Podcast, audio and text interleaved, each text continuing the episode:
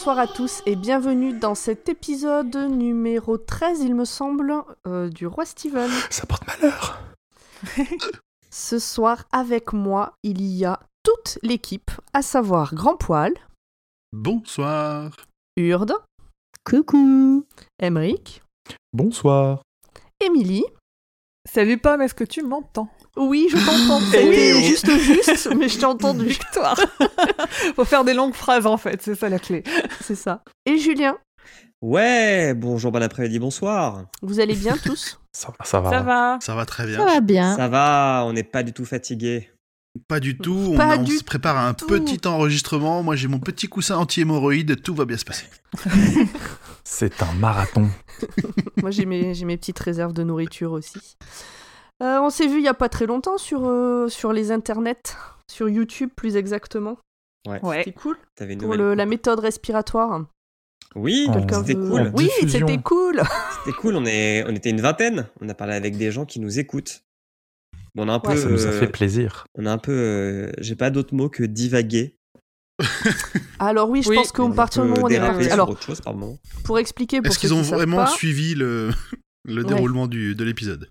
Pour expliquer pour ceux qui ne comprennent pas de quoi on parle, la veille de la sortie de la méthode respiratoire, on a proposé une écoute commune sur YouTube. Donc c'est-à-dire que c'est Julien qui a lancé euh, le qui a lancé le, le, le- le player, je sais pas comment on dit, qui a fait, qui a fait play. Et, euh, Mhm, et mhm. donc ça s'est lancé en même temps chez tous les gens qui étaient connectés. Donc on a écouté ensemble la méthode respiratoire tout en discutant sur le chat. Techniquement, j'ai juste mis une heure de, de publication. Mais j'aime bien l'idée que je sois le projectionniste et que j'ai branché Oui, la j'avais bobine ça en et que j'ai tête. appuyé sur play. J'avais carrément ça en tête. T'as mis la cassette dans le lecteur, t'as mis play. La VHS. Et c'était cool. Et donc, effectivement, on a pu papoter avec les gens qui étaient présents. C'était trop ont- bien. Ouais, certains ont préféré être plus discrets parce que c'était compliqué de discuter et d'écouter. D'ailleurs, dans le chat, c'est vite parti sur Harry Potter. Ouais. Ouais, mais, alors, j'ai- Ouais, mais j'ai- c'est la Gazette, ça, écoute, euh, voilà, la J'ai Gazette découvert influence. une, euh, une hurde hôtesse d'accueil qui accueillait chaque, nouveau, chaque nouvel euh, auditeur ou chaque nouvelle auditrice avec un limite un collier à fleurs et un petit cocktail de bienvenue. C'était Bah ouais, écoute, euh, on Et- vous aime, euh, tout ça. Et, et une remarque graveleuse de temps en temps. C'était, mais c'était toujours euh, Ça, c'est normal. personnalisé. Ça va avec. Bon, en tout cas, c'était fort sympathique. Ouais, et on peut quand même dire que c'était sur le YouTube de Podcut et que on- peut-être qu'on le refera et qu'il faut s'abonner au YouTube de Podcut. Mais oui, pour avoir les infos. Bah oui. ouais, C'est pas la peine de chercher le YouTube du roi Steven, c'est sur Podcut que ça se passe. il y a une playlist avec Oui. même l'épisode de Pomme et de Grand Poil chez Binous. Oui. Ouh. Oh. Eh, à nous tous, on fait une bonne promo. C'est ça l'esprit Bon, je vous- d'équipe. Mais oui. Je vous propose qu'on attaque euh, le gros morceau du jour. ouais. Et je pense qu'un 13e épisode, un épisode numéro 13 sur ce bouquin-là, c'est pas mal finalement. Tu penses? Ouais, je pense. Je sais pas, ça, ça- ça- tout peut arriver. Tout peut arriver. Moi, je trouve ça bien. Euh, Emric, je te propose Oui. de nous dire de quoi il va s'agir.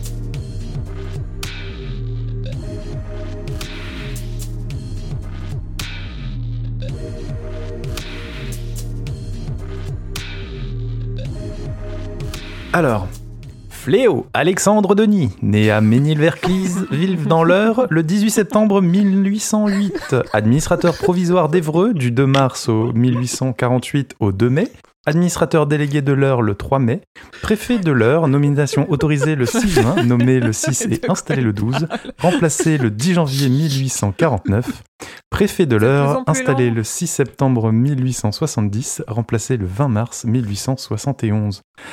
Ah non, je me suis Mais trompé, on devait parler du livre Le Non, Ah. Fléau. encore trompé. Oh là là. Oh Et là euh, pour euh, Émilie, non, ce n'est pas. euh, c'est une des plus courtes que j'ai faites.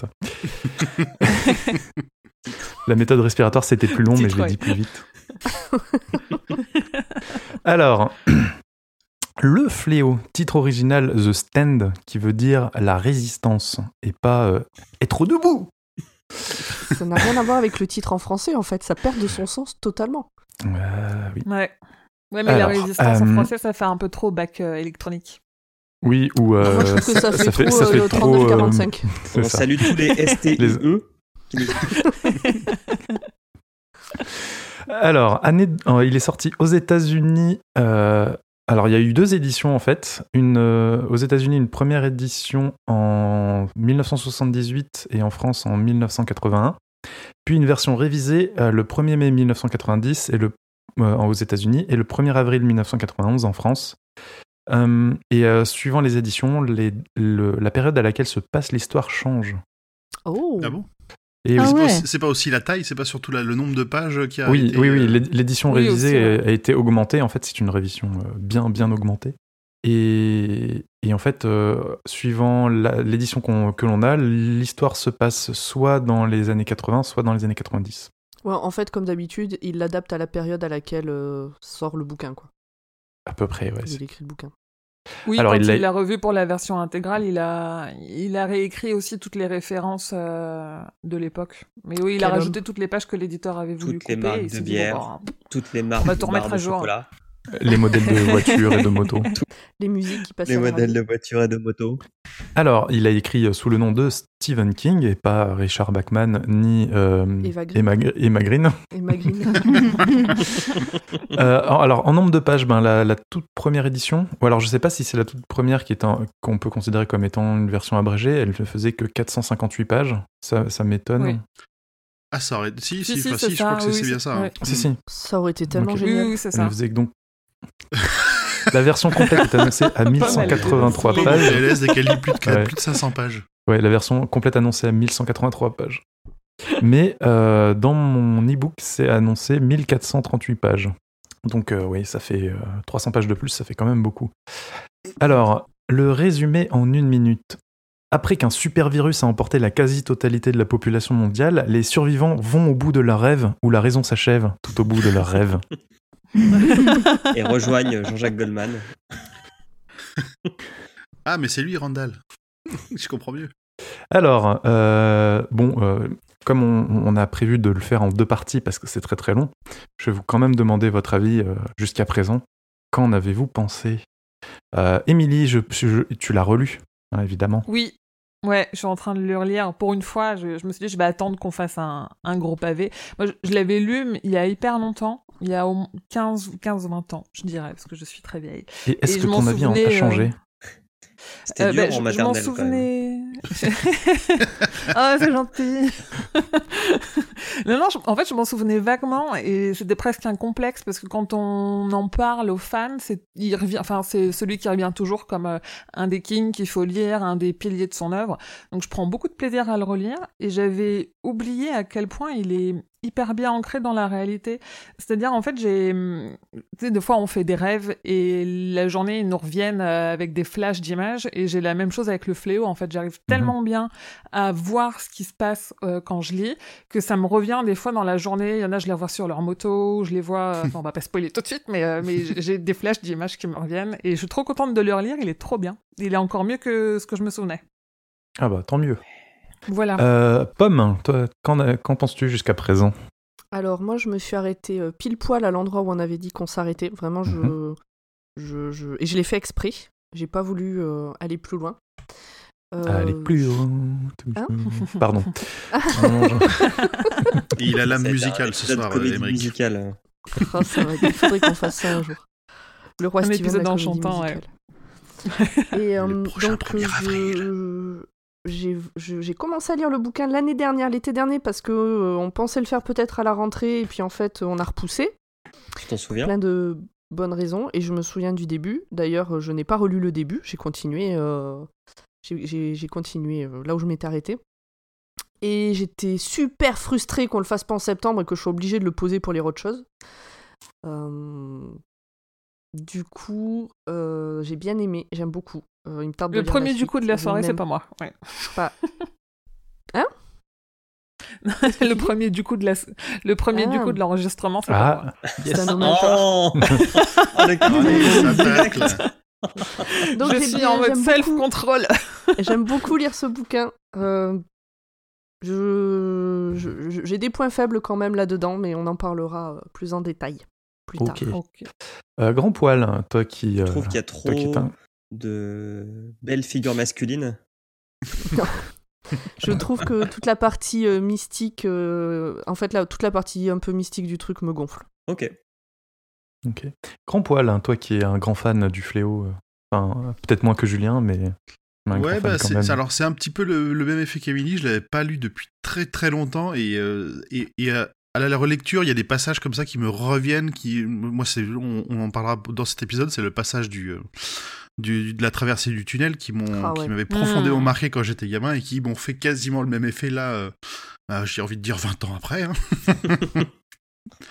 Et euh, non, moi j'adore lire ce bouquin. C'est un Stephen King qui a euh, pas trop de surnaturel. Il a des, alors il y a des passages euh, entiers dédiés à ça, mais ils sont jamais très très longs pour le moment. Et ils sont plutôt pour moi bien dosés. Ils ont une, ils ont une idée, ils ont un but. Et j'aime, de toute façon j'aime, j'aime toujours beaucoup ce livre. Même son, même le personnage favori de, de Loise, euh, qui est un peu une tête à claque. euh. T'as compris ou tu veux que je répète? Je te fais un dessin. En plus, c'est même pas mon personnage préféré. Ça me fait juste. non, non, le- le- ton vrai personnage préféré, euh, pour le coup, Larry, est une tête à claque aussi, hein, je trouve. Ouais, mais je l'aime. Alors, bah tiens, Julien, vu que t'es en train de parler, Euh, bah alors, moi, le dis-nous tout l'amour que tu as pour ce livre. Le Fléau, c'est c'est le premier King que j'ai lu et ça reste mon préféré euh, jusqu'à ce jour. Moi, je, je les ai pas tous lus, hein. j'ai dû en lire une vingtaine maintenant grâce au podcast. Mais euh, je l'avais déjà lu, donc je l'ai lu pareil il y a 20 ans, une première fois, euh, un peu moins de 20 ans. Je l'ai relu il y a 10 ans et là, donc je le relis pour le podcast et je trouve qu'il est toujours aussi bien à, à lire. Et il y a des passages, euh, moi c'était pas le tunnel, mais il y en a d'autres dont on parlera, où je trouve que c'est c'est superbement écrit et, et ce que j'aime vraiment dans cette partie-là du fléau, c'est toute la partie euh, euh, un peu survivalisme au, Oui. au Mm. début, Mm. qui est vraiment bien re- retranscrit. Le, le mystique ou le surnaturel me déplaît pas non plus.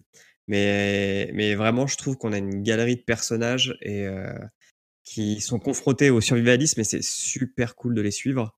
Et les rapports humains sont très bien décrits aussi, même s'il y a des vrais connards dans, dans la bande. Est-ce que sous certains points, il... ça serait pas un peu un mélange entre Stephen King et Bachman, le fléau? Un petit peu. Un petit peu pour l'étude des relations humaines, ouais, je trouve. Mhm. Ouais. Mais c'est surtout son, son, son Seigneur des Anneaux, quoi. Enfin, c'est c'est son épopée. euh, Ah non, Euh, ah non, ah non. bah, C'est- c'est oh la non, tour parce que non, La Seigneur c'était nul. Bon, on, est, on ignorera cette remarque et on mentionnera juste la Tour Sombre, qui est plutôt, pour le coup, plutôt sa grande saga. euh. Ouais, mais ça, c'est un vrai voyage. euh, J'ai pas encore lu La Tour Sombre. Mais pour moi, le fléau. Ah, oui. Bah, tu changeras d'avis alors. Ouais, je pense que tu y a moyen que tu changes d'avis. Et enfin, Urde, qu'en as-tu pensé? Est-ce qu'il y avait assez, est-ce que c'est assez bim pour toi? Il y a Ouais, des c'est explosions. Il y a des C'est explosions. bim. Ah oui. Il y a des explosions. Alors, euh, moi, ce qui est intéressant, c'est que c'est le seul livre que j'avais commencé mais pas fini quand j'étais ado. Ok. Je ne sais plus, je sais plus pourquoi exactement, mais Parce que c'est trop long. peut-être. Bah, je pense pas parce que je m'étais tapé des pires que ça, mais là, je j'avais pas accroché. C'est peut-être les cadavres, parce que je suis pas trop cadavre. Mais euh, alors au début, j'avais beaucoup de peine à, à m'y mettre, justement quand il y a toute cette histoire de cadavres et tout, ça me bof. Mais euh, dès que les cadavres on met un petit peu de côté et on a les différents personnages qui qui viennent et euh, bah, qui sont soit gentils, soit très cons, soit tout ce qu'on veut, donc là c'est sympa. Et euh, là maintenant, par contre, moi je suis en plein dedans. Là, il faut que je vois la suite. Pour moi, c'est vraiment la suite qui va D'accord. Tu, qui tu va es, euh, décider quoi. Tu, tu réserves toi, ta note finale pour plus tard. Oh, et moi, ben, merci de demander.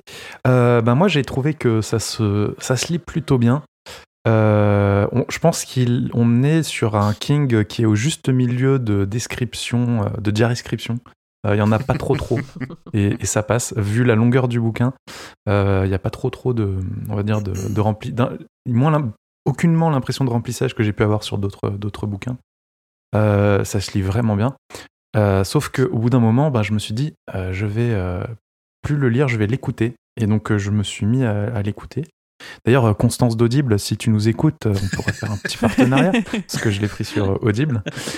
Alors, Audible, comme on dit. Cette expérience. En anglais, en anglais, il existe Et pas ben, en français. franchement, et alors, oui, par contre, euh, ouais, en, en anglais, et ben, euh, je suis, je suis bluffé par euh, le, le travail du mec qui fait le doublage. Il fait les voix, il prend des intonations, il y a un petit, action, un petit accent pour chaque personnage quand il vient d'un d'un du- d'un petit patelin du fin fond d'un état. C'est comme un doubleur russe, quoi. T'a- T'arrives vraiment à identifier les personnages du coup quand ils parlent juste avec le- l'intonation? Ouais, même alors évidemment il lit le livre, hein, donc euh, il, il dit à chaque fois que- quel personnage parle, etc. Donc on sait toujours qui c'est, mais euh, je pense que, enfin en tout cas sur les, quand c'est un personnage secondaire, il y a toujours un petit accent qui va bien. Alors pas forcément sur tous, mais euh, par exemple, euh, euh, on, ça en parle, on, je- c'est pas du spoil, mais bon, là, Abigail, elle est, elle a une voix bien particulière et il l'a fait super bien. Et Nick Donc aussi. euh, ouais, c'est tr- comment? Et Nick aussi. Alors Nick, Nick aussi, oui, super bien. non, non, le dialogue, en fait, le dialogue intérieur de Nick est justement sans aucun accent, puisque Nick ne peut pas avoir d'accent, étant donné qu'il est euh, sourd et du coup mu- muet euh, de naissance. Ok. Mais voilà, euh, la plupart des personnages dont c'est le point de vue principal, à part Abigail et peut-être un, un ou deux autres, ils ont, euh, ils ont pas vraiment d'accent. Comme ça, on, on peut s'identifier à eux, je pense, plus facilement. C'est vraiment les personnages secondaires qui sont jamais vraiment en point de vue, qui, qui ont des accents bien, bien particuliers. Donc voilà, euh, vraiment très agréable. Ils s'écoutent vraiment très facilement. Bah, évidemment, en anglais, il faut, faut comprendre. Mais euh, je pense qu'en français, si le doubleur est à ça moitié aussi bon. Combien ça vaut? Euh, ben, sur Audible, je sais pas, j'ai regardé, euh, j'ai pris l'abonnement, donc du coup j'ai un bouquin euh, tous les mois, donc euh, je, je sais pas. Par contre, je pense qu'il est très cher, hein, étant donné qu'il fait plus de 40 heures, euh, et que la- le prix d'un d'un livre audio, c'est euh, proportionnel à sa durée, Ok. vu que ça demande beaucoup de production. Bah, typiquement, ils- Audible, ils ont, en français, ils ont sorti ça, et le- rien que le premier tome de ça, c'est 36,95€. Bim Voilà. Ah, ils Après, ils ont des formules d'abonnement qui valent le Ouais, coup, tu quand on comprends que les vraiment on veut en ouais. écouter. C'est ça. Et encore une fois, euh, c'est de la pub gratos là, attention. Oui. C'est vrai. C'est vrai. Et ben, il est à 60 euros, euh, le fléau. Ah ouais, faut être super motivé quand même pour payer ce prix-là. hein. Je comprends que les abonnements, ce soit vraiment rentable. Ouais. Donc oui, voilà, j'ai hâte de continuer. J'ai, euh, en fait, je me suis laissé emporter. hein. J'ai, j'ai continué d'écouter euh, au-delà de ce qu'on avait dit comme, euh, comme euh, jalon. Et euh, franchement, ça, ça, ça coule tout seul, quoi. Dans les oreilles. Comme du cérumen bien chaud. Oh, voilà, t'étais bien sur une note positive et t'as, dérapé. Il a tout lâché. Allez, on enchaîne. Petite, euh, petite pensée à nos auditeurs qui ont bien voulu nous envoyer leur avis euh, par, euh, par, euh, sur notre boîte mail et à qui on avait dit surtout pas plus de deux minutes et qui eux l'ont respecté. Alors, parce que nous là, on s'est bien laissé tout aller. T'inquiète, ça sera pire après. Alors, on va attaquer le résumé et ce coup-ci, ce n'est pas moi qui vais m'en occuper, mais c'est Julien vu que c'est son livre préféré. Ouais Oh, c'est mignon. Sentez la joie et l'allégresse. Allez, vas-y, fais-nous rêver. Allez. Tu vas parler pendant trois heures.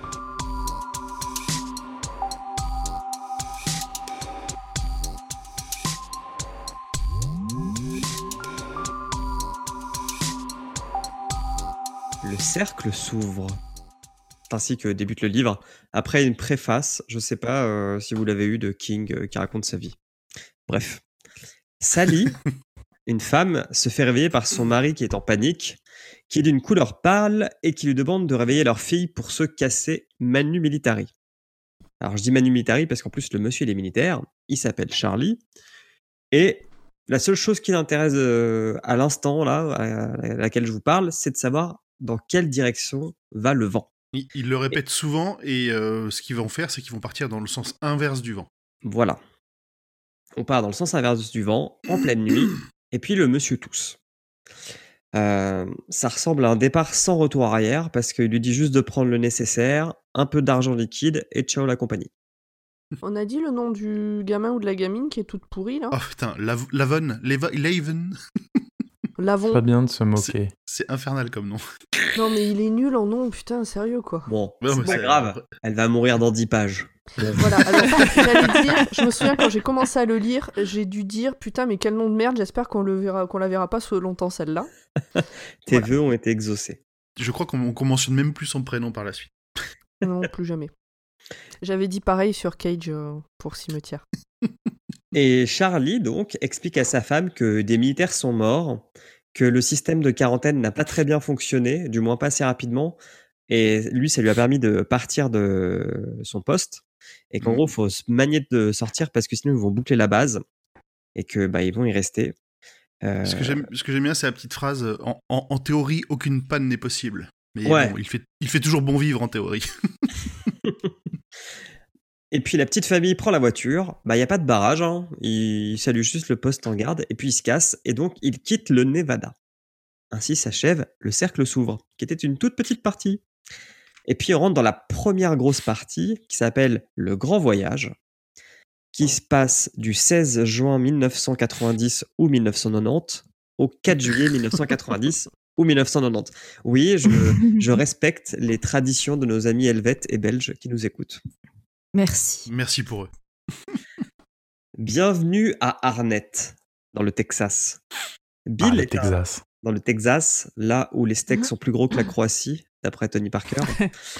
Bill est un gérant de station-service qui fait également office de bar.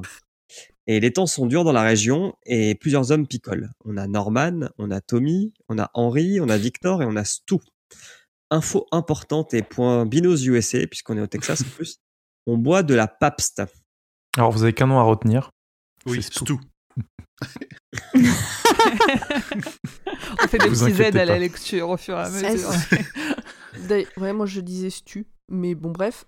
Euh, Stu aussi. On nous dit à ce moment-là quel âge il a à peu près Parce que Euh, je me suis posé plusieurs fois la euh, question et j'ai eu la flemme de revenir au début pour chercher l'info. Il a une Je quarantaine qu'on s'en d'années, rend non pas compte, mais moi j'aurais mis sur les, ouais, dans les 40 ans aussi. Parce que moi, au tout départ, je le mettais autour de 60 ans. Ah oui. Et par la suite, ça c'est pas cohérent. Oui. Non, non. non, il a, la, Non. il a la- juste la trentaine passée, je Donc pense. je l'ai fait rajeunir au fur et à mesure que le temps passe dans le bouquin. Alors, Il y a Benjamin Button qui était là. Ouais, mais c'est un peu ça. Donc, Stu, il n'a pas été gâté par la vie. Il a son père qui est mort jeune. Il, a, il est rentré dans la vie active à 9 ans, dans un resto en tant que plongeur, je crois. Puis après, il a travaillé dans un abattoir. Très cool. Comme dans tout bon King, son frère est mort. Et puis, euh, sa mère, qui espérait qu'il s'en sorte avec le football et la fameuse bourse pour vivre le rêve américain, ce rêve n'a pas eu lieu et en fait, il a dû reprendre un boulot parce que sa mère est tombée malade et qu'il Mm. fallait payer les factures. Elle est tombée malade d'un cancer, hein, elle n'est pas tombée malade de grippe. On a, on a un petit point, euh, Stu est quand même très pragmatique. Il dit que son petit frère qui est mort, là, c'était son préféré, mais bon, c'était aussi une bouche de moins à nourrir. Voilà ce qu'on appelle le bon sens paysan. Voilà. Mais je pense que c'est sur C'est des ça. trucs- c'est- je pense que sur des hein. trucs comme ça. Tu vois, le gamin qui commence à bosser à 9 ans, la bouche de main à nourrir et tout, qui m'a fait dire, mais en fait, c'est un vieux. Ouais. Tu vois, il vient d'une autre époque, d'une époque où, bon, Ouais, voilà, c'était comme Et ça. c'est peut-être parce que ça a été écrit au départ pour se passer euh, au fin des années 70, début Normalement, 80. ouais. Bah, du coup, ouais, quand il était jeune, il- ça se passait dans les années 50, quoi. Et après Ouais. 60. Ouais, voilà, c'est ça. Vu qu'il a pas de bol, il a eu une femme qui, elle aussi, est morte de cancer. Alors, non, c'est le fait qu'elle meurt Ta du cancer. ponctuation qui est peut-être pas- à revoir. Parce que... Oh, le pauvre, il a une femme. Bref, pour Stu, la vie n'est pas drôle. Ah non. Pour nous, oui, mais pas pour lui. Donc, au- dans ce bar, euh, dans cette station-service, euh, les gens parlent de l'inflation quand tout d'un coup, Stu remarque une voiture, feu éteint, qui zigzague. Hmm. On est, je vous le rappelle, dans un bar slash station-service. Donc, Stu a la présence d'esprit de couper in extremis les pompes pour éviter qu'une explosion euh, n'emporte tout le monde. Oh Ah. non, zut. Eh oui, pas tout de suite les explosions lourdes. Donc la voiture va quand même rentrer dans une pompe à faible allure, mais rien ne va exploser. La voiture s'arrête et l'odeur qui en sort en fait vomir Norm, Norman. Donc c'est décrit comme un mélange de sang, de vomi, d'excréments et de pourriture. Mmh. Là, euh, on est dans une. Là, c'est, tu vois, c'est la pure description kingienne, bien sale. Il, il- il Ouais. parle aussi de leur visage qui était blanc, granuleux comme du fromage blanc. Tu fais ça. ça t'as Euh, l'image, t'as vraiment l'image tout de suite qui vient et c'est Ouais. dégueulasse. C'était Ouais, bien, c'est bien. Très imagé. Deux hommes sortent le conducteur et deux autres checkent à l'intérieur. Il y a une femme et son enfant qui sont morts. Le cou gonflé, les yeux noirs et de la morve au bout du nez. Ah là, là, j'ai failli vomir.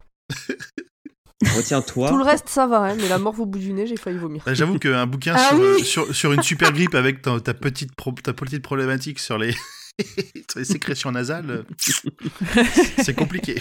C'était dur le début. Vous l'avez sûrement deviné, mais ces gens sont donc Charlie, Sally et leur fille avec un nom imprononçable.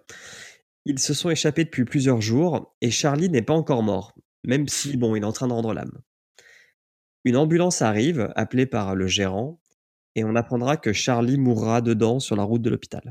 On apprend aussi que tout le long où ils sont en train de le sortir, ils toussent des trucs bien dégueulasses et ils, ils leur crachent bien la figure. Donc il est, Ouais. on, est, on, on- on sent tout de suite le, le- le côté contamination de ce qu'il a, de ce qu'il a attrapé. Ouais, la conscience professionnelle de Charlie euh, ne l'a pas étouffé. Par contre, c'est glaire. Oh. Très bonne vanne. Puis, nous allons voyager. Nous allons rejoindre Franny dans le Maine. Donc, on fait vraiment une bonne diagonale hein, dans les États-Unis. Piou On est sur la côte Est. Euh, Franny est une belle fille, elle est étudiante. Elle est en couple avec Jess le poète. Ou Jess le poète. Et euh, malgré sa contraception, euh, la pilule, elle est tombée enceinte en faisant l'amour sur la plage. C'est Elle important. était. Ouais, romantique? bah, c'est important, surtout, c'est pas à faire, quoi. Vraiment, c'est un, c'est un mauvais plan, hein, je vous le dis. Non, le, le sable, c'est nul. Je déteste le sable. Il s'insinue partout. Il est grossier. Alors, elle était vierge, elle ne s'y attendait pas et son copain n'a pas l'air très enthousiaste par le projet. Mais il dit qu'il sera là, mais il a quand même. euh, Enfin, il est. pas- On, on sent qu'il a pas arrêté complètement sa décision, quoi. Si, euh, est-ce qu'il est à 100% pour la soutenir ou est-ce que. ouais, il va un peu d'un extrême à l'autre, quoi. On avorte, on se marie, on avorte, Ouais. on se marie. Ouais, ouais, ouais. Et Euh, il y a quand même, sur ce passage-là, il y a aussi euh, Franny, elle est, enfin, au, au tout début, tu sais pas trop quoi penser d'elle parce qu'elle a l'air, euh, elle se moque un petit peu de lui et euh, il a une phrase qui dit qu'à un moment, enfin, dans leur discussion, c'est pas mal de va-et-vient où ils se balancent des vannes parfois méchantes et où, où il dit qu'elle cherche à marquer des points, ce qui est plutôt vrai. On sait vraiment pas trop quoi penser. Enfin, moi, au début, je savais pas quoi penser de Franny, en plus du fait que euh, l'autre, il était pas responsable de ses actes, quoi. Moi, je l'ai bien aimé euh, dès le début, et l'autre, j'ai trouvé que c'était un gros con dès le début. Ok. Ça se confirme par le fait qu'il la gifle. Voilà. Après une discussion, Jess va finir par gifler Franny. Donc on peut dire que cette parentalité s'annonce plutôt mal. Même si il a le mérite de s'excuser juste après. Le Ah, mérite. c'est un gars bien. c'est- un gars à moitié bien. Masculinité positive. Alors, anecdote. Anecdote pour toi le lecteur et pour vous la bande. Donc, comme j'ai dit, j'ai lu ce bouquin adolescent et je vivais en Normandie sur euh, la côte. Et mon dessert préféré était le banana split ou la banana split. Et, et comme c'est aussi celui de Franny, et ben je suis tout de suite tombé sous le charme de Franny moi aussi. D'accord. J'ai aimé son goût avec pour ça. le dessert, le fait qu'elle vive sur la côte et son tact et sa vivacité, sa vivacité d'esprit. Voilà. Très bien. une pour Toi, tu l'aurais pas giflé quelques-uns. Non, je l'aurais pas euh, giflé, bien sûr. Mais tu l'aurais mise enceinte. Sur la plage. Bah non, pas sur la plage parce qu'il a dit qu'il fallait pas le faire Ouais, sur bah la plage. ailleurs, ouais. ou dans une autre position. Bon, adolescent, euh, j'ai rien dit. hein. Là, en l'occurrence, euh, c'est une contraception qui déconne. C'est un peu la faute à personne, quoi. C'est ça. C'est la faute au fabricant. Retour dans le Texas, chez Norm. Donc Norm, qui est un des gars de la station-service, on peut dire qu'il est raciste, pauvre et machiste. Alors, faire un c'est bizarre que tu personne. mettes pauvre entre raciste et machiste. Bah, je crois que j'ai fait dans l'ordre où il est présenté. hein. Ouais, mais du coup, dans ce liste, euh, ça fait bizarre de le mettre au même niveau que les deux autres. Ah, c'est pas au même niveau, c'est juste il dit des trucs racistes, après on explique qu'il est pauvre, et après Ouais, ouais. il est machiste avec sa femme. Ouais. Et puis il commence à se sentir fébrile, Norm. Il est un peu malade, alors qu'on est en plein été, merde. À la station essence, un flic vient rencarder le gérant de la station et un des mecs qui était présent la veille, et il leur dit de, bah, de s'attendre à se faire euh, arrêter par la police militaire, et parce qu'ils vont se faire mettre en quarantaine.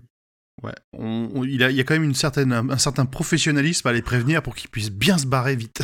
Exactement. Et puis, Là aussi, la euh, conscience professionnelle. hein. il y a le croque-mort qui débarque. Et moi, j'aime bien comment on qualifie le croque-mort de la ville. Tu, l'aurais, tu aurais dû le voir faire le dindon comme s'il venait de bander pour la première fois un sale con, un tas de merde. Ça, ça vous décrit un homme. Un homme comme on les aime. Un homme comme on les aime. On bascule chez la femme de Norme, qui elle aussi est malade. Elle est partie euh, garder des gamins pour gagner un dollar ou deux dollars, je sais plus.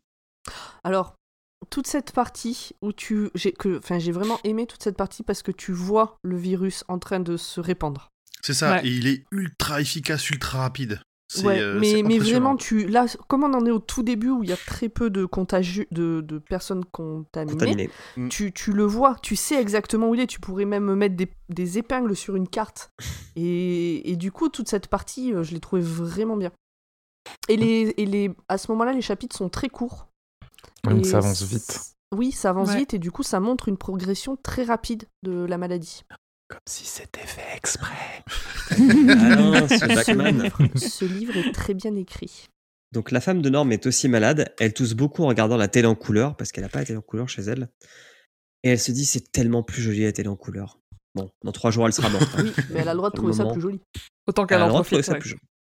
Après, dans les années 90, ça me choque quand même pas la, télé en couleur qui se- que ce soit quelque chose de, de luxueux. Je pense qu'il a, il a dû rater des morceaux quand il a réécrit. euh.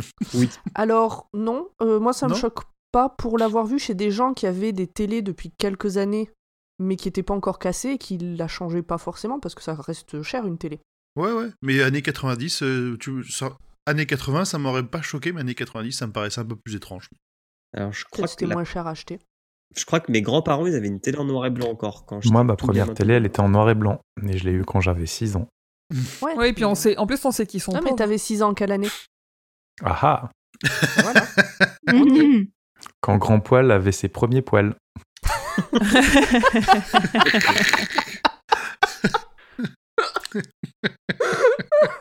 Ça arrivait très jeune, hein. Ouais, j'allais dire, il est pas né avec ses poils. Tu voulais dire un truc, Émilie Je sais plus. Euh, oui, je disais que de toute façon, on sait que Norm est pauvre. Donc ça va aussi dans ce sens-là où Oui. bah, ils ont une vieille télé oui. qui est en noir et Mm. blanc. On quitte le Texas pour un endroit secret. Un endroit secret où on retrouve un certain Starkey. Ou Star... Moi, je dis Starkey, hein. je pense que c'est Starkey. Et Ouais, je pense que ça- Et du coup, ça, Hutch, On s'en fout aussi. Bah, Hutch, c'est le mec qui a la tête dans son bol de soupe. c'est ça, ouais. Donc Starkey, c'est un homme qui sait des choses. Par exemple, il sait, grâce à une note de service, que la maladie libérée par Charlie est mortelle à 99,4% ou 99 99,4%. Alors, je crois qu'il dit pas que c'est pas mortel, mais que c'est contagieux. En tout cas, que qu'à 99%, les gens vont la choper. Je sais pas Ouais. si c'était la, si c'était vraiment le, côté mortel déjà à ce moment-là qui était évoqué. Je pense pas. Mais... J'ai un, j'ai un petit doute. De toute façon, je crois qu'elle est, elle est mortelle, en fait. Et que soit tu la chopes, soit tu la chopes pas. Hmm. Et quand tu la chopes, tu meurs. Ouais, c'est Oui, mais à ce moment-là, je crois qu'il le dit pas encore. Et on le verra. Moi, je propose qu'on relise le chapitre ensemble. Voilà. Allez. Et euh, Starkey, il a aussi accès à plein de caméras qui donnent sur la base où il doit être. Et dans cette base, en fait, bah, il contemple la mort, puisque tout le monde est mort dans sa base. Et la dernière chose que l'on sait, c'est que les scientifiques et les militaires qui étaient là travaillaient sur le projet bleu. On Mhm. avance un peu dans le temps et on apprend que Arnett est en quarantaine. Donc Arnett, c'est la ville de Stu. Que beaucoup de personnes sont malades, sauf une, Stu. Lui, Et, euh, ouais, il est ils ont déjà, ils ont déjà isolé quand même beaucoup, enfin, ils ont isolé beaucoup de cas de la grippe, ce qu'ils appellent la grippe A, et qui en plus, elle est en mutation constante. Donc ça a l'air d'être une, vraiment une belle saloperie. l'armée essaye effectivement de contenir la propagation. Ah, j'ai compris pourquoi Roselyne Bachelot, elle a trop flippé. C'est parce qu'elle avait lu le fléau. C'est ça. Alors, si je peux me permettre, euh, je viens de vérifier, c'est bien contagion. Alors, risque élevé de mortalité. Risque élevé, mortalité importante. Contagion estimée à 99,4%. Merci. Vous pouvez reprendre. Et euh, j'avais juste un petit, dé- un petit détail, un dernier point, je crois que c'est Starkey qui l'évoque, que ce qui a permis les, les- le- le- que- au, au virus de s'échapper, c'est juste un, un retard d'une quarantaine de secondes dans leur système de sécurité. Le, le petit grain de sable dans le rouage qui a tout fait partir en sucette. Charlie. C'est ça. Maintenant, nous allons à New York avec encore un nouveau personnage, Larry. Larry Underwood. Larry Underwood vient de Californie. Il est musicien et il est plus la classe dès les premières lignes. Moi, je- non, Ah, non, si. non, alors. Ah non. si, il pue la drogue. Ouais, j'ai trouvé aussi la drogue plutôt. Il a zéro classe au départ. On, on dirait un un j'avais gros 14 joueur loser ans quand j'ai lu le livre. Ah, Larry, je voulais trop être comme lui, quoi. Non mais sérieux, il t'a fait rêver ce mec-là, mais dès le Quel départ, on le présente comme un gros loser. Ah non Ah, si. Moi, il m'a, moi, Ah, il m'a si. laissé une espèce de vibe de David Duchovny dans Californication. Ouais, Ouais, exactement. ouais, En plus peu, jeune, ouais. ouais. Mhm. Ouais, mais moins, Trop est moins cool quelque part parce qu'il a. Et plus jeune. Bah, je préfère être chanteur de rock qu'écrivain. hein. Moi, je trouve que c'est le gars qui aurait pu être et qui a tout raté. Qui a failli, tu vois. Il a failli Bah, être il a- quelque chose, quelqu'un. Bah, il, a, il, bah, il a Il été. a été quelqu'un. Il a connu grâce à son succès premier titre. avec son premier titre, Baby. Tu peux l'aimer ton mec? C'est le Patrick alors- Hernandez du, du, du truc, quoi. On dirait de c'est la- mieux en, un titre de c'est mieux en tout français. pourri. Non, c'est c'est mieux, en- c'est mieux en anglais. C'est Baby, can you dig your, can you dig your man? Oh. Ah ouais. Ce qui veut dire? La même chose. Euh, baby, tu peux l'aimer ton mec?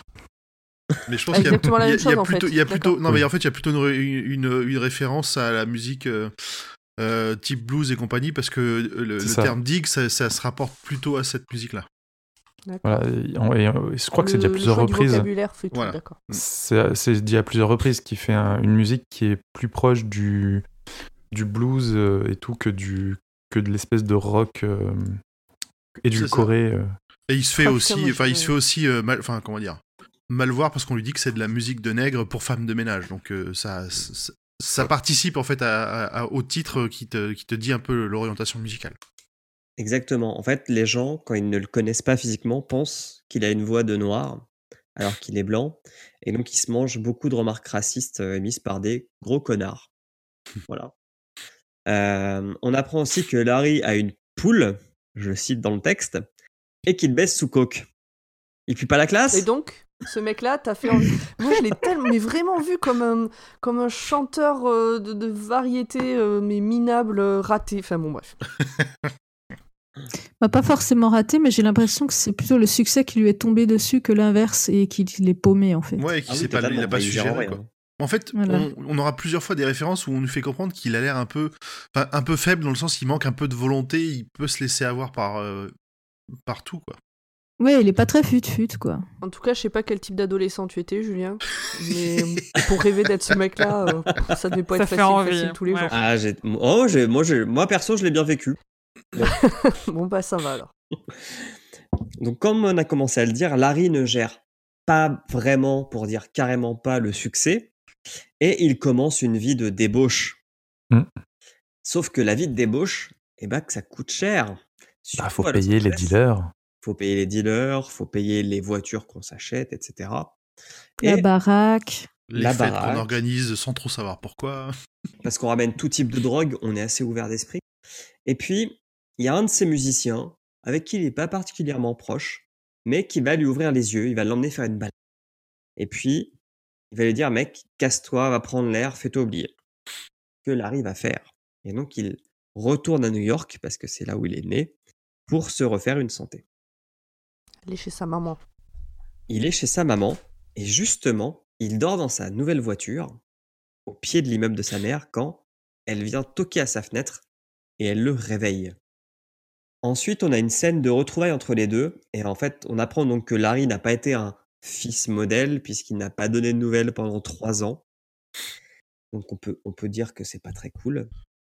Et puis on a une très très belle scène entre les deux, donc, où ils se parlent, où on a du jugement, de la compassion et de l'amour. Mais vraiment, c'est Et- du Et ping-pong. des hein. tatanes de la part de sa mère quand même. hein. Euh, je trouve que, enfin, je l'aime beaucoup Une sa mère dans la façon dont elle lui, dans la façon dont elle lui parle. Elle, elle lui, elle lui, elle lui met des petites, euh, des petites baffes rhétoriques assez régulièrement quoi. Ouais, elle a, elle a du caractère, mais en même temps, elle lui a acheté une brosse à dents. C'est mignon. C'est ça, elle était. elle- T'es un connard, mais je t'aime. C'est ça, tu es Ouais. mon fils, Ah, euh, je vais fils. quand même m'occuper de toi. Quoi. Mais, mais vraiment, cette scène, c'est une de celles qui m'a vraiment euh, troublé, quoi. Je l'ai vraiment trouvé très bien écrite. On retourne dans le Maine. Donc dans le Maine, on a Franny Franny, merci Pomme qui suit. Et Franny, elle rend visite à ses parents. Euh, elle tombe sur son père qui est au jardin. Elle a des parents qui sont plutôt vieux euh, et qui sont donc vieux avec des idées vieilles. On peut dire ça comme ça. Oh, ils sont carrément cons. hein. Ils ont des idées d'un autre pas- temps. Pas Hills. Ouais, Son, sur- son père, en il fait, est pas aussi con que sa non, mère. son, son père, il, il il s'adapte plus à ça, mais c'est vraiment, ouais, ça, c'est vraiment sa mère, c'est une, c'est une horreur. Après, on apprendra qu'ils ont vécu des choses qui font qu'ils sont devenus comme ça aussi. Si mes Ah souvenirs bah, sont bons. Qu'est-ce qui a bien pu arriver dans cette famille Ah bah, Oh tiens, son frère est mort. Oh, bah, ça fait, ça fait longtemps. Bing, il a un vrai problème avec ça. hein. Bref. Donc, on a un aperçu de la situation de la femme à cette époque, selon King. Donc, Franny, normalement, elle doit trouver un mari en allant à la fac. Et elle doit avoir toujours les mains propres. Parce que sinon, elle ne pourra pas trouver de mari. Du moins, pas de mari acceptable. Logique. Non? Alors euh, moi, on me l'a déjà sorti que vu euh, la manière dont je m'occupais de mes mains, euh, ça allait pas être joli, machin. Ah euh, que c'était important euh, pour trouver du travail, euh, pour rencontrer des gens. euh. Et on me l'a Ah sorti bon? genre euh, il y a deux ans, hein. Donc euh, Ah ouais, ça reste. je comprends. Toujours d'actualité, le fléau. Mais oui. Donc, autant vous dire qu'avec des parents qui ont des idées un peu comme ça, un peu, un peu vieilles, un peu rances, l'annonce de sa future maternité passe moyen. Pour l'instant, il n'y a que le père qui est au courant, avec qui elle en parle, et lui dit Je ne te juge pas, ce n'est pas de ta faute, tu as pris euh, ta contraception, elle n'a pas marché. Enfin, tu as pris tes précautions. Par contre, sache que devant ta mère, je ne te défendrai pas. La mère, ça a l'air d'être un petit peu celle qui a la culotte. hein. Oui. Elle, est, euh, Ouais, elle qui- mène la mais maison d'une bonne main de fer. dur. Mais en plus, elle- il il l'a décrit comme quelqu'un de, de, de- d'horrible avec une. Enfin, qu'est-ce que j'avais souligné? La femme qui était son épouse aurait été prête à lui brûler la langue avec le venin que la sienne sécrétait avec une étonnante abondance. Bam Allez Le dragon. Là, Mm. tu. Ouais, tu. Il n'y a, aucun espoir que ça se passe bien avec elle. Moi, j'ai pas réussi à ressentir que de la haine pour cette connasse. Ah Non, mais elle est vraiment présentée comme une connasse. Mais euh, après, donc Franny développe le fait que son frère est mort et que c'est là que sa mère a changé, etc. Et, et du coup, je j'ai pas réussi à la. Enfin, j'ai trouvé ça terrible pour Franny, euh, le fait que son père veuille pas la défendre et tout, mais ça reste. euh, c'est pas juste une connasse qui est née connasse et, et connasse depuis toujours et pour toujours. C'est quelqu'un qui a vécu quelque chose de terrible qui a fait d'elle ce qu'elle est aujourd'hui. Et Oui, même elle s'en est jamais personnelle, elle est peut-être devenue comme ça pour pas pour pas crever elle-même euh, de malheur. Bon voilà. Mm. Bon. On, tous ces passages-là, je De toute crois qu'on va y revenir un tout plus tard. Non, non, on s'en fout pas. Hein. Mais euh, juste, la, la dernière partie de la conversation que Franny a avec son père, ça concerne le mariage. Et il est d'accord avec elle, ça sert à rien de se marier pour la façade. Par contre, quand on parle d'avortement, même si c'est pas le choix que fait Franny, elle le garde comme une des possibilités. C'est un sujet qui est très délicat pour lui dans le sens, c'est, Mm. il l'intègre pas dans son logiciel, quoi. C'est pas, c'est pas une possibilité pour lui. Ouais, mais je trouve que la manière dont il amène les choses est plutôt cool. Enfin, il va Oui, pas lui dire il dit pas genre, une euh, salope non, de on faire faire sent, ça. on sent le, le père plutôt. plus- il est plutôt calme, Il est posé détaché et pour, euh, pour compatissant. expliquer quoi. que Mais bah, après, lui, euh, non, pour lui, c'est hmm. pas envisageable, mais que bon, voilà, c'est tout, c'est lui. c'est sa décision de toute façon. Voilà. Donc c'est là qu'on apprend que Fanny a perdu son frère parce que euh, le père dit que sa mère avait son frère et que lui il avait Franny et que du coup quand sa mère enfin, quand le, le couple a perdu euh, le frère de Franny, leur fils, bah elle, elle a un peu vrillé quoi, elle a arrêté le temps et puis elle s'est, elle a un peu débloqué quoi la mère. On a un autre point binouze à ce moment-là avec de la naragnazette. Alors, Narangnaset, non, plutôt. Ah non, Narag, non, Narragansett. Narragansett, c'est le nom d'une. J'ai c'est le nom inversé d'une le le N. Ok. Donc on espère que Binous USA fera un test de toutes ces bières, bien sûr, car elles existent. Faut euh, qu'ils prennent des notes au ouais. fur et à faut- mesure. euh, la Pabst, ils l'ont peut-être déjà faite. Ou en tout cas, un truc équivalent. La mère rentre, et donc du coup le, le père demande à ce qu'on discute de ce sujet dans quelques jours. Et, et en fait, c'est une scène qui est un peu dure. Toute cette scène où ils parlent tous les deux, c'est quand même assez, euh, c'est assez compliqué parce que on comprend bien que Franny elle a besoin d'aide, on comprend bien que son père il aimerait l'aider, mais que il, il, arrive pas quoi. Que, je, est-ce que je hein. me trompe ou euh, Franny est pas présente, mais elle entend quand même ce qu'ils sont en train de se raconter? Je. Ça commence à remonter Non, un petit peu loin la lecture. Non, c'est après. C'est après. Non, non, c'est que la discussion de Franny et son père. Là, ils sont, c'est quand ils sont dans la maison? Là, ils sont que dans le jardin. Ah, ok. Mm.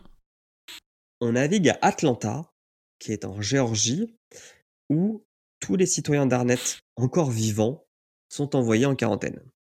Euh, sauf que bah, les citoyens encore vivants de Arnett, il n'en reste plus beaucoup.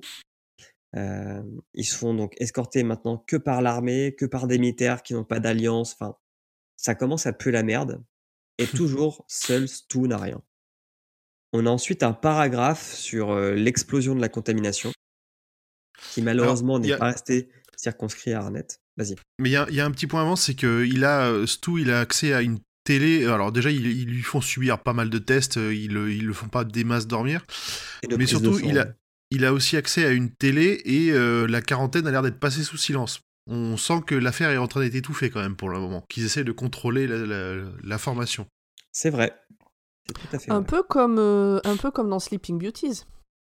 Oui, bah c'est ça. Au après, c'est, euh, on va dire, une réaction classique euh, de, Ouais, qu'on ouais. voit souvent dans les bouquins, les films, d'un gouvernement qui a fait, une- surtout quand la connerie vient de lui, euh, il essaie d'abord de, de, de- de contenir les choses jusqu'à souvent euh, les, les- comment dire, jusqu'à la pa- au moment où ça n'a plus aucun sens, mais ils vont quand même continuer à nier alors qu'il n'y a plus aucune chance que ce soit pas eux. Alors, est-ce que vous voulez parler? j'ai Vas-y, pardon.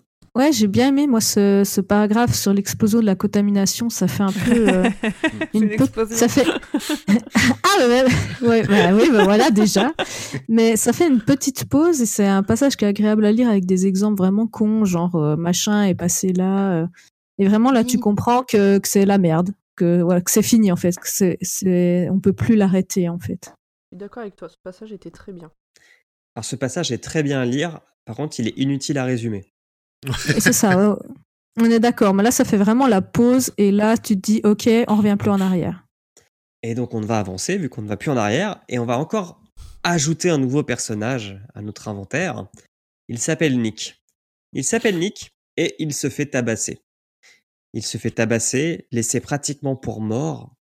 Et puis, euh, il a failli être écrasé par une voiture. Heureusement, il ne l'est pas. Et il va se réveiller en cellule. Là, on apprend qu'il est noir, sourd et muet, et qu'il vient de se faire tabasser et voler. Hmm. Donc, Et Lui, on- oublié qu'il était noir. Et on, bah, on s'aperçoit que la police, il y a quand même des phrases, euh, ils, ils le traitent de bamboula. euh, Oui. les, les policiers Ah oui, sont. oui. bah, Alors, à part le, le shérif lui-même qui, a l'air plutôt ouvert d'esprit, entre les prisonniers et les- le reste de- de- de- des coéquipiers de la- des, des autres policiers, c'est vraiment. le- on, on a vraiment l'impression d'être au fin fond de, de l'Amérique profonde. Voilà. Donc, chez les cutéreux racistes. Alors, faut pas oublier qu'on est quand même. ça- le fléau, c'est un, c'est un roman qui se passe énormément dans euh, les États un peu plus euh, redneck, quoi, que ça. que le Maine ou que euh, New York ou que Los Angeles. Mm. Donc, on est dans l'Arkansas. euh, le shérif va libérer euh, Nick après avoir discuté avec lui grâce à un calepin et un crayon. Et puis, euh, le shérif va décider avec Nick de retrouver les mecs qui lui ont cassé la gueule. Le seul problème, c'est que l'un des quatre mecs qui lui a cassé la gueule, c'est le beau-frère du shérif.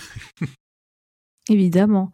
Par contre, il y a Mhm. quelque chose qui est important de rajouter, c'est que Nick peut lire sur les lèvres. Donc Oui. ça simplifie beaucoup de choses. Ouais. Et il sait écrire. Oui. ah oui, mais Oui, oui, non, non, je t'ai vu. beaucoup de Oui. choses vont passer par l'écrit. On retourne à New York, où Larry a découché, et il n'a pas prévenu maman. Et ça, c'est pas bien. Faut toujours prévenir sa maman quand on découche. Mais on apprend aussi qu'il n'a pas vraiment euh, l'envie de rester avec sa conquête du soir. Euh, Mhm. il a du mal à se souvenir de sa soirée. Il a du mal à se de souvenir de ses bonnes manières. La, la situation se termine où la meuf euh, lui jette des trucs euh, par la rue, il me semble. Et puis, Ah, c'est c'est c'est la vétérinaire ou je sais plus quoi. Ouais. La prothésiste ou la vétérinaire, Ouais. je sais plus. c'est elle Ouais. qui lui dit, euh, qui lui dit un truc qui va le marquer tout le long du bouquin, qu'il est pas un mec Oui. gentil. Ouais. Qu'il est... Ouais, euh, ouais, c'est- C'est pas un mec bien C'est ou pas un quelque mec chose bien. comme ça. un sale mec. T'es un sale mec, elle Mm. lui dit. Et c'est ce passage-là, il, faisait vraiment très euh, crise, un peu crise d'identité de, de Larry, et on sait, et nous, enfin moi personnellement, on sait pas trop si c'est vraiment un sale con ou juste qu'il était un peu paumé dans son succès. Il est maladroit. Moi, je suis restée là. Il est maladroit. Ouais.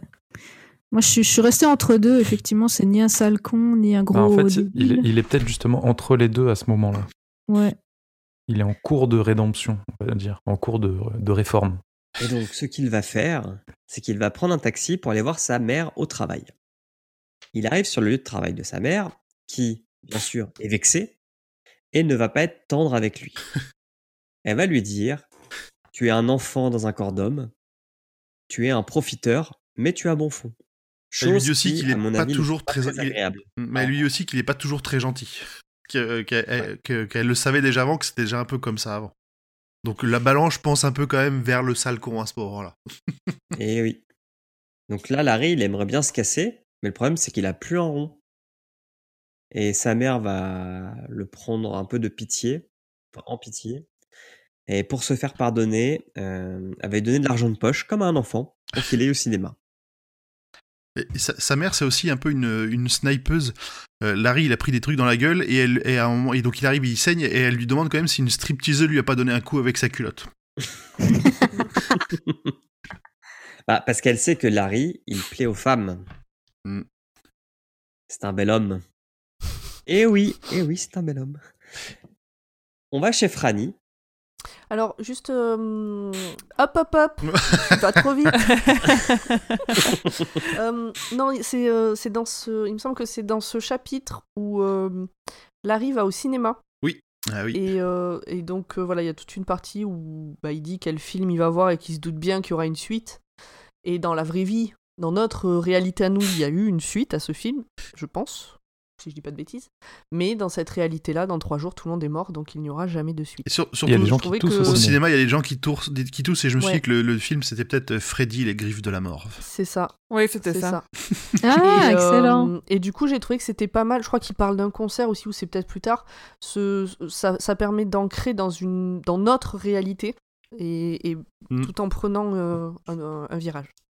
Ouais, et ce qui est super bien, c'est que justement, tout le petit paragraphe où il dit qu'il va y avoir une suite à Freddy Krueger, la dernière ligne de ce chapitre-là, c'est dans la rangée derrière Larry, un homme tout sait. C'est ça. Et ces Exactement. petits points comme ça de, où on sent vraiment la maladie qui se propage, c'est hyper malin.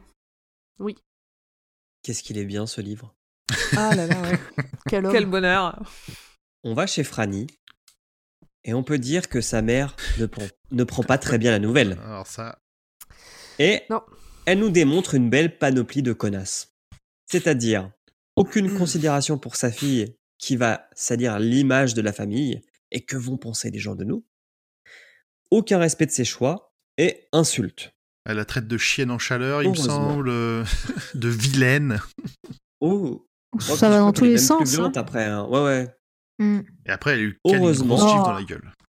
Heureusement, son père intervient et la gifle pour la calmer. Petit Il point, gifle la mère, donc. il gifle la mère, oui, c'est celle qui, qui hurle. Mais d'abord, la, la mère a giflé euh, J'ai Franny. mis usage de la violence. Oui. Est-ce que vous êtes d'accord avec l'intervention du père? Pour calmer des gens hystériques, des fois, ça- c'est c'est efficace. Bah écoute, pour moi, c'est la seule solution avant la piqûre. Donc, euh, Mais comme disait Grand Paul, il a, euh, la mère a d'abord giflé Franny, non? Oui, oui, oui, c'est ça. Donc, euh, à la limite, pour, euh, en, en défense, on va dire, euh, Ah, de sa fille, ça, ça se. Ça, se- ça- je sais pas si ça se justifie, mais ça, ça se comprend.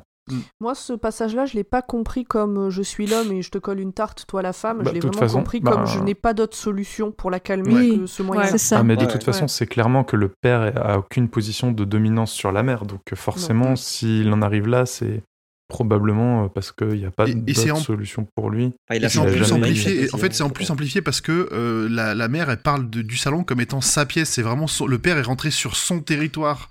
Il y a vraiment Mm. euh, ces sortes de mon salon. Quand est-ce qu'il est entré dans le salon euh, C'est, on, on sent que c'est la pièce qui est réservée, enfin pas, pas forcément réservée, mais en, tout cas, C'est sa chambre à ça. elle. voilà, il veut, il veut, il a rien à y faire là-dedans.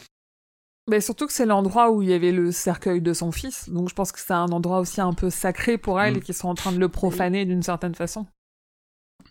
oui, c'est complètement ça.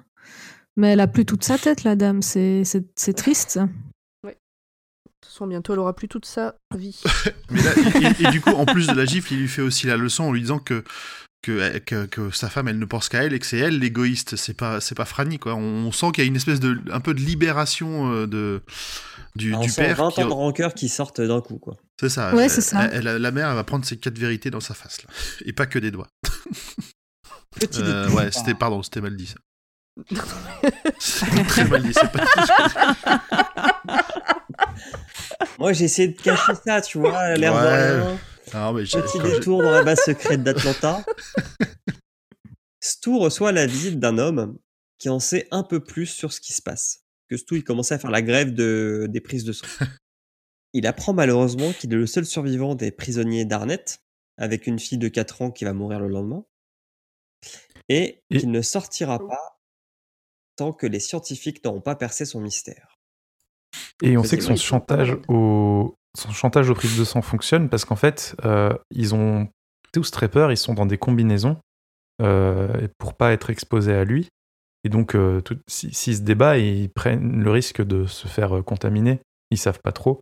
Donc c'est pour ça qu'ils ils insistent pas. C'est vrai. Oui, c'est vrai qu'on n'a pas son trop seul levier. Mais dans le livre, on comprend que le mec, il est en quarantaine, genre euh, sas de décontamination. Bien sévère, partout, quoi, ouais. combinaison étanche, etc. etc. C'est là aussi que du coup on va avoir le, le premier rêve euh, qui met en scène un homme sans visage. Ok. Je ne l'avais pas noté, mais je te crois. Retenons cette Il y information. a une espèce de rêve pré- prémonitoire et il, il a une, la vision d'une espèce de, de- de lieu de destination où il doit aller. Ah, ok, je me souvenais pas que c'était si vite. Mais là pour l'instant tu vois c'est vraiment on n'a pas on ne sait pas aussi euh, on ne sait pas encore si c'est un, juste un rêve parce qu'il arrive enfin à dormir à peu près correctement ou si c'est lié euh, aux, aux- aux prémonitions qui vont avoir les autres après derrière. Parce que vraiment il y a euh, l'homme sans visage alors que d'habitude c'est vraiment souvent l'homme noir ou ce genre de choses. C'est le genre d'anecdote qu'on relèvera, qu'on peut pas relever vraiment à la première lecture. En fait, il Ouais. faut avoir connu Ouais, l'histoire en entier ça. pour ça, pour s'en rendre compte. Moi, je Mhm. sais qu'à ce moment-là, je me suis dit, oh non. Ah, Au moment ils du vont rêve faire un truc pourri à base de rêves et de, de mecs chelous. Ah là là, Mais pomme Pomme, que Ils vont avoir les- le visage qui se recouvre de, de de peur. papillon. de toile. Non, pas les papillons. Moi, j'avais pas encore lu Sleeping Beauties euh, quand j'ai lu ce passage-là. Je ne savais pas. Puis, le médecin qui vient de débriefer Stu, qui est en fait un militaire, fait son rapport pendant qu'une infirmière répand la maladie dans la base, puisqu'elle tousse dans le couloir.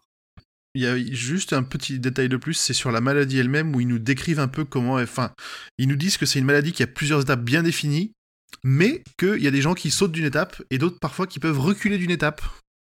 Donc c'est vraiment une belle maladie de merde où tu sais vraiment pas ce qui Oui, va se c'est passer. c'est une maladie où qui donne l'illusion d'aller mieux pendant un moment. D'ailleurs, on l'aura plus tard Mhm. avec euh, Nick et le. le Et shérif. la femme de. Ouais, et le shérif. On a Moi, j'ai l'impression que c'était la, la grippe bubonique euh, en référence. euh. Non, mais vraiment, quoi. Et plus je un lis plus je me tout, dis, euh, c'est la grippe bubonique, en fait. Est-ce la grippe bubonique? Est-ce la super grippe? Est-ce le Vous grand le saurez voyage? au prochain épisode. On va bientôt le savoir. On va encore ajouter d'autres personnages à notre inventaire, mais des personnages un peu moins sympas. Ah On va commencer avec Pock et Lloyd. Et Lloyd, ce ne sont pas des, des petits animaux euh, euh, de dessin animé. Non, non. Ce sont deux fugitifs meurtriers, drogués et donc dangereux. Alors, moi je les ai appelés le- les Bonnie and Clyde teubés. Parce qu'ils sont vraiment, vraiment, vraiment très cons. Ah, à moi, Bonnie and Clyde. euh, ouais, non, dans ce côté euh, buddy movie, je voyais plutôt euh, euh, deux autres personnages qu'on verra plus tard. Donc, ces deux euh, fugitifs euh, font un braquage de station-service qui tourne mal. On apprend que Pock se fait toucher à la joue par euh, une arme euh, d'un d'un des mecs qui était dans cette station-service, un cow-boy. On apprend aussi que plusieurs clients se font tuer. Alors, ils se font poker. C'est ça, pokériser. Pokériser, ouais. Et, euh, juste pour accentuer le côté, c'est vraiment des, des, des losers, c'est qu'à un moment, il nous dit quand même qu'il trouve un pot de confiture rempli de pièces de, de monnaie et il, il se barre avec quand même, quoi. Les mecs, ils se font euh, 20 dollars en pièces de monnaie, ils les attrapent et ils partent avec. Mais ils font ça pour l'adrénaline. Moi, j'avais noté que c'était deux baltringues psychopathes. De retrouver mes notes. C'est un peu ça. Bon, on apprend qu'ils ils en sont pas à leur premier braquage. hein. Je crois que c'est le cinquième ou le sixième. Euh, En tout cas, ils tuent 12 personnes. euh, mais Ce braquage-là sera leur dernier puisque les flics arrivent et les coffrent. Puis on retrouve Starkey dans sa base secrète. La situation n'a pas l'air de s'arranger. Et donc on déclenche le plan 3, non pas comme le chiffre, mais, Mais comme la ville. Alors, c'est là aussi où ils, il y a le, ils ont un nom pour le problème dans leur manuel des situations d'urgence qu'ils appellent le pot de fleurs. C'est joli. Mais le, le pot de fleurs ou le plan 3, ça n'a pas l'air jojo. Et en effet, ça va rejoindre un peu ce que tu disais tout à l'heure avec la télévision. Mm. Mais pour contenir l'information, l'armée va commencer à tuer des journalistes trop curieux. Bonne ambiance. Très bonne ambiance. Dans l'Arkansas, la justice fait son travail. Du moins son bras armé qu'est le shérif. Il a mis trois des quatre agresseurs de Nick sous les verrous. Et le shérif étant malade, il commence lui aussi à tousser. Il a un mauvais rhume. Il a un mauvais rhume. Sa femme le force à nommer Nick comme adjoint. Et Nick se dit Putain, il y a 24 heures, j'étais en cellule. Et maintenant, je suis le shérif adjoint de cette ville que je ne connais pas. Ça, c'est une belle preuve d'ascenseur social. Et tu l'avais déjà dit, mais le, le, le- un, des, un des mecs qu'ils ont foutu en tôle, c'est le frère de la femme du shérif. Et quand elle, elle va en parler avec Nick, elle le prend plutôt bien. Ça a l'air d'être Oui. quelqu'un de- d'avoir a bien les pieds sur terre. Quoi. Elle s'excuse d'ailleurs pour le comportement de son frère. C'est Qui une est chouette le- dame quand même. qui est le dernier euh, en cavale. Pour les récompenser, Nick va écrire l'histoire de sa vie sur son bloc-notes, qui est donc son moyen d'expression, pendant sa veillée nocturne. Il va le faire pour le shérif, parce que je crois que je sais plus si c'est le shérif qui lui demande ou si c'est lui qui lui propose. Mais euh, ce qu'on sait, c'est que lui non plus n'a pas eu une histoire facile. Son père meurt avant sa naissance. Il devient orphelin à 10 ans. Il rentre donc dans un orphelinat. Étant sourd et muet, ça aide pas. Heureusement, il va se lier d'amitié avec un colosse. Même si les débuts ont été un peu difficiles entre deux. Le lendemain matin, le shérif va mieux. Le docteur passe ausculter le shérif et Nick, parce qu'on rappelle quand même que Nick s'est fait tabasser. Euh, et il ordonne au shérif de rentrer se coucher. Le shérif hésite parce que il veut pas laisser la gestion des prisonniers à Nick, mais en fait, il a pas le choix. Donc, euh, on constate aussi à ce moment que le docteur et le shérif entretiennent de bonnes relations dignes d'une bromance, avec des petites vannes un peu machistes entre eux. Attends, tu veux dire qu'ils ont élevé, qu'ils sont gardés les moutons ensemble? Les cochons, oui. Et le soir, Je euh, pense qu'il y avait une vanne, non euh, à relever Haut dans la, En haut dans la montagne. La montagne du dos cassé. Ah. Des moutons, c'est des vaches. Je sais plus.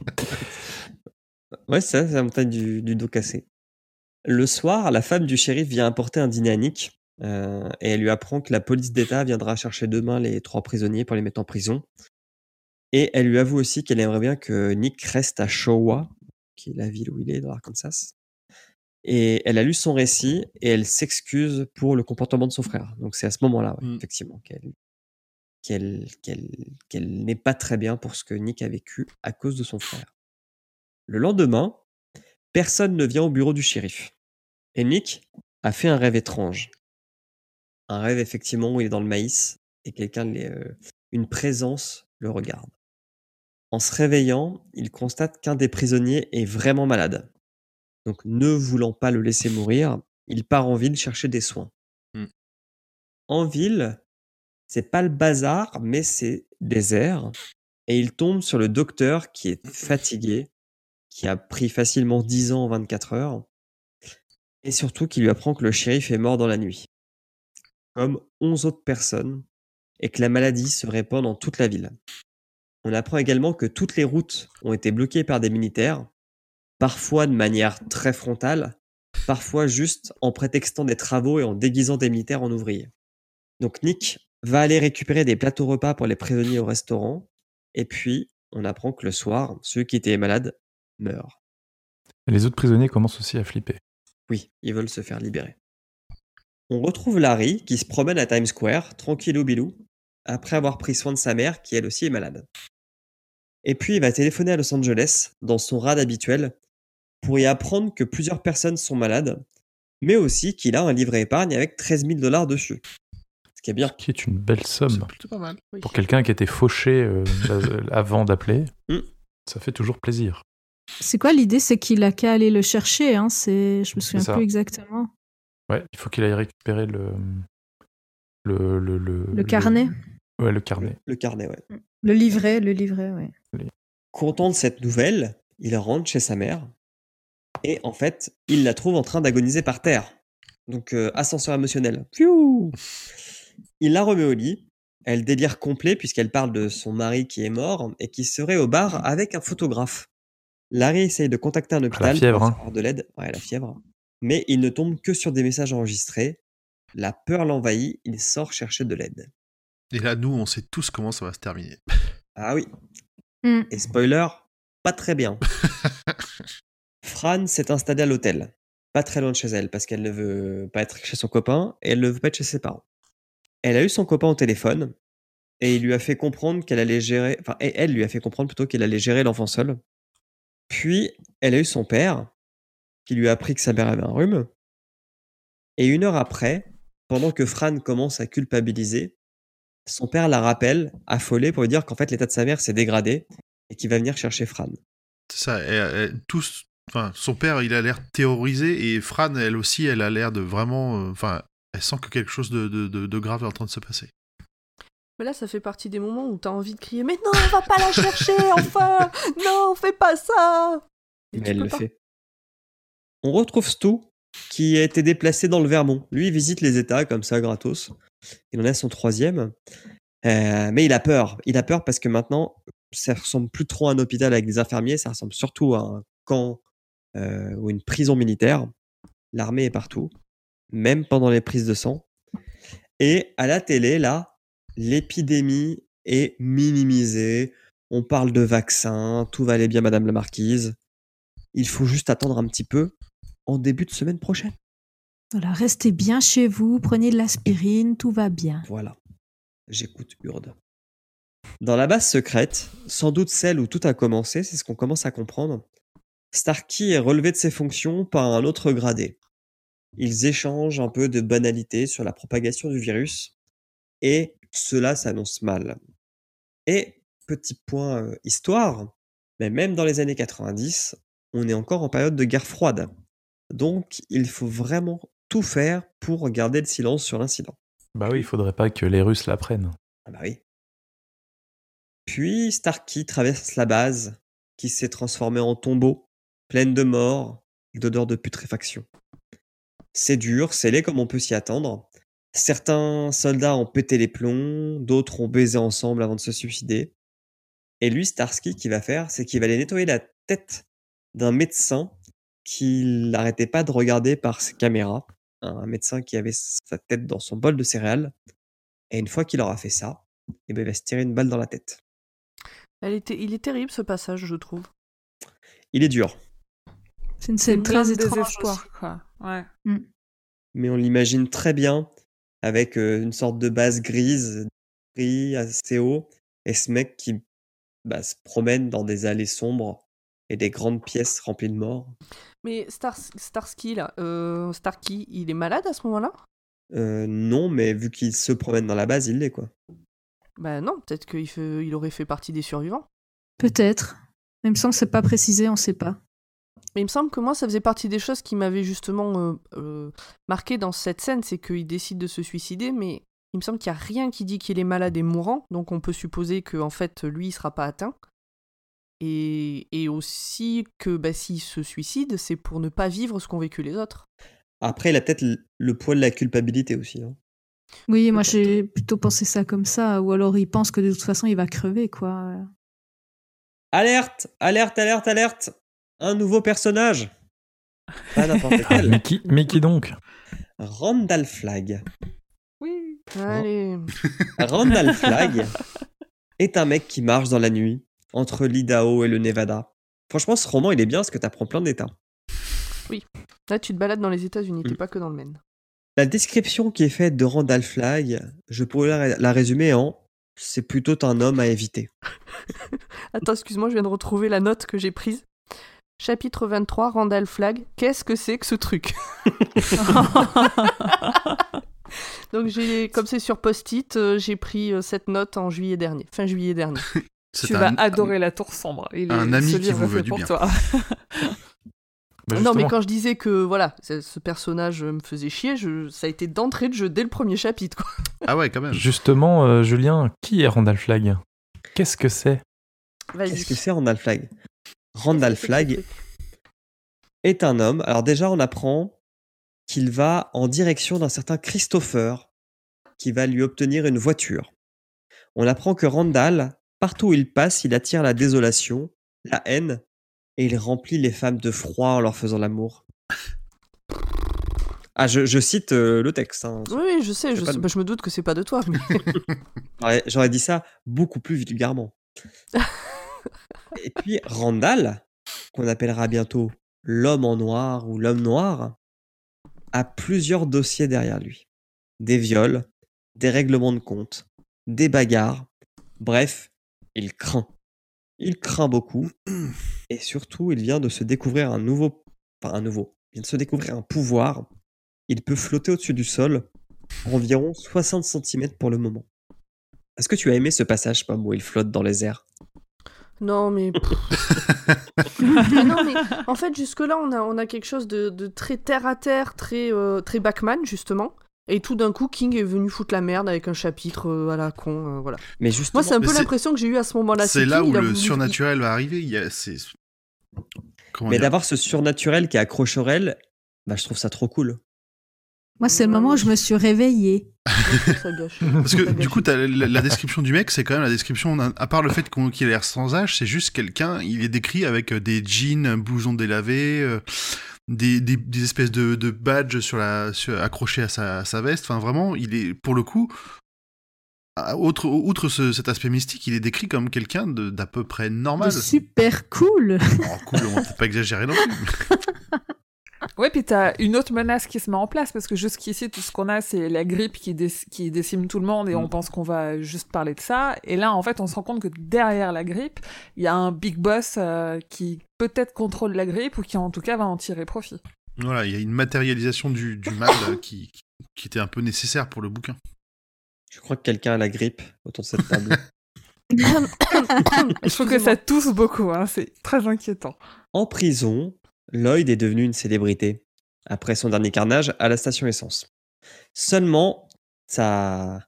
son euphorie est de courte, durée puisque son avocat va tout de suite le faire redescendre sur Terre en lui expliquant qu'en fait, il risque ni plus ni moins que la peine de mort pour ses conneries via la chaise électrique.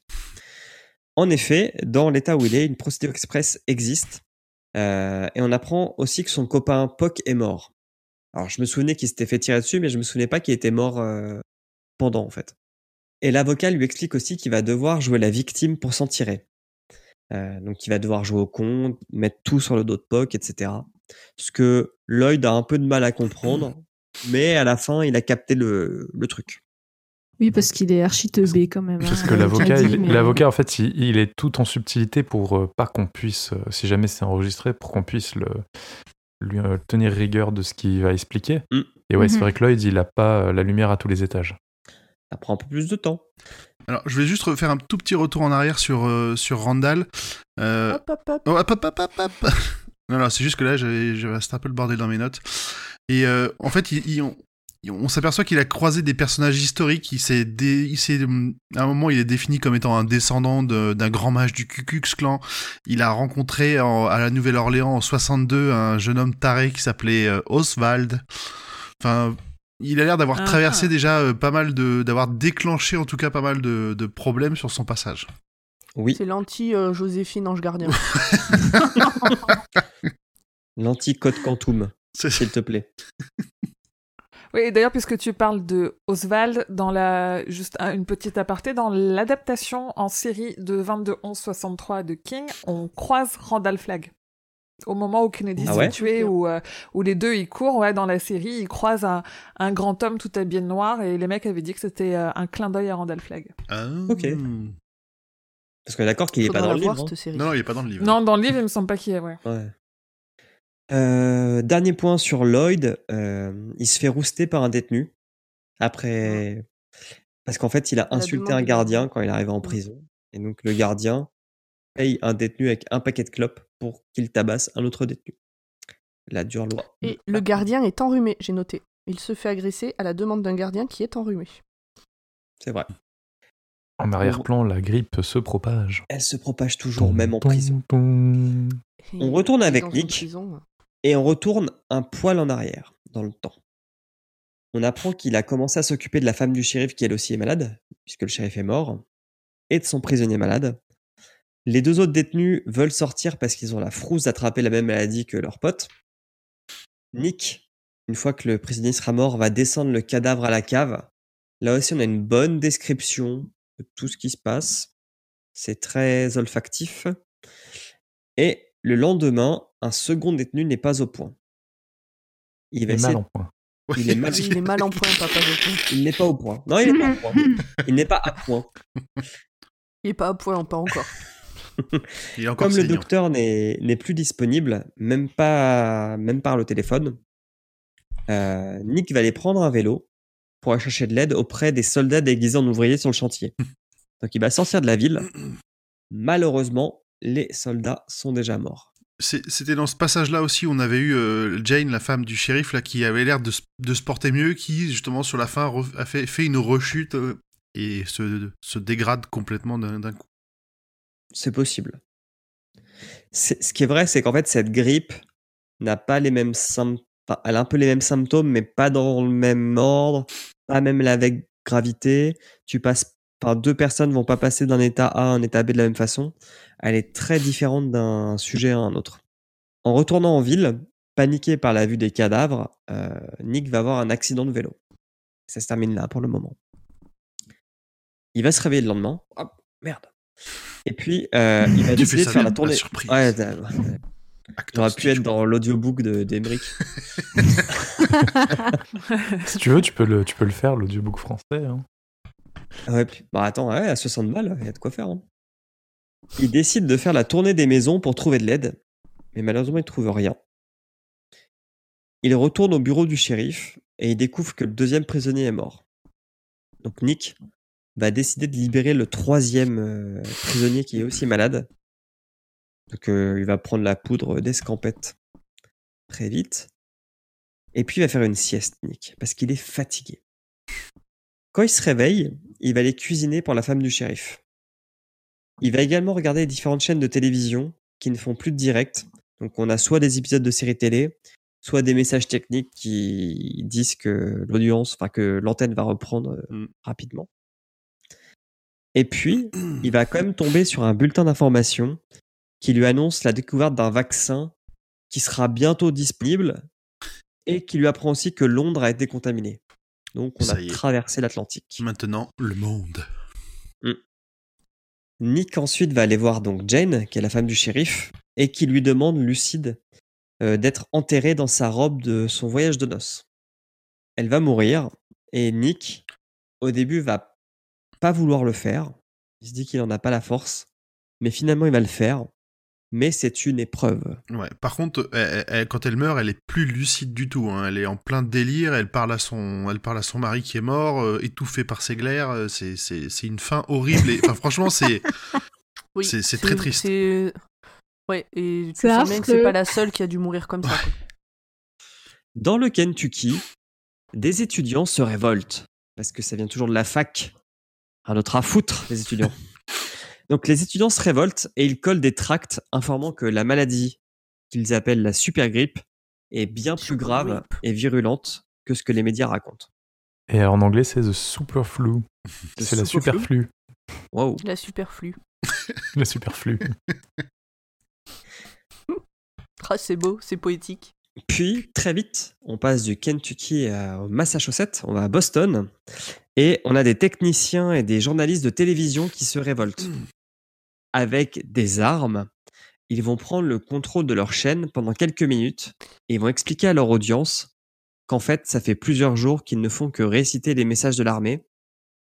Et puis, ils vont diffuser un reportage où on voit des malades qui s'accumulent à l'hôpital et bien plus glauque, on voit des militaires qui déchargent des camions euh, dans la baie Mm. euh, pour faire disparaître des corps euh, où on les jette alors, à Boston, c'est dans l'océan, oui. Ouais, en fait, triste. là, on- ils ont réussi à révéler, on va dire, l'hécatombe et devrait y avoir une panique générale derrière, quoi. Ah, mais sauf qu'ils sont tous malades. Bah, voilà. Ouais, c'est ça en fait. Il peut plus y avoir de panique, tout le monde est déjà out. Il reste 1%. Et puis, en fait, après, on a plusieurs descriptions euh, de tentatives d'information par les médias dans plusieurs États des États-Unis. Euh, parfois, ces tentatives vont être contrôlées par l'armée, donc il faut entendre qu'ils vont tuer les journalistes. Mais parfois, ces tentatives d'information vont être dans des endroits qui vont être tellement paumés que tout le monde s'en fout. Mais l'information qui est la plus importante Mm. de toutes, c'est que le vaccin n'existe pas. Ils ont, ce- ce- cette histoire de remède n'existe pas.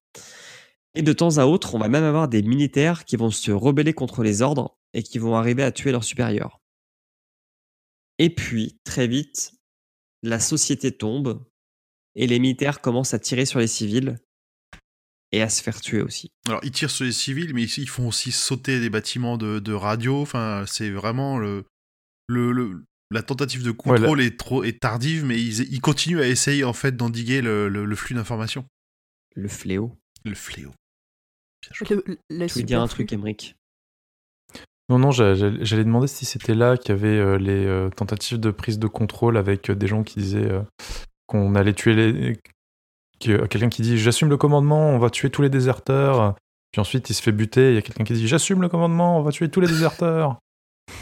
Euh, Je crois que c'est par Peut-être là, ouais. C'est peut-être après, oui. Ça doit être par là, parce que là, c'est vraiment le, le gros bordel social, en fait. Ouais. Enfin, armée sociale, après, on n'en parle plus trop, donc... euh, Je crois que c'est par là parce qu'après Bah, dans mes notes j'ai euh, des magasins se font piller, euh, des personnes se prennent pour des social warrior, warrior justice, sœurs.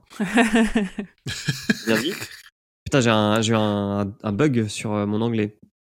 Des SWJ, Social Justice. Non, c'est SJW. c'est SJW. ouais. Social Justice Justice Warrior. Warrior. Mais ça n'a rien à voir. Bah si ils font justice eux-mêmes, ils font ils, ils trouvent Oui, mais que c'est pas de la justice sociale. c'est pas de la justice sociale. C'est de la justice sociale. Ils essaient de reprendre le contrôle de l'information. On peut essayer de pas forcément de l'information, mais ils essayent de, de, de, de venger les actes des militaires. Mm. C'est comme ça que je Là, le... Puis, le... Ouais, là- Et puis après, il y a le président qui fait son allocution qui sert à rien, puisque de toute façon, il y a tout le monde est mort, personne le regarde. Ouais, puis surtout, le, surtout, le, le président il dit que le, le peuple a manqué, le peuple américain a manqué de sang-froid, mais c'est facile au fond d'un bunker de dire ce genre de choses. et de toute façon, Et ils tous. ils Et- toussent. et ils toussent aussi. Donc on sait que c'est fini pour lui. Et- Et puis, on va retrouver Larry, notre personnage préféré, à gare dans un zoo.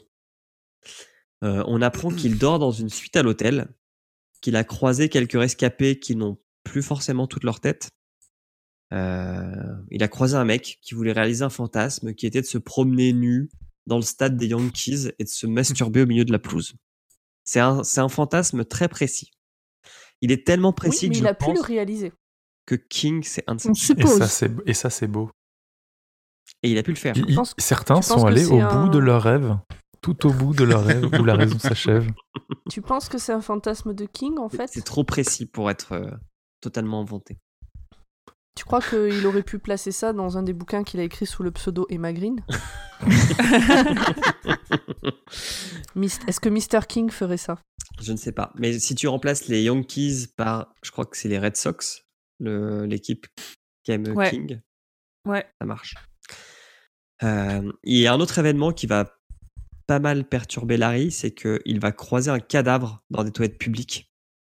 Euh, et en plus de vomir, l'image va le hanter, entre guillemets, même jusqu'à ses cauchemars. Euh, et puis, Larry se remémore de son passé et il a des remords parce que c'est un homme bien, comme je le dis. Il est juste maladroit. Il est en train de changer, surtout. Ah, mais c'est lui qui aime pas le vomi aussi. Oui. Il est comme toi. c'est juste, il est comme moi. Je Ouais. sais, il y a. oui. Donc déjà, on En fait, Larry, c'est Urde.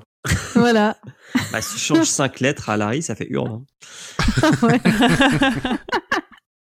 Donc, déjà, on apprend que euh, il s'en veut d'avoir fait chier un de ses potes avec qui il avait traversé les États-Unis pour aller de New York à Los Angeles pour une histoire de 25 dollars empruntés qu'il pensait avoir rendu alors que non. Et ils ne se sont plus revus depuis cet incident. Euh, C'était cinq ans plus tôt, cinq ans avant cette grippe. Et Larry s'était senti seul à ce moment-là. et il s'était senti seul jusqu'à sa rencontre avec Yvonne. Alors, je sais pas si elle s'appelle Yvonne aussi dans le livre, mais c'est un prénom très vieux quand même, Yvonne. C'est pas très années 90. Quoi? Bref. Les am- il y a- il y a- C'est un prénom. C'est Rita? C'est la même personne? Non, non. Non, non, Non, non, c'est- c'est non, c'est une non, autre. non, Rita, c'est plus tard. Ah, dans son passé, Ouais. je sais pas. Oui, quand il a vécu un an, euh, d'Yvonne. un an en couple en mode, euh, en mode pépère, il rentrait chez lui le soir. Exactement. Il buvait des bières devant la télé. Il était un peu papa rentre à la maison. Puisque, comme Il tu le dis, Emmerich, euh, il, a, il avait un boulot, il avait un chez content d'avoir un chez soi. Bobonne, enfin Yvonne faisait à manger. Lui, il mettait les pieds sous la table, il mangeait, il buvait sa, il buvait sa bière devant la télé. Il faisait l'amour le soir, il était, peinard. On, on apprend qu'il a un boulot dans une librairie et qu'il a aussi un groupe qui fonctionne pas trop. Et là, bam, on revient dans le présent et il pleure. Il pleure parce qu'il a perdu cette vie en fait. Beaucoup de regrets. Il a beaucoup de regrets. Et puis il a aussi perdu sa mère. Trois jours plus tôt, euh, il a réussi à l'emmener à l'hôpital et euh, elle est morte au milieu de centaines d'autres victimes. Euh, voilà, il l'a laissée là. Après, on apprend qu'un singe meurt et, et donc on comprend que la grippe ne n'agit pas que sur les humains. Oh, Parce les que oui. Les animaux sont, enfin certains animaux attrapent aussi la super grippe. Certains parce qu'ils croisent souvent des chats qui ont pas trop l'air malades, donc on sait pas trop. Qui ont même plutôt l'air de proliférer au bout d'un moment. Ouais, les chats, les rats, les loups. Et Larry rencontre une femme. Larry rencontre Rita, Rita. Rita. une femme de la haute. Une femme de la haute avec qui a un peu moins de la cinquantaine, qui est très chic et qui fume des clopes mentholées et a des pierres précieuses aux doigts. Ah ah Qu'est-ce qu'on sait d'autre sur Rita? Elle est veuve depuis deux ans. Euh, elle possède une arme et elle a beaucoup Elle a de une médicaments pharmacie dans son sac à main. Ouais, c'est Mm. ça. Elle se trimballe avec sa pharmacie. De la vitamine E, dit-elle. Oui, Enfin, c'est- plus exactement, il y est écrit de la vitamine E, mentit-elle avec un sourire rayonnant. Mais Rita aime la compagnie de Larry, car Larry est un chic type. Et elle lui propose d'aller manger un bout. Boum On va dans le Maine. Franny a la tête ailleurs. Franny. Franny est à garde. Ses parents sont morts. Sa pensée se perd. Alors, pleure. juste un, un petit, Oh putain, elle est hagarde. un petit, Oh un petit truc sur, euh, sur, sur Oui, Rita, non, sur Rita et, et Larry, c'est qu'il il dit qu'il même qu'il va se souvenir longtemps de la promenade qu'ils ont fait. Et on nous annonce déjà la suite parce qu'il dit qu'on- qu'elle va commencer à perdre les pédales comme un jouet détraqué un peu plus tard. Ouais, bon. Ça va venir. Avant de mourir, euh, elle et son père, donc Franny, avaient assisté à une réunion à la mairie où on y avait décrété un mini état d'urgence. Donc on a mis des barricades et des barrages filtrants. Plus personne ne rentre en ville, mais tu peux en sortir si tu veux. Et puis bon, comme on est une petite ville, on va quand même virer les étrangers. Alors, étranger entre guillemets, hein, c'est une notion à géométrie variable selon l'époque et le lieu. Donc là, étranger, c'est qui n'est pas né dans cette ville ou qui n'y habite pas à l'année. hein. Donc si tu es un, un touriste ou si tu une résidence secondaire, tu es considéré comme étranger. Il va y avoir des voitures qui vont arriver à ces barricades, enfin des gens, des groupes, euh, parce qu'en fait cette ville se trouve sur une nationale, enfin sur une route assez euh, passante, et euh, on va leur demander d'aller prendre une déviation. Si jamais ces gens ne veulent pas prendre une déviation, ils sont abattus. Pas cool. Mm. La ville meurt à petit feu, et la seule autre personne qui n'est pas malade avec Franny est un ado qui s'appelle Harold. Ah, Harold. Harold. Harold, on va le traîner aussi. Oh putain, comme un boulet. Donc Fanny, elle prend une décision pas agréable, celle d'enterrer son père, qui est mort à l'étage dans son lit. Et qui est-ce qui débarque, qui débarque pardon, pendant ce sacerdoce? Harold, dont la description ne fait pas très envie. Il est gros, il est dégoûtant, et il a un melon. Dans le sens, il a la grosse tête. C'est ça, c'est un, c'est un écrivain en devenir. Alors, il a 16 ans, C'est hein, ça, incompris. 16 ou 17 ans. Ouais, c'est ça, 16 ans. Et Euh, je trouve que tout au long du. Je trouve qu'à chaque fois qu'on parle de lui, enfin plus exactement que Franny parle de lui, puisque c'est souvent via ses yeux à elle qu'on le voit, euh, le fait qu'il soit gros revient euh, parmi les caractéristiques qui font que ce mec est un pauvre type. Ah, ah, elle- Moi, il y a eu un moment elle où j'avoue que ça m'a quand même fait je sais tiquer. pas, elle dit quand même qu'elle s'en fout de ça, mais que quand elle le voit, Ah, elle se dit toujours qu'elle est un peu mal à l'aise et elle a, l'im- enfin, elle a l'impression de deviner que les, les pensées d'Harold sont toujours euh, dégoûtantes. Oui, oui. Non, mais ça, oui, mais justement, et, et tu verras, ça revient à plusieurs reprises euh, après, où euh, le fait qu'il est gros est, est mis dans la liste des choses qui font que c'est pas quelqu'un de bien. Non, j'ai pas, je l'ai pas senti Dans comme ça. Alors, je dirais pas quelqu'un de bien, mais quelqu'un qui, enfin, quelqu'un qui la dégoûte. Ouais, mais c'est ça. C'est pour Et, ça que euh, j'ai précisé que c'était dans les yeux de Fanny, euh, de Franny, Mm. pardon, à chaque fois. Et surtout, euh, on fait, enfin, elle fait souvent la comparaison entre lui, qui est disgracieux et peu populaire, et sa sœur, qui était une amie de Franny, qui était très jolie et très populaire. Et dont les parents, ça va être dit un moment, mais Hmm. elle, elle va prendre un peu de pitié pour lui parce qu'elle se dit que ses parents, en fait, ne l'ont pas trop considéré, ont tout misé sur leur fille. On continue avec Harold. Donc, euh, on apprend qu'il a volé la voiture d'un habitant de la ville et qu'il reluque Franny après une tentative bien naze de jouer au papa. Donc, pour info, Franny, elle doit avoir 21 ou 22 ans et lui, il en a 7. Mais il s'exprime quand même de manière très, très empoulée, très, euh, très étrange pour quelqu'un de son âge. Avec un, Moi, je la voyais plus jeune, Franny. avec un langage euh, franchement, franchement très châtié et puis sur, enfin, très paternaliste aussi dans, sa, dans, sa, dans, dans la façon dont il cause à, à Franny. Le mec, c'est un hippocagne. Voilà. Ah, c'est un littéraire, hein. le mec, on sent qu'il a lu. Ah hein. Il a lu, hein. ah putain. Il sait des choses. hein. Et il on a- sait des choses. Et il a écrit aussi, hein. Ouh là là. Imaginez s'il y avait eu Internet à, à cette époque-là. Je j'avais oublié qu'ils avaient pas le même âge euh, les deux. Je les voyais tous les deux autour de 19 ans. Ouais, pareil, en fait. Non, non, il y, a un- il y a un vrai gap. Et d'ailleurs, c'est à ce moment-là qu'elle lui dit, quoi. Enfin, le mec qui se prend pour mon père alors qu'il est plus jeune que moi, quoi. Mm. Puis ouais, mais j'avais pas cette euh, ouais, cette notion d'écart, surtout par rapport à après la manière dont il se comporte avec elle et tout. Mais bon, on verra. Après, comme tu disais, hein, il y aurait eu Internet, euh, Harold, ce serait un incel, et puis voilà. Alors, Franny, Oui, tout à- Non mais complètement, c'est totalement un incel ce mec. Franny décide de le congédier, mais il lui fait les yeux doux. Donc, ils restent là, tous les deux, à se demander quoi faire de leur vie maintenant, parce que ça a un peu changé. Franny a un peu de pitié pour lui, car voilà, Harold avait une sœur aînée brillante et jolie, et elle sous-entend que leurs parents ont dû s'occuper beaucoup plus d'elle que de lui. Euh, Harold a un plan, il lui propose de partir d'ici, et elle lui dit d'accord, mais seulement tu reviens me voir quand tu sauras où. Mm. Et enfin, bah, une scène compliquée, Franny qui s'occupe de la préparation de son père pour son grand voyage. C'est long, c'est exténuant, c'est physique. Elle pleure plusieurs fois, mais elle le fait. Et là, elle s'écroule de fatigue dans le canapé euh, chez ses parents. Et elle fait un rêve où, dans la chambre de son père, ce n'est pas lui, mais c'est l'homme sans visage. Qui est-ce? À ce moment-là de l'histoire, on n'en sait rien. On sait Ouais, pas qui et-.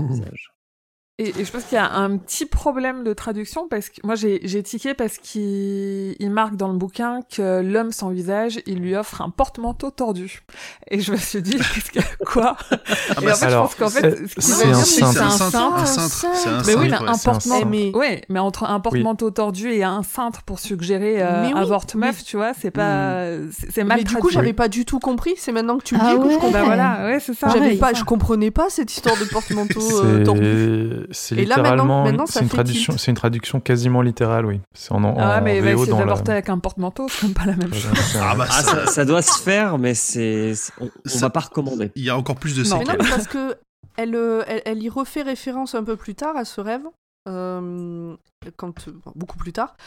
Et, euh, et justement, je me dis, mais à quel moment elle a rêvé de ça? Ça m'a pas fait tilter ni rien. Et donc, c'était là. Très bien. Ouais, c'était ça. Ok.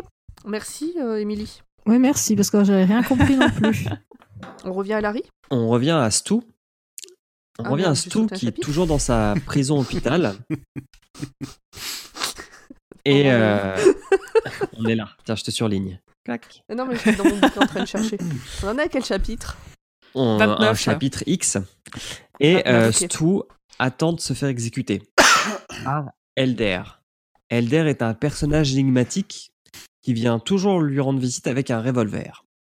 Et Stu décide, enfin redoute, pardon, le jour où Elder rentrera seul dans sa chambre, parce que là, ça voudra dire que Elder vient pour le tuer. Et là, qu'est-ce qui se passe? Et ben Elder il rentre Ouais, tout seul dans la chambre. Donc c'est le moment ou jamais, quoi. C'est vraiment euh, la, dernière le dernier, euh, la dernière ligne droite pour Stu. Hmm, la dernière chance. Et, et il utilise une ruse très très maligne. Il lui dit Oh nom de Dieu Collins. Un rat Une saloperie de rat Et l'autre se retourne comme un con. C'est vrai. Alors, moi j'ai noté que Stu, il est pas totalement sûr des agissements d'Elder. Mais, dans le doute, il risque quand même de faire sa tentative d'évasion en effectivement assommant Elder avec une chaise suite à cette ruse du rat. Ça fonctionne. Et Stu se retrouve à courir dans la base. Et il le tue, hein. Il récupère le flingue et il, il lui tire une balle dans la tête. Je sais plus. C'est Il possible. me semble, hein, parce qu'après, euh, plus tard, euh, on verra. Ok. Euh, mais en tout cas, quand tout commence à courir dans la base, il va croiser plusieurs morts en fait, ou des malades à un stade très avancé, notamment un de ses anciens infirmiers qui va lui demander de l'achever. Stu, qui a volé l'arme d'Elder, ne va pas réussir à l'achever. Et puis, euh, il va errer dans les couloirs sans trouver la sortie. D'ailleurs, à ce moment-là, il passe à côté d'un écriteau que j'ai trouvé très étrange où il y avait marqué Radiologie, fermé jusqu'à nouvel avis, Randall. Tu Ah vois, ouais? juste le fait d'avoir le nom Randall à ce moment-là, je trouvais ça bizarre. Ah ouais, c'est le- étrange. Bien vu. Euh, la folie commence à faire son effet. Euh, Stu se met à courir dans les couloirs sans vraiment savoir où il va, jusqu'à tomber sur une sortie de secours. Il tourne le poignet, elle s'ouvre. Délivrance Non Non, non, non, non Il, Une il main grimpe, des- c'est des escaliers. Il grimpe des, il grimpe des escaliers et là, il y a une main qui l'attrape à travers les, les marches parce que c'est des escaliers en métal. Et et là, qui lui saisisse la cheville et qui lui propose de partager du poulet. Passage très bien écrit aussi. Très angoissant. Ah ouais, il est horrible. Il est, il est vraiment horrible. Stu panique, j'ai envie de dire normal, Oui, jusque-là, et réaction normale. et il frappe la main qui le retient avant de s'écrouler sur l'asphalte extérieur. Il est libre et il pleure. Il est libre de Oh, plonger en enfer, oui, surtout, parce qu'il est sorti de là, mais Ensuite, on a un petit chapitre sur la description de la ville d'Arnett, donc la ville de Stu, où la nature a repris ses droits, avec des animaux, de la végétation, blablabla. Pas très intéressant à résumer pour l'histoire.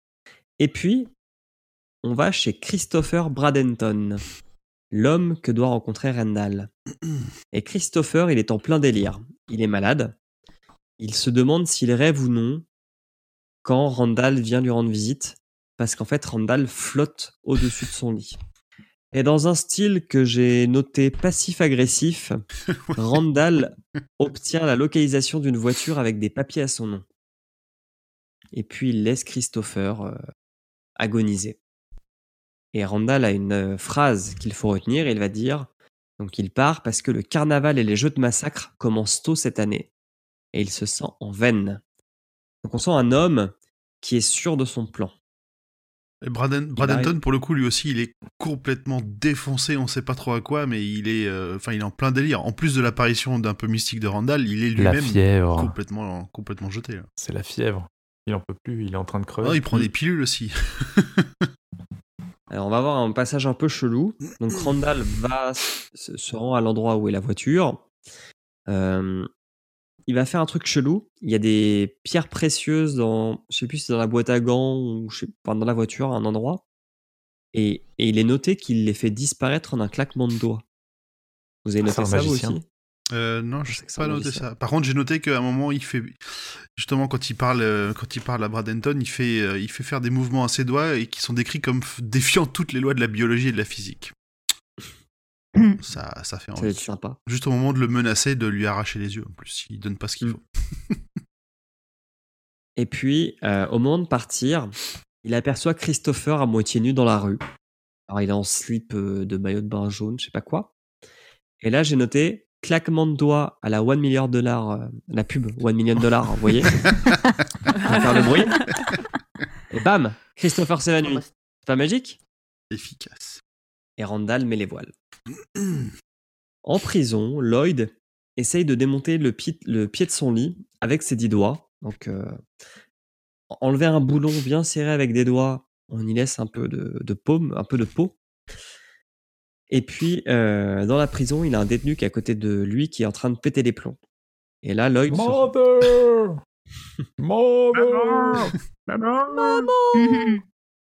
Bon, Après, le, Lloyd, on, s'aperçoit quand même qu'il est, qu'il est quand même persévérant parce qu'il a, il, il est en train de galérer sur le dernier. Ses doigts, ils sont complètement ruinés en sang et il, il- il s'acharne pour essayer de, de, de, de s'en sortir. Ouais. il s'acharne, mais pourquoi faire? Parce qu'il veut démonter le pied de son lit, mais il sait pas quoi en faire après. Mais alors, avant ça, On euh, il va refaire le film des derniers jours passés dans sa tête. Donc, il y a eu le début de l'épidémie. Au début, des détenus étaient évacués vers l'infirmerie. Puis après, on les a laissés pour morts dans leurs cellules, on s'en foutait. Et puis, les gardiens étaient de moins en moins nombreux, jusqu'à ce qu'ils ne viennent plus, et jusqu'à ce que la nourriture ne soit plus distribuée. Là où Ça, Lloyd... je l'avais tellement vu venir. Ouais, c'est sûr. Alors, franchement, euh, il y a une épidémie, euh, les prisons... Dès que, dès ça- que le gars il s'est mis à tousser, là, il y a, il y a 8 ou 9 chapitres, je savais. Alors là, on a un point où Lloyd, il est plutôt malin parce que sentant la merde arriver, il va commencer à rationner ses repas et à en mettre la moitié sous son matelas. Et pourquoi il fait ça? Parce que plus jeune, il avait un lapin et son père ne voulait pas qu'il ait un lapin, donc il a dit "Tu peux avoir un lapin, mais tu t'en occupes."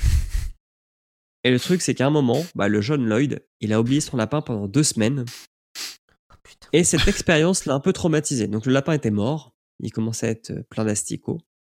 Et, et Lloyd ne veut pas finir comme son lapin. C'est horrible. Pauvre lapin. Alors, à défaut d'utiliser son pied de lit pour s'échapper, puisqu'il ne peut rien en faire, Alors, on, on a un petit, un petit point timing, c'est qu'il a quand même mis deux jours à défaire son pied de lit. ouais, s'occupe comme on peut. hein. Oui, bah, dé- déboulonner des... un pied de lit avec juste ses doigts. C'est ça. Puis après, se masturber en entendant le mec hurler Maman, maman Ouais, j'avais oublié ce passage. Je l'avais pas noté. Chacun ses kinks, on ne juge pas. Ouais. Mais Lloyd, il va quand même utiliser son pied de lit pour tuer un rat qui est en train de bouffer le détenu à côté de lui. Et euh, Lloyd va mettre de côté le rat sous son matelas aussi. Au cas où. Faire vieillir la viande, c'est important. La, Faire la maturer un petit peu. La faire faisander. faut, faut bien survivre. On retourne avec Nick, qui s'occupe en lisant un livre quand, par surprise, parce qu'on rappelle qu'il est sourd et muet, mais surtout sourd sur ce passage-là, euh, débarque le dernier de la bande de nos agresseurs, donc le frère de la femme du shérif. Le prenant par surprise, il va essayer de l'étrangler, et puis on va avoir une bagarre dans le noir, qui est pas non plus à l'avantage de, de Nick, où l'agresseur enfonce ses doigts dans les yeux de Nick. Ah, Ouais, il lui amoche Ah, salement un des yeux quand même. Ouais. hein. donc il l'éborgne un petit peu. Et euh, Nick va se défendre avec le pistolet du shérif. Va Qu'est-ce qui morfle Nick quand même entre une Il a chose pas de chance. hein. Ah non, il en prend plein la gueule. Il va se tirer une première balle qui va légèrement écorcher sa jambe. Légèrement. euh, Eh, Bon, elle va laisser un sillon dans ça, sa jambe. C'est ça. Mais elle va pas rentrer dans sa jambe, quoi. Non, c'est un moindre mal. C'est qu'une blessure superficielle. Mais il moyennement réussit quand même. Il superficielle. réussit quand. Ouais, il réussit quand même à tuer euh, son, ad- son Agresseur. adversaire. Alerte, alerte, alerte. Nouveau personnage. Je vais le faire à chaque fois. Nouveau personnage. Ou un mec sympa Un en autre. plus. Un autre gars sympa, un des quatre fantastiques. La poubelle. Ouais. La poubelle est dans l'Indiana. Alors, il, il, a, C'est un, la poubelle en français. il a un- ouais, C'est il a nul. un petit nom quand même, c'est Donald Merwin Elbert. C'est, on On l'utilisera pas sous. En fait, il sera utilisé un peu plus tard pour, euh, pour signifier un peu ça, une crise identitaire aussi. C'est pour ça que je, le- je le donne là. ouais. La Que C'est poubelle. comment en VO Son Trash can C'est euh, the, garb euh, the Trash Can Man. Oui, bon, c'est cohérent. Ouais. Oui. Mais c'est euh, c'est pas la poubelle, c'est l'homme. euh, L'homme corbeille. L'homme corbeille. Ouais. Ça fait un C'est peu un film d'horreur.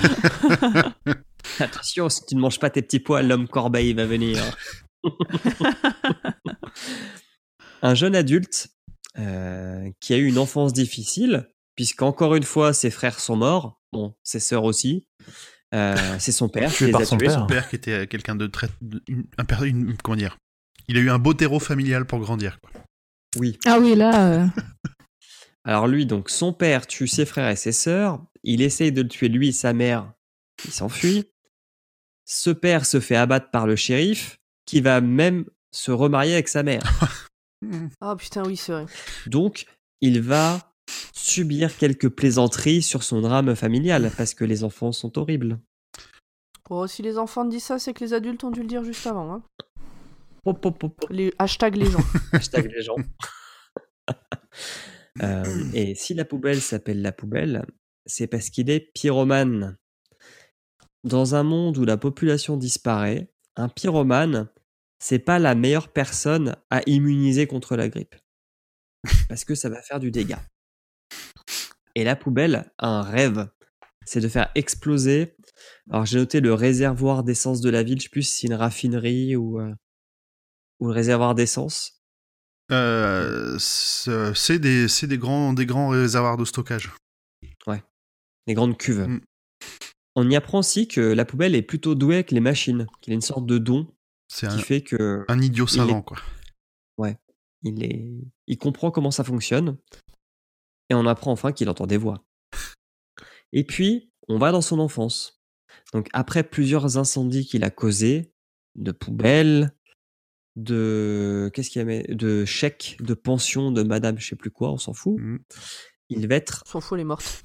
envoyé en, en HP, enfin, un hôpital psychiatrique.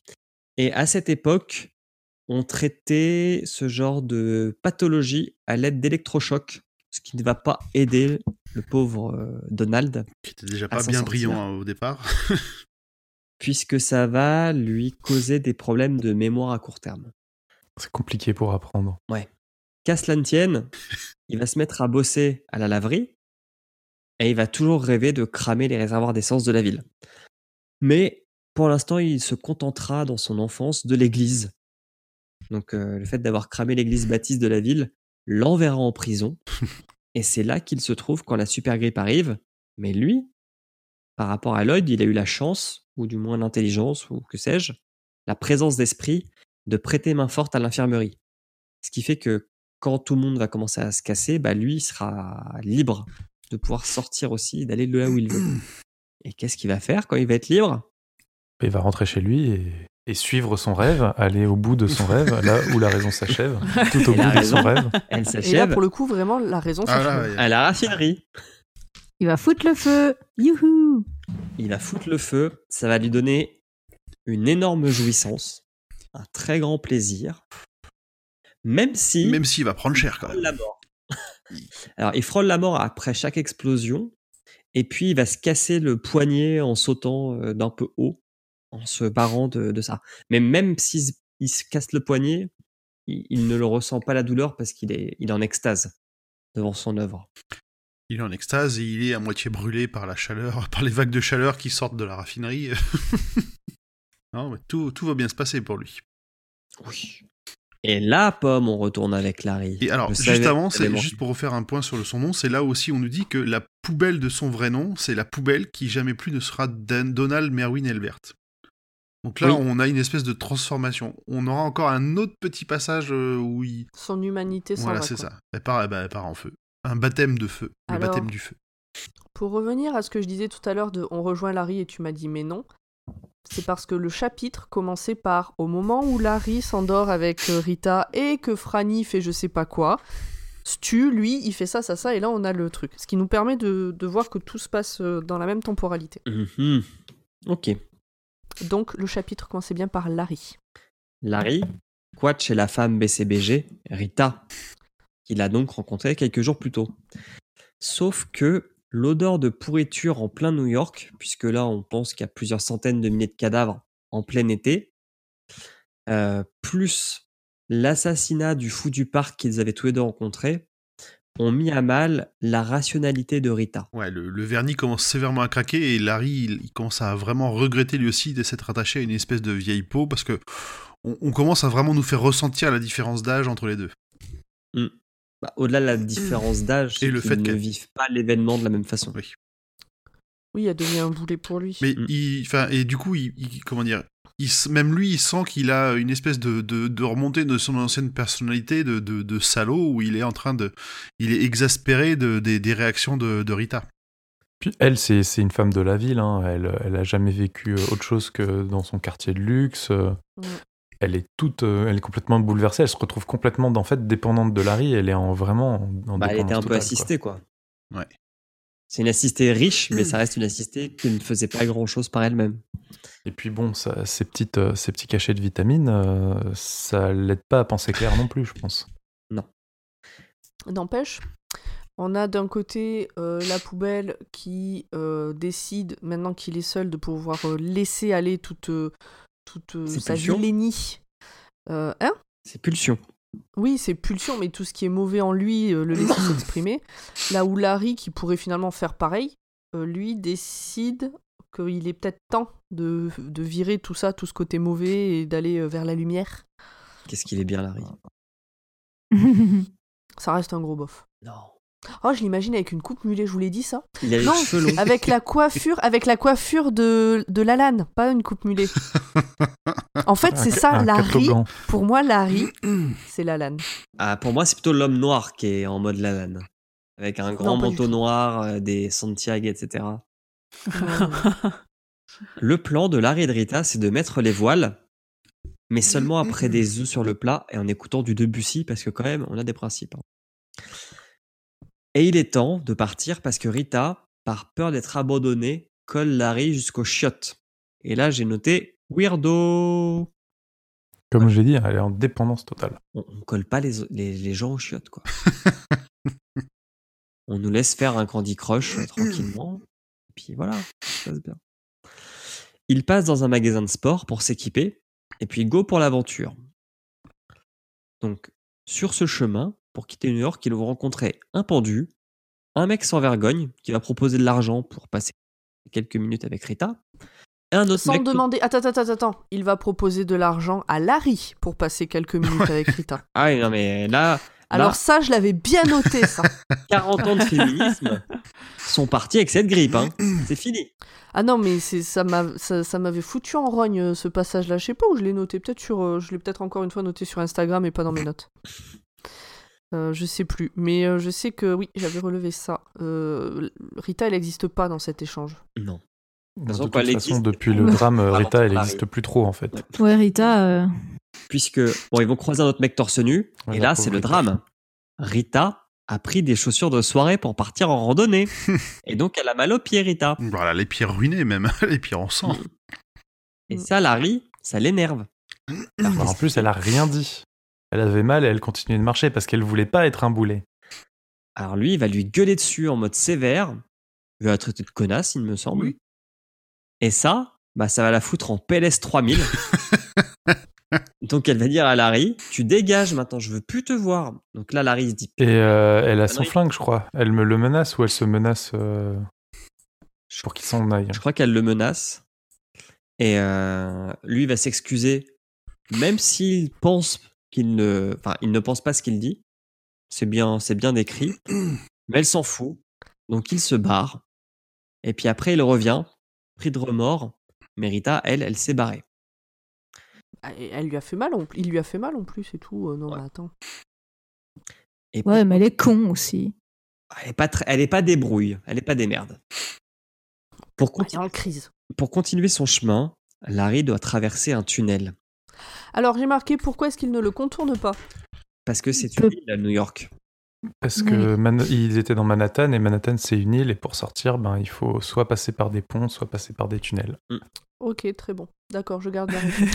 j'avais pas en tête euh, la géographie. Non, mais c'est vrai, j'avais pas en Ah, tête pas la de géographie du truc et je me suis dit, mais c'est complètement con enfin, de pas faire le tour. Ok. Et donc c'est un tunnel rempli de morts et sans lumière. Et là, je vous demande, l'auriez-vous traversé?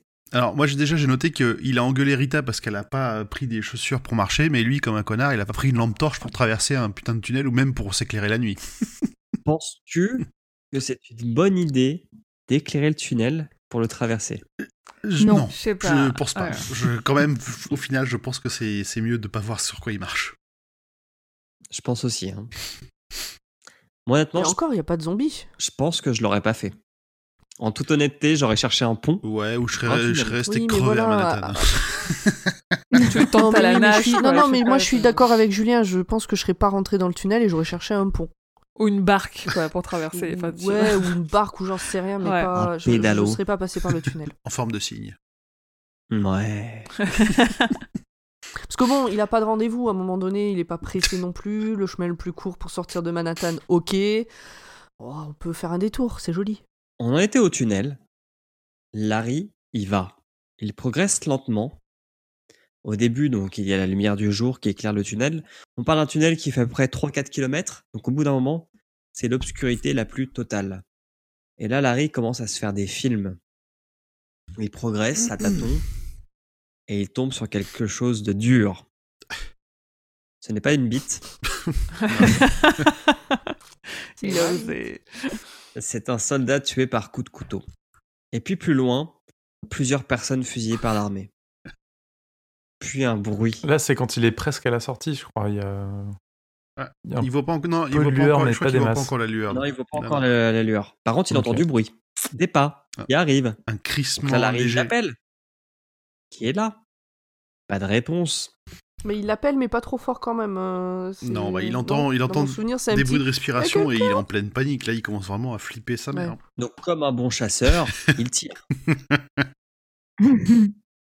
Heureusement, il tire n'importe où parce qu'en fait, c'est Rita. c'est Rita qui, euh, encore une fois, ne se signale pas. Donc, elle fait encore tout à l'envers, cette Rita. Mais non, mais elle le dit qu'elle aussi, elle savait pas qui était devant et qu'elle avait peur. Ouais. Enfin, Là, bon. là t'es pas gentil avec elle. Alors, elle raconte qu'elle a vu Larry aller dans le tunnel et qu'elle a aussi vu deux hommes qui traînaient autour de l'immeuble où elle était et du tunnel. Donc là, elle a eu Mhm. un peu peur. Elle s'est dit, bah, je vais essayer de prendre le tunnel moi aussi pour retrouver Larry. Et, et Rita, elle a quand même eu très très chaud aux fesses parce qu'elle a quand même senti le vent. La balle est passée très près. Elle a pris des éclats sur le visage. Oui, Bon, À 2 Et dans sa cm, tête- on n'avait plus de Rita. Quoi. Larry est balancé entre l'envie de la tuer et le fait d'être assuré de ne pas avoir eu affaire à un zombie. Ils vont Ah bah. devoir escalader des, des cadavres. Ah, le fun. Car oui, Le là, fun après le fun. Ils mettent, ils mettent pas le pied dans un ventre. Oui, euh, si, ils marchent, ils marchent sur les trucs tout mous qui leur explosent un peu sur les pieds. Bon, c'est pas. oh. Tout monde qui fait des bruits de paix. Elle est contente. ouais. C'est un peu comme une explosion. Ouais. Ouais. Et puis la délivrance, le bout du tunnel. Dans le Maine, Fran y pense. Et elle fait des ricochets. C'est beau. hein C'est beau. elle s'est occupée d'un vieux, donc un vieux gardien, pendant trois jours, un, un gars gentil du coin qu'elle met bien. Et maintenant il est mort. Et elle se met à penser à l'avenir et à Harold. Et elle décide de lui rendre visite. Et elle n'est pas déçue du voyage. Puisqu'elle le découvre en bikini en train de tondre la En, pelouse en, en courant. monokini. En monokini, ouais. Ah oui, oui, il a juste le slip. hein. Ah, le slip, il me semble que c'est un slip euh, drapeau de l'armée. Non, non, tout bleu, Drapeau tout américain. bleu. Tout bleu. Ah, il me Non, semble mais que sans c'est déconner. brillant. Sans Pour un déconner. culotte. Sans déconner. Oui, j'ai pensé à ça. Il y a personne dans le bled. Il fait super chaud. Vous en profitez pas pour vous balader en slip? Non, mais si. Ah, Mais carrément. Ouais, mais Je trouve que là encore, il y a le côté surtout- surtout quand on fait- euh, Mais non, là, c'est Surtout le quand on côté de Alors, Harold pas qui part, qui pète un câble, là. C'est surtout ça, en fait. Mais surtout qu'il est en train de tondre la pelouse en mode sportif. Hein, c'est les tondeuses manuelles où, on- où il faut les pousser pour, euh, pour les actionner. Et apparemment, là, il est, au lieu de la pousser en marchant, il la pousse en courant. quoi. ouais, Oui, puis il est en train de pleurer. Enfin, ça n'a aucun sens, cette scène. Oui, il est en train de, de- oui, on va dire, il y a un d'expurger sa breakdown, peine. quoi. Mhm. Et donc, il voit Franny, et là, il a trop honte, et du coup, il court se réfugier chez lui. Voilà. Et sa maman lui manque. Autant son père et sa sœur n'étaient pas cool avec lui, il l'avoue, mais sa mère, ça allait. Bah, c'est sa maman. Et donc, Franny va jouer la carte de la diplomatie et de la compréhension. Ils vont aller faire un pique-nique.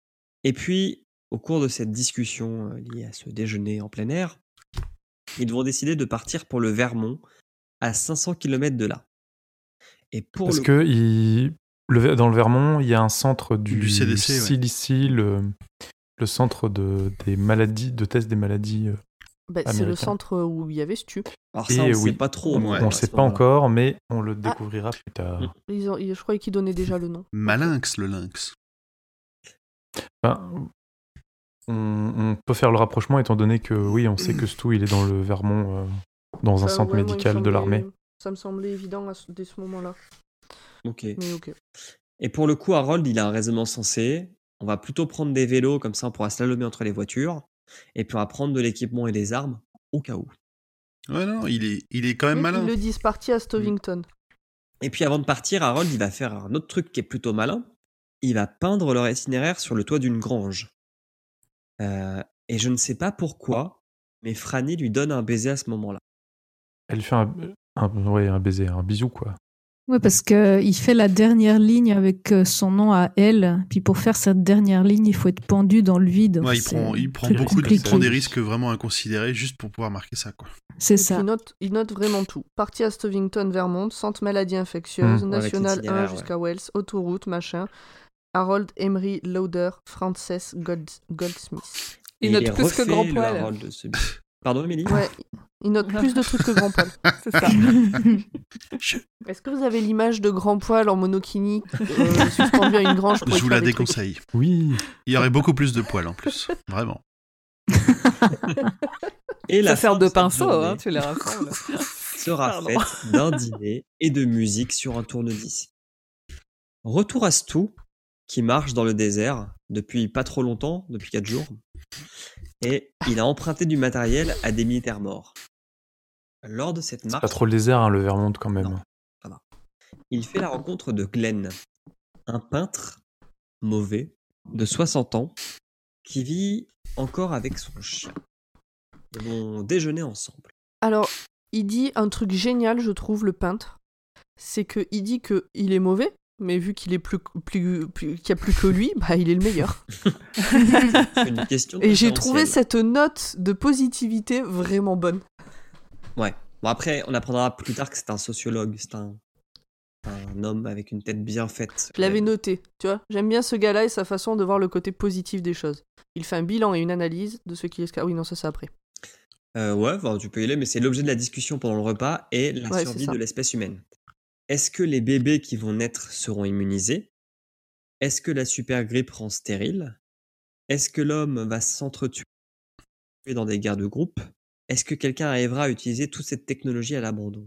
Et surtout que la technologie va devenir le nouvel or, puisque la personne qui saura utiliser savoir. une centrale, qui saura, etc., c'est eux qui détiendront le pouvoir. euh, La poubelle En fait, il, fait, il, il- il expose une théorie sur deux, communiqués, deux communautés différentes. Une théo démocratique où il y a de l'abondance, mais l'autre euh, dictatoriale où, le, où tout a l'air de, de- de mal se passer, qui font un peu écho à ce qui va se passer par la suite.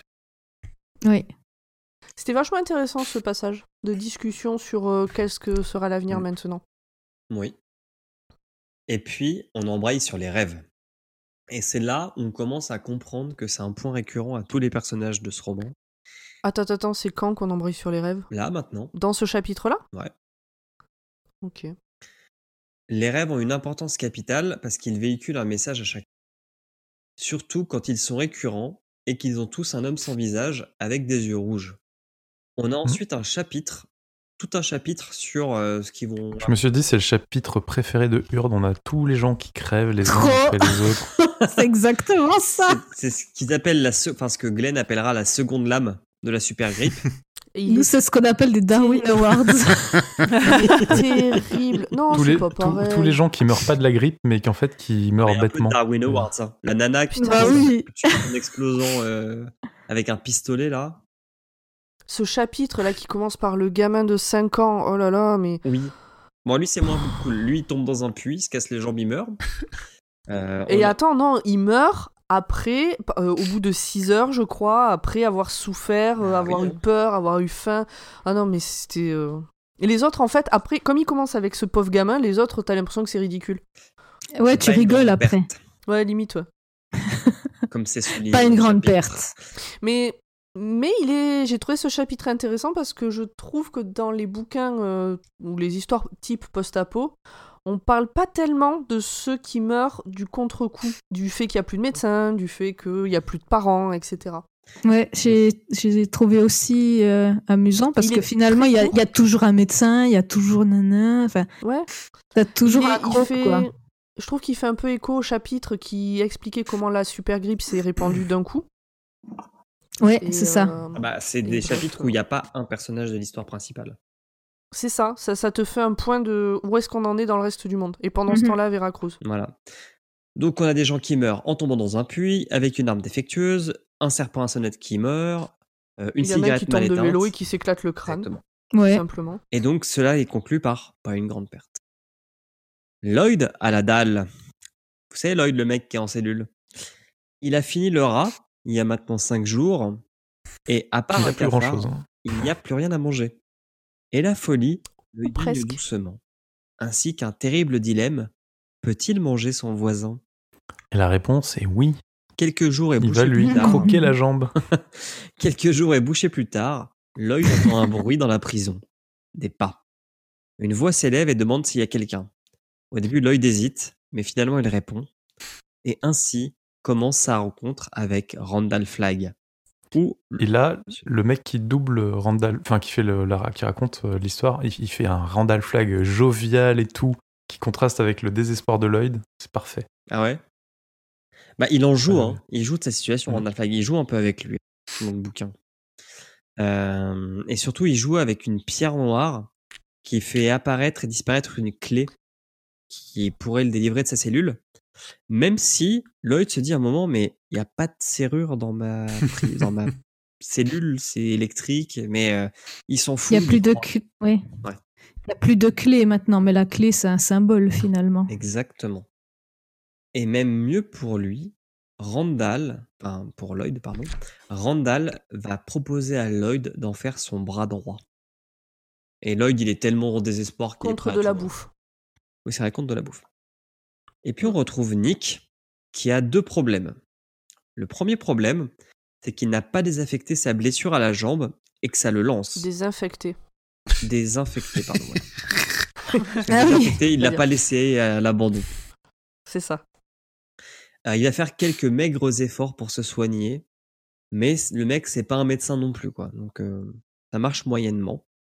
Et Dezio, il fait un rêve récurrent avec un homme en noir qui lui promet l'ouïe et la parole contre Mm. une soumission totale. Puis, dans le même rêve, enfin, rêve slash cauchemar, il passe à une vieille femme noire aux cheveux blancs qui chante et qui s'appelle Mère Abigail. Et il sait exactement où elle se trouve dans le Nebraska. Et il l'entend chanter. Ouais, voilà. Abigail. Oui. Et c'est ainsi qu'il alla dans sa direction à bicyclette un 4 juillet, jour de fête nationale aux États-Unis. Et il est, enfin, ce chapitre, il est euh, assez impressionnant désert parce que, enfin, c'est très fort tous les petits passages où King il écrit, euh, il passa devant de jolies maisons qui gardaient leur fraîcheur à l'ombre de leurs rideaux. euh, euh, tirés jusqu'à la fin des temps, ce genre de choses. Et en fait, on a l'impression que enfin, c'est un chapitre presque positif parce que Nick, il est heureux d'être tout seul pour une fois et lui, il est dans une bonne situation et il se sent pas du tout menacé. C'est vrai. Et est-ce que, parce que moi c'est ce que me fait ce roman à chaque lecture, vous arrivez, enfin votre imagination arrive à vraiment imaginer les scènes? Ah ouais, comme la complètement. Nick Ouais, qui déambule en vélo dans une ville vide. Faut dire, c'est un peu détaillé. On pourra pas arriver à, à- à imaginer. euh, Oui. ouais, Faut le mais vouloir. c'est pas un détail euh, type diarescription, justement. Non, ça va. On retourne avec Larry, notre personnage préféré, et on découvre que la nature est belle ce matin du 4 juillet. Et Larry, il est d'humeur patriotique. Alors, cul nu, il entonne l'hymne américain. Les oiseaux volent, un arc-en-ciel se forme, c'est magique. J'ai une, Vas-y. j'ai une question. Oui. Est-ce que, euh, du coup, à l'époque, quand tu lisais ce bouquin, le 14 juillet, tu te foutais cul nu pour chanter la Marseillaise? Bien sûr.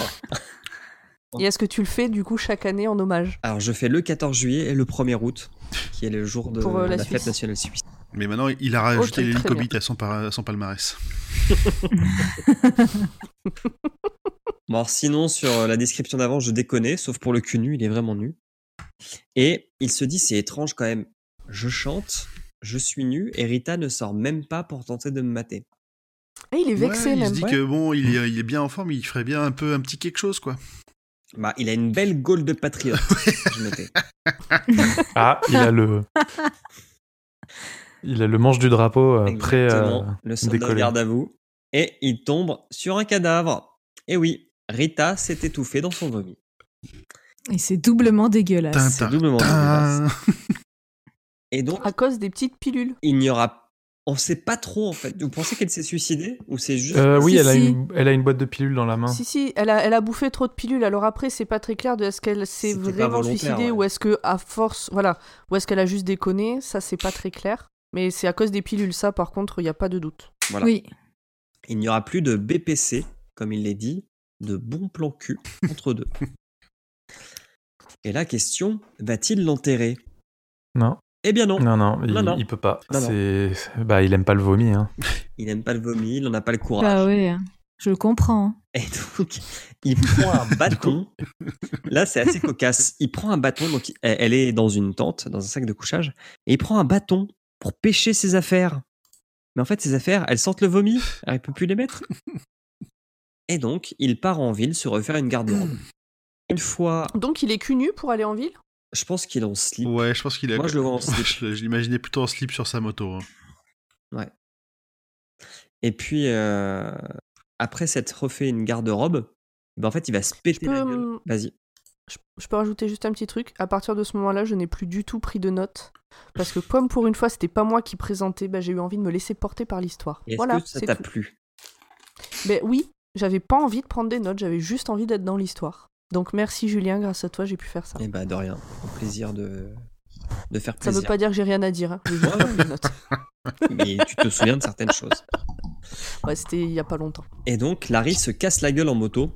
Et ça va un peu le traumatiser. Alors, ça va pas le tuer. Non, non, mais là, il est vraiment Non, ça en mode euh, Oh putain, euh, ma vie tient qu'à un cheveu et la moto, c'est peut-être dangereux en fait. Hein. Bah ouais, ouais, le- mais ça ça l'a marqué, hein, la mort de Rita, il s'en veut parce qu'il a passé la nuit entière avec elle alors qu'elle a dû mourir assez tôt dans la nuit après avoir pris ses médocs. Puis, Il a en rien entendu, il a dormi comme un bébé. Il Ouais. s'en veut aussi d'avoir euh, de s'être dit putain on pourrait baiser alors qu'elle était déjà morte. Et donc, et donc ouais, il- du coup, il va pêcher par excès de prudence. euh, il va se mettre à rouler au pas Ouais. sur une énorme moto. Donc, il va faire du 30 Et du- km/h avec un casque. Le problème, c'est que sa moto, c'est une grosse Harley et que ça aime pas tourner au ralenti à 30 km/h. Et donc, elle va surchauffer et il va décider de l'abandonner et de continuer à pied pour aller camper dans la ville la plus proche. Pendant la nuit, il entend du bruit inhabituel, mais il ne voit personne. Ouais, il a plus l'habitude d'être seul, il est un peu en mode parano, il entend des voix, euh, il plus rien. qui- Exactement, la Il est solitude vraiment va, plus serein du tout. Quoi. va- ne va pas l'aider, mais bon, il va se rendormir. On arrive chez Stu, chez qui aussi la solitude commence à peser, mais lui, par chance, il va entendre deux motos arriver, et c'est Franny et Harold. la rencontre est, on peut la qualifier de sous tension, puisque Harold ne veut pas partager la compagnie de Franny. Ah non mais c'est pas la compagnie qui veut pas partager, c'est- veut pas femme. partager. Femme Elle est à Moi, lui, femme Harold Incel. Alors, Ah bah, Alors là- il, a, il a eu son bisou, hein, ils sont mariés. hein. Alors là, oui, là, c'est pour la vie. hein. Euh, effectivement, il ne veut pas partager Franny. Alors moi, j'avais essayé de rendre ça un peu plus élégant. Euh, alors que elle, bah, elle veut que Stu intègre le groupe. Euh, et surtout, il y a une information qui est importante, c'est que euh, lui, il vient du centre où eux essayent d'aller. Donc, après une discussion virile entre les deux hommes, Stu est intégré dans le groupe et il dit mais t'inquiète pas, je sais que c'est ta Alors, femme, je te la laisse. Voilà, c'est ça. Le point important, c'est ça, c'est que Stu fait la promesse à Harold qu'il ne lui prendra pas Franny. En fait, Car il sait utiliser sa main. Oui, alors veuve il y a tout un mais euh, Stu, Il est quand a- même fin psychologue. hein, C'est pas la première fois qu'il arnaque, enfin qu'il arnaque, qu'il euh, qu'il arrive à manip- on va dire manipuler Ouais, les gens et, qu'il arrive et à surtout lire- à lire les gens, un ouais, peu, c'est ça. euh, ce que, ou- comment Ouais. s'arranger pour que les gens ça se passe bien avec eux.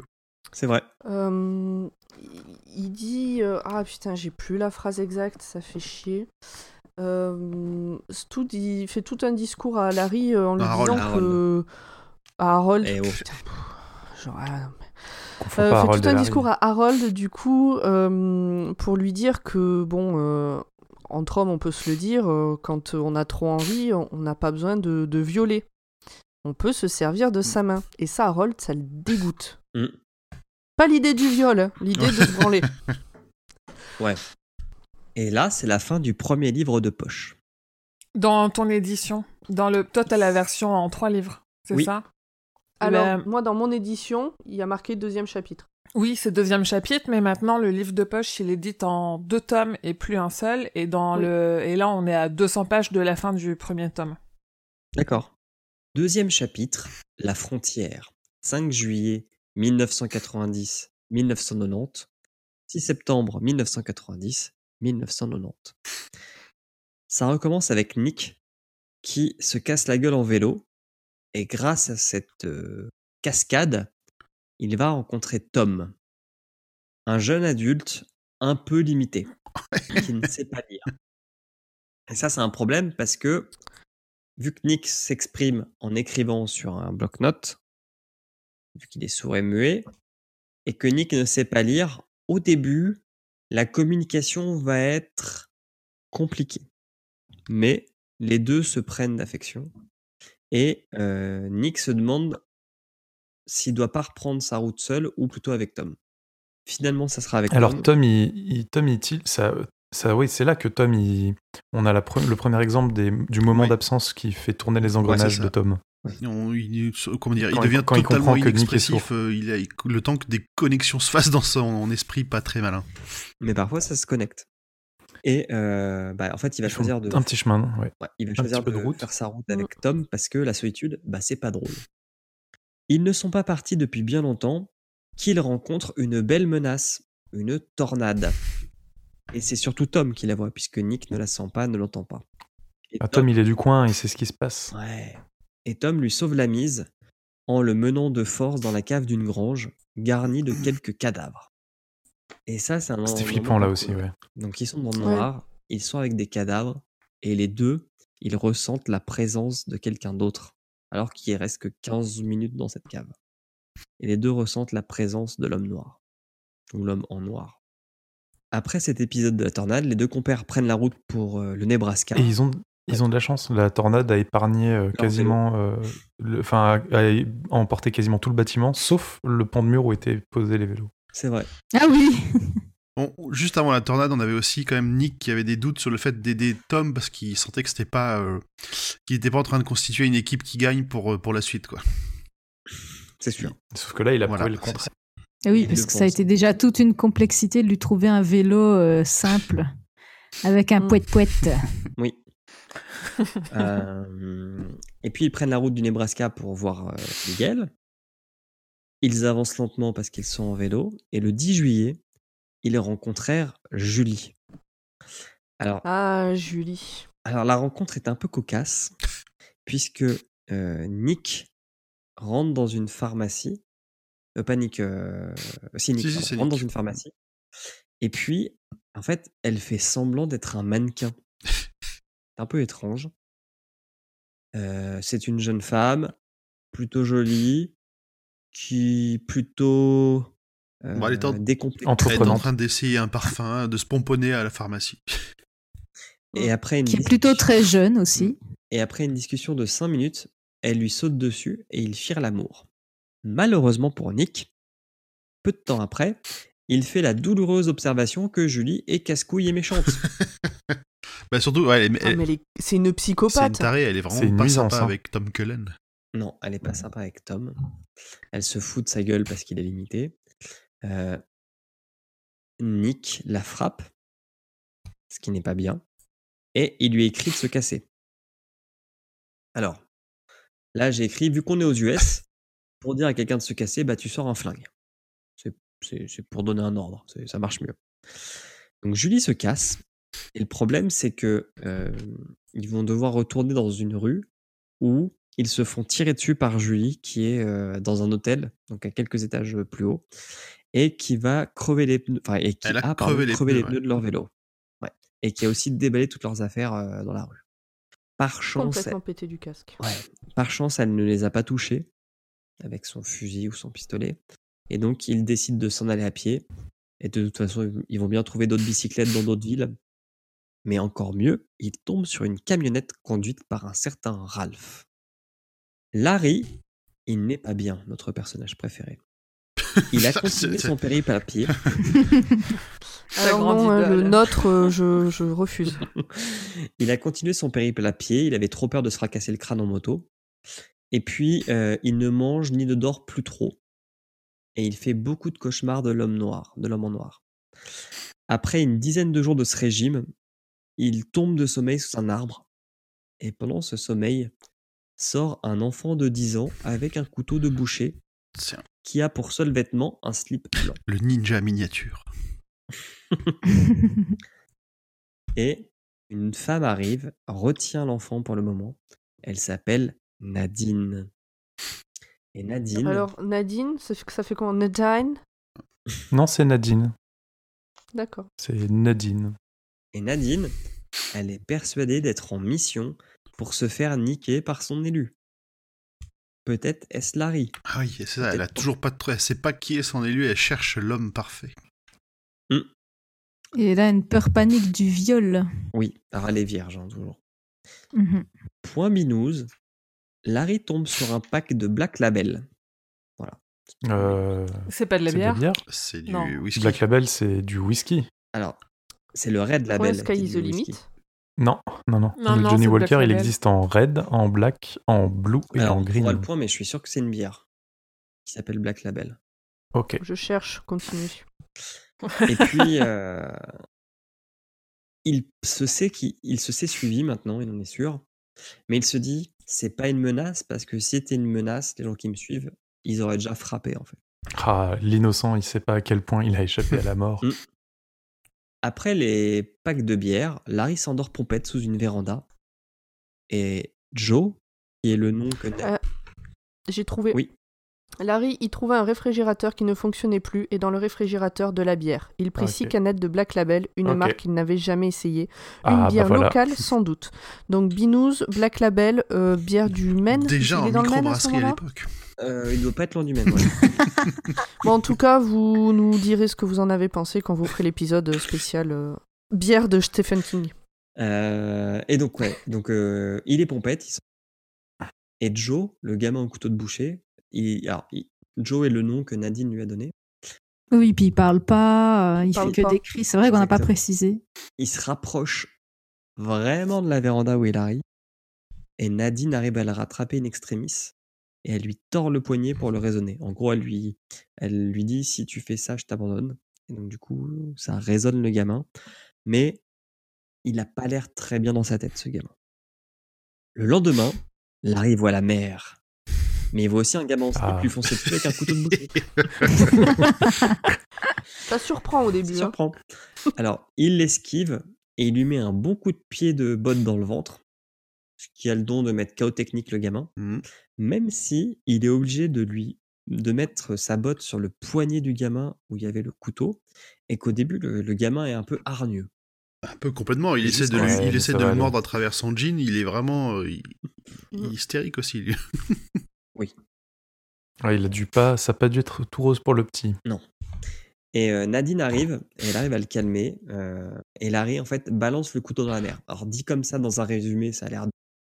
Mais en fait, on comprenait que le couteau c'était un peu son doudou au gamin. Et le fait que Larry le balance dans la mer, bah, ça perturbe un peu le gamin. Ça le brise. Ça le brise un peu. Il y a un truc qui s'éteint. euh, les trois vont faire la route ensemble. Et Larry va apprivoiser Joe avec une guitare. Donc Larry va Ouais, faire va un peu jouer de des morceaux guitare. de musique. Joe va être content d'entendre euh, ça.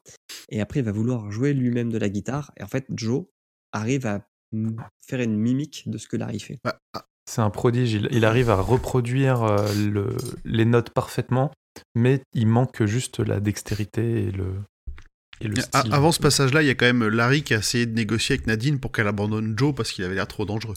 Bah, C'est elle- pas fou- complètement faux. c'est pas complètement faux. Oui, elle le garde parce qu'elle est maîtresse d'école et elle se sent euh, obligée envers ce gamin. Ouais, elle peut pas l'abandonner. Mhm. Et dans leur périple, ils vont tomber dans la ville de Franny et d'Harold, et donc sur la grange où il a peint leur itinéraire. Et grâce à ça, bah maintenant, Larry, Nadine et Joe, ils ont un but. Et pour retrouver le groupe de Franny et de Harold, ils vont faire de la moto. Alors au début, Larry est pas chaud, mais il dit de toute façon, c'est le meilleur moyen.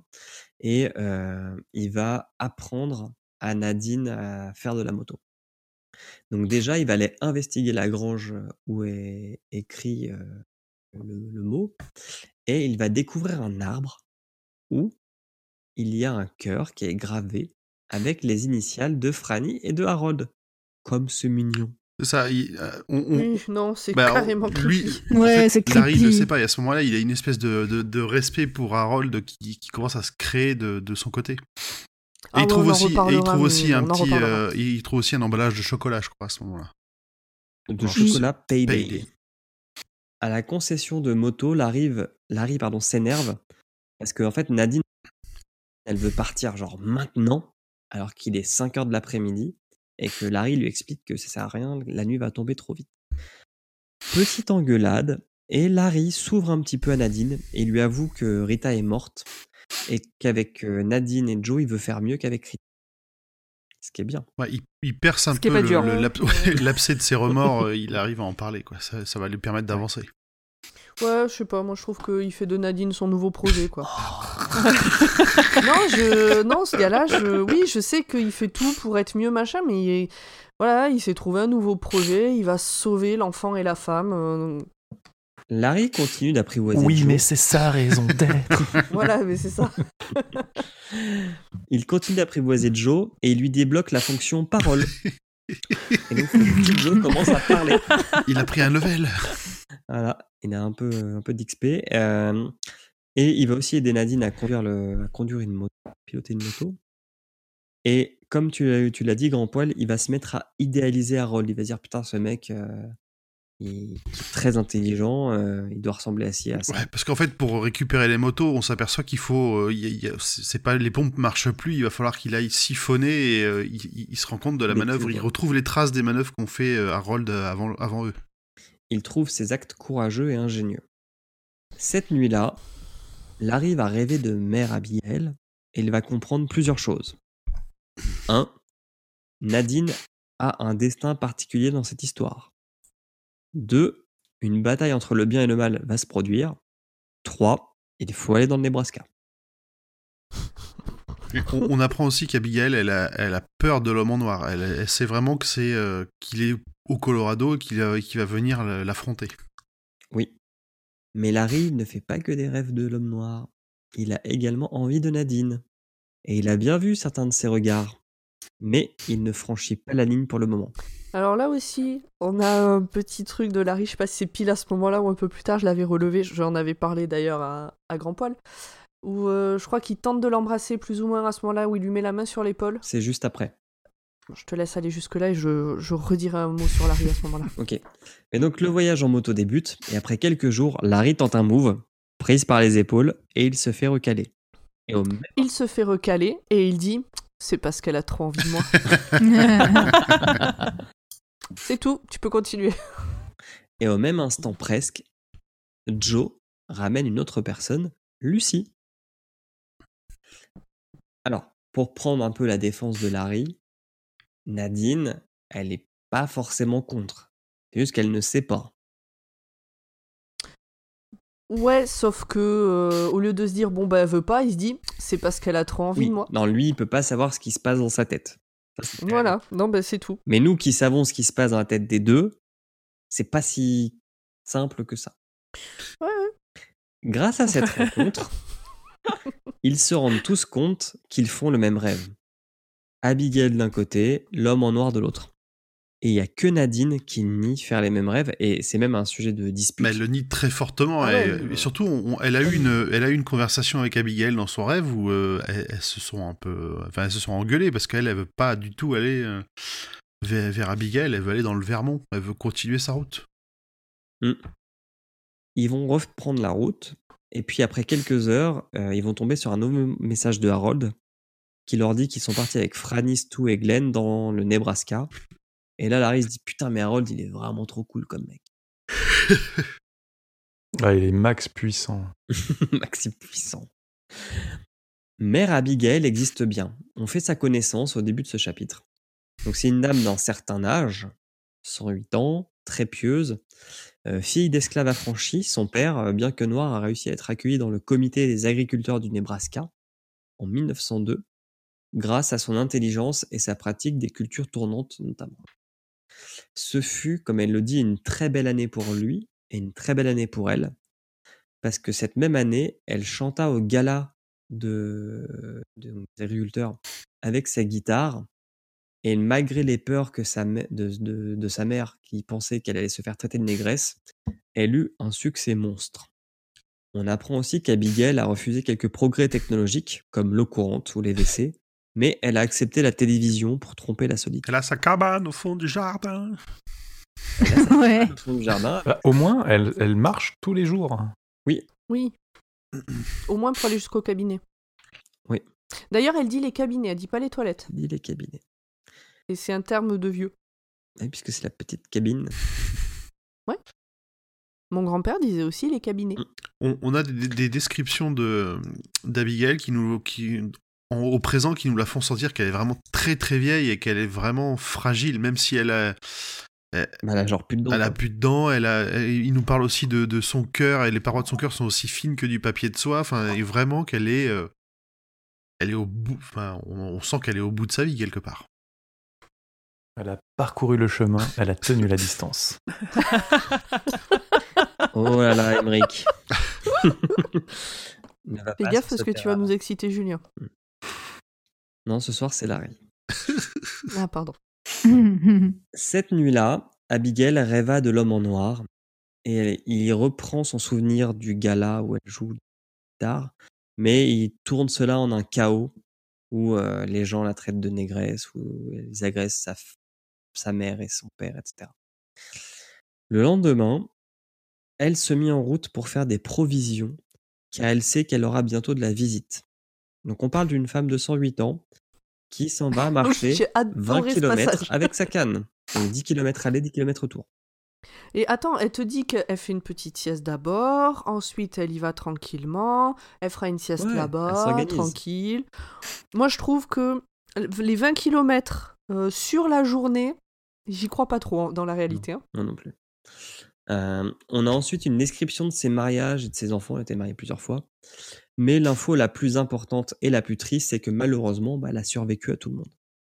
Elle arrive à la ferme où elle était venue chercher des poulets. Et Abigail y dort toute l'après-midi, sans s'en rendre compte puisqu'elle pensait ne faire qu'une sieste. Donc elle prend ses poulets et en faisant le trajet en sens inverse, la nuit tombe et l'homme en noir lui envoie des belettes agressives sur son trajet. Et il a pas Avec des ch- yeux rouges. avec des yeux rouges. Et il n'a pas pris la belette comme animal au hasard, puisque une des plus vilaines peurs euh, d'Abigail, c'est la belette, puisqu'elle s'est fait mordre par une belette à l'âge de 12 ans. Attends, tu Mm. veux dire que l'homme en noir, il puise dans les peurs des gens pour faire apparaître des choses? Tin, tin, tin. Ah mais là on sent l'inspiration euh, de, de ses auteurs favoris. Deux jours plus tard, Nick, Tom et deux femmes, un homme et une fille, arrivent en camionnette chez Abigail. Et le dîner que leur sert Abigail les rend heureux parce que c'est la première fois qu'ils remangent, j'ai envie de dire, de la vraie cuisine. C'est du poulet frit je crois. c'est Ouais. ça Avec des tartes. Mm. Ça a l'air bon. Kentucky. Ah non, de l'Arkansas. Ça donnait trop envie. Mhm. Alors, point cool, ils ont récupéré dans le groupe un vétérinaire qui a soigné la jambe cassée de la gamine. Ouais. Et ça, c'est utile. Vétérinaire médecin c'est la même différence Ça passe. La même différence, tout à fait. Puis, après le repas, Abigail, Nick et Ralph font une discussion sur la suite des événements. Et ils se disent qu'ils vont faire une caravane itinérante et aller vers l'ouest. Ils vont aller à Boulder, qui est euh, à peu près au Un niveau des de merde. rochers. Ah pardon. Ça veut dire rocher. D'accord. Bah, pour moi, boule d'air, euh, c'est juste merde. bah, allez à boule d'air. Eh, on n'est pas dans le nord Sans c'est pas le Picardie. nord ça va Et là, elle leur dit C'est boule d'air Picardie. Elle leur dit qu'elle a rêvé de quatre personnes. Donc il y avait Nick, il y avait aussi un homme qui ne parle pas beaucoup, une femme enceinte et un homme avec une guitare. Donc peut-être avez-vous repéré ces trois personnages parmi la description de tous les personnages qu'on a fait avant. les quatre les Peut-être, quatre l'homme. fantastiques Les quatre fantastiques. Ils se préparent donc à aller vers l'ouest. On change de camionnette, on mange des côtelettes de porc avant de partir.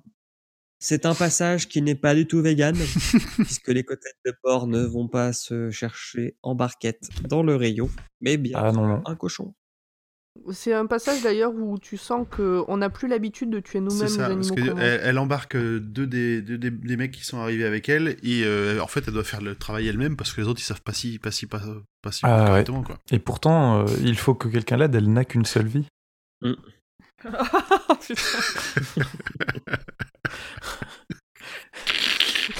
Je continue.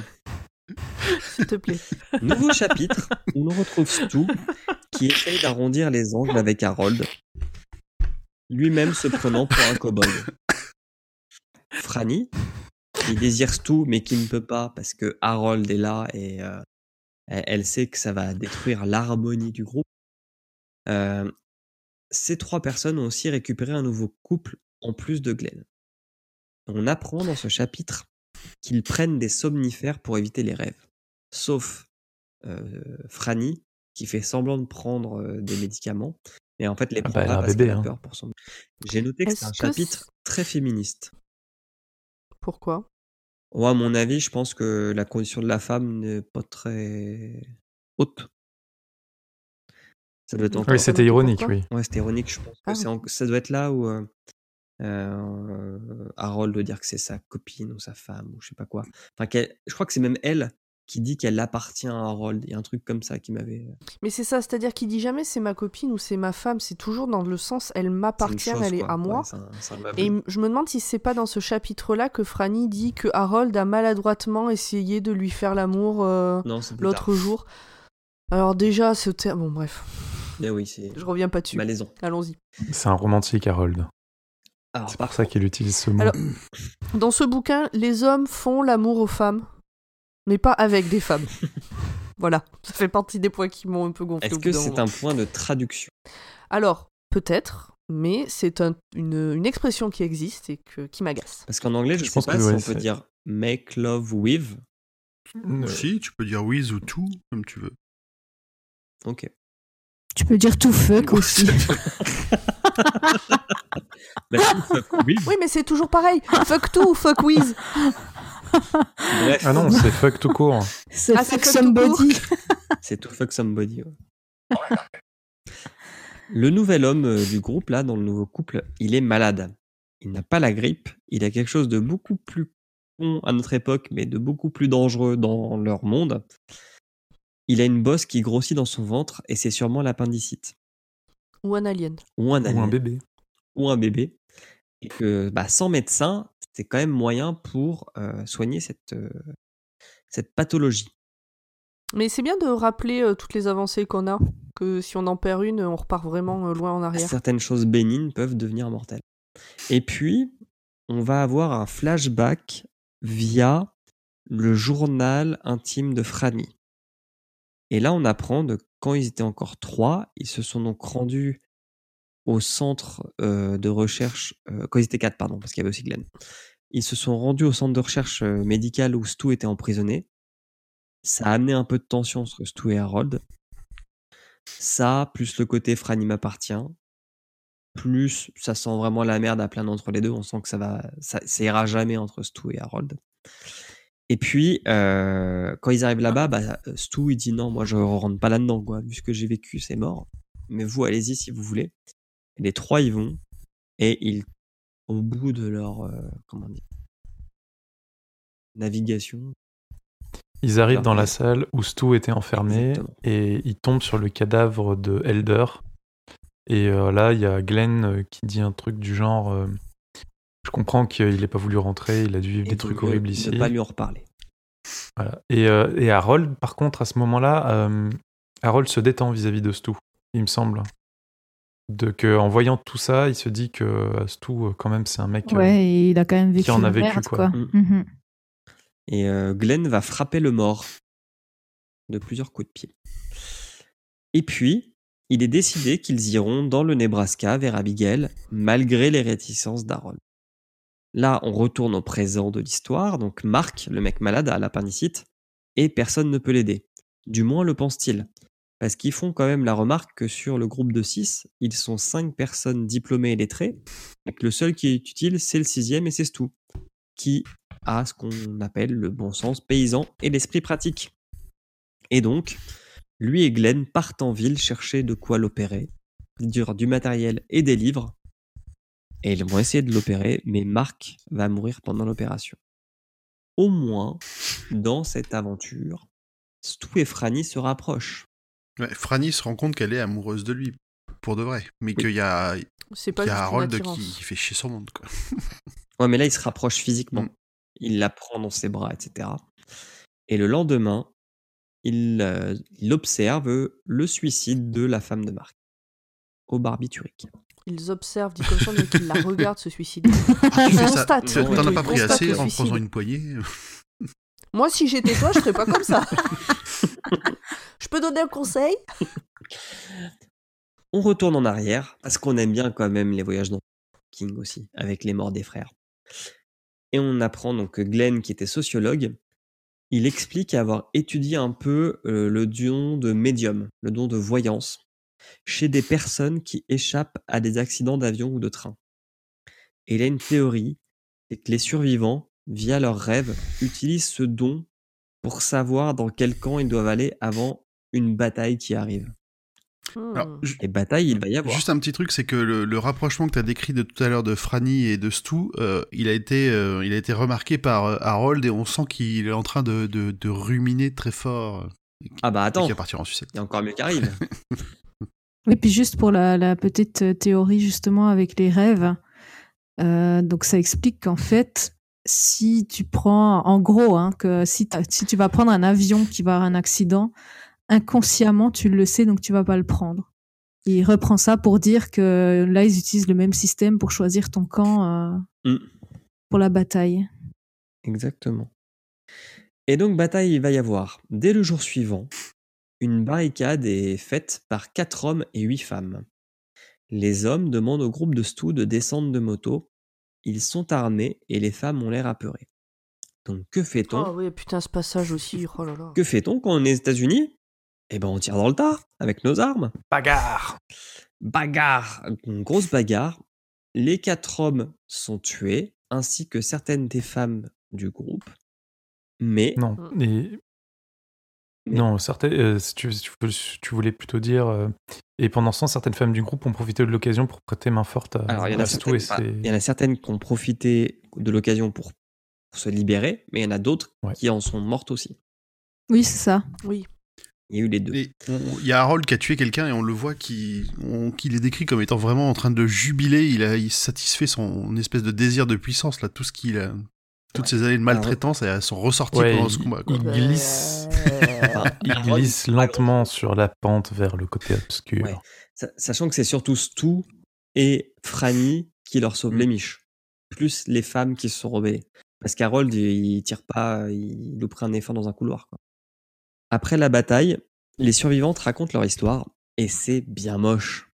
Oh, c'est horrible. Ouais, c'est vraiment horrible. Ah, c'est digne d'un horrible et en épisode de même temps Walking Dead. hein. tellement classique. est tellement vrai, enfin tellement Oui. ça, ça, ça pourrait Tellement- tellement arriver quoi. Ça arrive pour de vrai euh, dans certains conflits, dans certains pays. euh, finalement, il n'y a rien d'inventé dans cette euh, partie-là de l'histoire. Donc leur histoire, c'est que donc deux des hommes du groupe étaient militaires et qu'après l'épidémie, eh ben ils ont commencé à se faire un harem comme eux-mêmes l'appellent et que ils ont bien accepté deux autres hommes, mais par contre leur harem ne devait pas dépasser le groupe de huit femmes. Donc quand ils trouvaient une nouvelle femme plus jolie, ils tuaient celle qui leur plaisait le moins. Elle pouvait être vieille, elle pouvait être jeune, ça dépendait. Ces femmes se faisaient violer plusieurs fois par jour et pour garder le contrôle sur elles, il leur filait beaucoup de médocs. Ça faisait plusieurs jours qu'ils avaient repéré le groupe de Stu, et les femmes du harem ont vu là une occasion de se libérer, puisque dans le groupe de Stu, il y avait trois hommes armés. C'est ce qu'elles disent. hein. Et donc, pour prêter main forte, elles vont faire semblant de prendre des barbituriques pour les aider pendant la bataille. Franny, qui voit bien que Stu plaît à une autre fille, passe la seconde et se rapproche de lui très proche puisqu'ils couchent ensemble. Et elle lui foulée qu'elle est enceinte. Ça va très Ça vite. va le, ton, hein. le ton a vite monté. Et ils recouchent ensemble. Oui. Moins cool, Harold les a espionnés pendant toute la chose.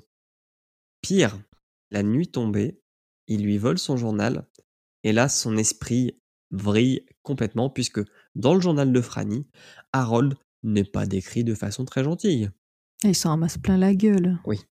Ah bah tu sens qu'elle a pitié de lui et c'est terrible la pitié. Non, non, ça- elle a pas pitié, elle est méchante avec lui. Eh ouais. Oui, en fait, en fait, en journal, fait, elle- elle- elle- dans son journal, elle a, elle a tout écrit. Donc il y a toute la progression de comment elle le considère. Donc il y a comment elle l'a vu au départ euh, quand ils se sont rencontrés euh, euh, au- à- à- une fois que l'épidémie a, a tué tout le monde. Puis petit à petit au cours de leur, euh, de leur voyage. Donc il y a vraiment, il y a vraiment tout quoi. Et même si euh, sur la fin elle commence à le voir un petit peu d'un meilleur œil, euh, ça suffit pas. Bon après je pense que ça aurait fait du mal à n'importe qui de lire ce genre de choses. Que tu Oui, sois un gros sûr. con au départ ou pas. Sauf que là, bah, c'est dangereux. Franny. Parce que l'œil de l'homme noir commence à l'attirer. Ouais, voilà, l'œil de l'homme noir commence à tirer. Merci, euh, Rick, je t'ai perdu. Nouveau chapitre où l'on retrouve notre ami la poubelle. Il est mal au point puisque son poignet qui s'était cassé en sautant s'est mal reformé. Et donc, on décrit son bras comme le bras de Quasimodo. Il a une peau brûlée qui a mal cicatrisé quand il a fait péter d'autres réservoirs d'essence. Mais il s'en fout. Il s'en fout parce qu'il va rencontrer l'homme en noir à Cibola et devenir le maître de son artillerie. C'est l'homme en noir qui lui a dit. Oh il est complètement pété ce passage aussi. Il est bien, moi j'ai vraiment aimé. Oh non, j'adore, moi. Oh, pff.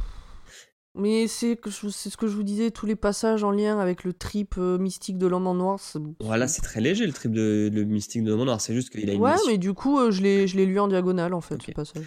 Donc il se met à traverser le pays en vélo. Il fait des cauchemars quand il passe dans le Nebraska parce qu'il rêve d'Abigail et il se voit euh, transformé en belette. On apprend également qu'il a rencontré un mec qui s'appelle le Kid, mais que ce mec n'est plus avec lui au moment où il arrive à Cibola, qui est en fait Vegas. Mais revenons sur leur rencontre. Le Kid fait du bruit parce qu'il conduit une Ford 1932 qu'il a restaurée, ou du moins qui était restaurée avant l'épidémie, qui est très belle avec des flammes sur la carrosserie. Et lorsqu'il tombe sur la poubelle, il l'embarque en virée.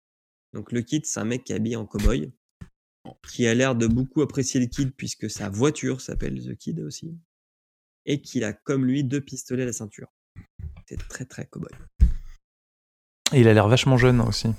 Oui, Mais euh, le kid, il... alors, parce que je l'ai quand même, même si c'était en diagonale, je l'ai quand même lu ce passage. Il existe vraiment ou il était dans l'esprit euh, fou de Ah non. Ah oui, il De existe vraiment. Hein. Ah non, il existe vraiment. Hein. ou de Ah oui, Je oui. sais même plus Oui, à non, qui on parle là, de la poubelle. qui lui. Ah arrive. non, Pour moi- après, il existe.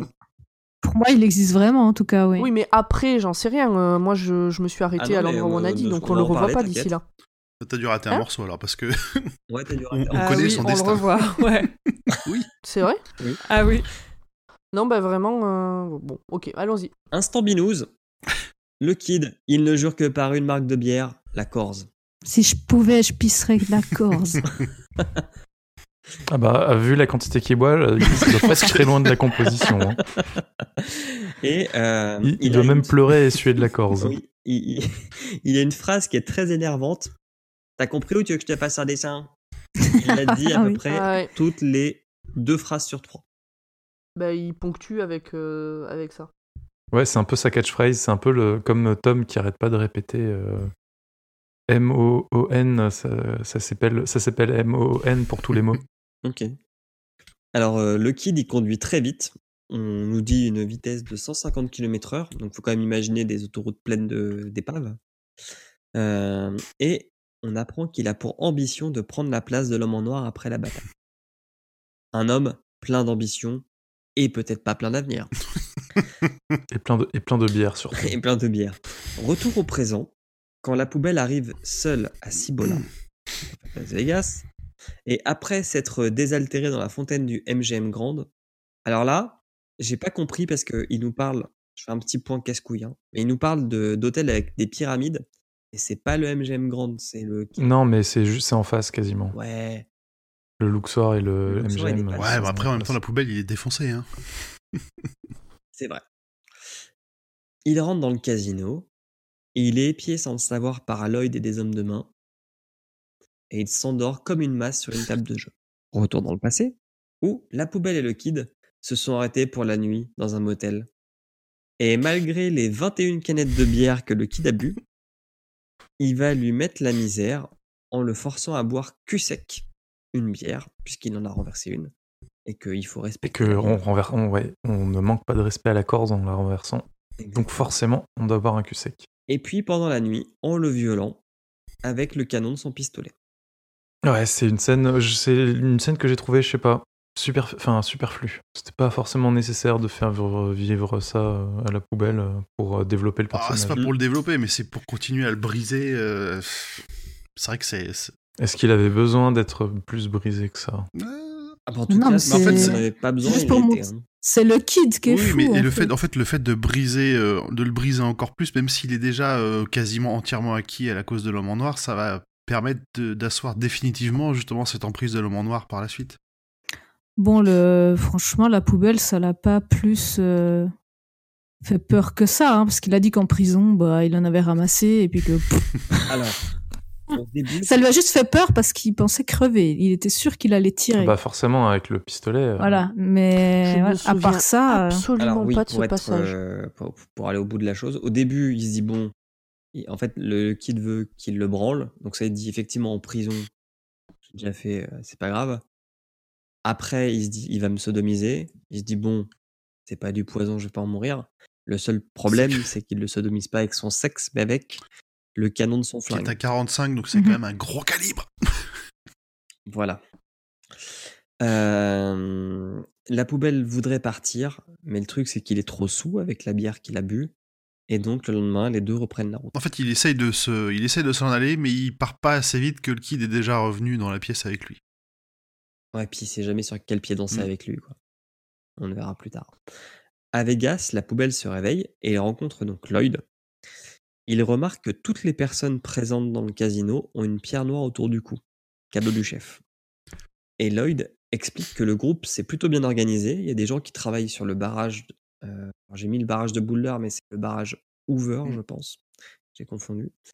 Euh, pour remettre Mm. l'électricité et l'eau courante. Euh, et que le chef, donc l'homme en noir, a des projets pour la poubelle. Il aura donc un statut de privilégié. Là, moi, je- On apprend aussi. j'ai un truc qui m'a un peu choqué, alors, et un peu par la suite aussi, c'est que Lloyd, il a l'air d'être- d'avoir pris en confiance et limite en intelligence par rapport à la façon dont il était décrit avant en tôle et, euh, et vraiment pas très malin. C'est à partir de, de ce, de ce moment-là, Lloyd, il est vraiment, euh, enfin, il prend un rôle de chef, Bah, mais C'est ça de bosser Bah pour oui, l'homme en noir. hein. C'est ça pour tu, tu, tu gagnes en responsabilité, tu gagnes en skills, en, Et- en ouais, il a pris un compétences. gros level parce qu'il était quand même vraiment très très con au départ. Ouais, mais c'est ce qui va aussi avec la poubelle, c'est qu'il est dans un groupe où il est accepté, tu vois. C'est quand même beaucoup de gens qui sont rejetés oui, ce point-là, ouais, tout Et- à fait. et qui, mis dans un groupe où tout le monde les accepte et où ils sont traités d'égal à égal, bah, ils vont donner le meilleur d'eux-mêmes. Euh, et on apprend aussi que le kid est sûrement mort et que l'homme en noir s'est occupé de lui. Et puis, hop, on retourne en arrière, flashback. Le kid a step up, il a troqué sa bière pour du whisky. Donc c'est, step up, il a step up, il a progressé, ça veut dire D'accord. il a monté de niveau. Euh, Mmh. Donc le whisky c'est bien meilleur que la bière pour les réflexes au volant, hein. je vous le conseille bien sûr.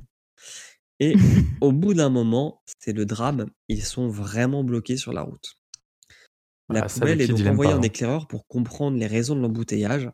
Et 20 km plus tard, il comprend, il y a un tunnel qui est bouché par des morts et des, et des, des voitures, etc. Et, Et, et le euh, kid, ça le met la vraiment en colère parce qu'il veut pas abandonner sa bagnole. Surtout avec son super aileron sur le toit. Voilà. Et la poubelle, ça le met pas en colère, mais il se dit putain, il va me buter. Il va tuer le messager, il a pas de souci. Voilà. Euh, et donc la description qu'on est faite, c'est qu'il y a une tuerie entre l'armée et des citoyens encore euh, au niveau de ce tunnel. Donc il retourne avertir le kid, et comme il le trouve ivre mort, il se dit, je vais peut-être pouvoir me faire la balle. Sauf que non, le kid le surprend, la tension monte d'un cran, et il est décidé de faire demi-tour. Donc, la poubelle craint que ces dernières heures soient arrivées, mais l'homme en noir a un plan. Pendant que la poubelle est en train de pousser un minivan qui barre la route euh, à la voiture de, du kid, des loups rappliquent. Deux douzaines. Le kid commence à leur tirer dessus, mais il n'a pas assez de munitions pour tous les loups. Et donc il va s'enfermer dans une voiture. et se retrouver encerclé de loups qui attendent. Donc pendant que les loups attaquent le kid, d'autres viennent lécher la main de la poubelle. Et, et lui, la poubelle, il comprend que c'est l'homme en noir qui l'a envoyé ça. Il, il se met un petit peu à insulter euh, le kid, et puis il reprend sa marche vers l'ouest, accompagné de quelques loups. Et c'est là où on comprend dans ce passage que le soleil plus le kid plus le terreau de base de ce mec, il est ouais, fini. ça quoi. finit de la Et il le dit, je crois. C'est là où il a complètement. C'est là où je rejoins. Pomme sur la théorie du peut-être qu'en fait euh, il marche dans le désert depuis euh, trop longtemps Mm. et que euh, il a complètement vrillé et que tout ça c'est vraiment une alu quoi. Ah, Une alu qui se mélange à Moi, ses que- rêves. franchement, je pense qu'il est réel. Et il- c'est, c'est- enfin, ils nous le disent hein, de toute façon. Enfin, clairement que la poubelle c'était déjà de base une, une épave, qu'il avait l'habitude de, de- d'en prendre plein la gueule et d'a- d'accéder de courber la tête. Mais là, le peu qui lui est resté, ça a été ruiné par euh, sa rencontre avec le kid et qu'il Mhm. a, qu'il, qu'il a fait Tout à fait. flipper. Mais ça n'empêche la tête. ça n'empêche pas que c'est possible que ce soit une, une hallucination, une illusion. Le, vu que le l'homme en noir est capable de te balancer Oui. des trucs dans tes rêves, euh, dans- donc euh, Bah, ça peut être une illusion ça- de l'homme en noir aussi. Mhm. C'est ça, ouais. À juste une illusion, à peine une juste un petit truc, je crois, je, Moi, ça je crois qu'on l'a pas dit, mais euh, le, le- pourquoi est-ce qu'il appelle ça euh, Cibola? C'est, Cibola, c'est une légende de- des, des cités d'or. euh, C'est les. Alors, je sais plus si c'est Mexi- c'est au Mexique. Voilà. C'était cadeau pour toi, Émeric. À Vegas, on file des vêtements à une chambre à la poubelle et surtout, on l'intègre. Pas de blagues méchantes, pas de jugement.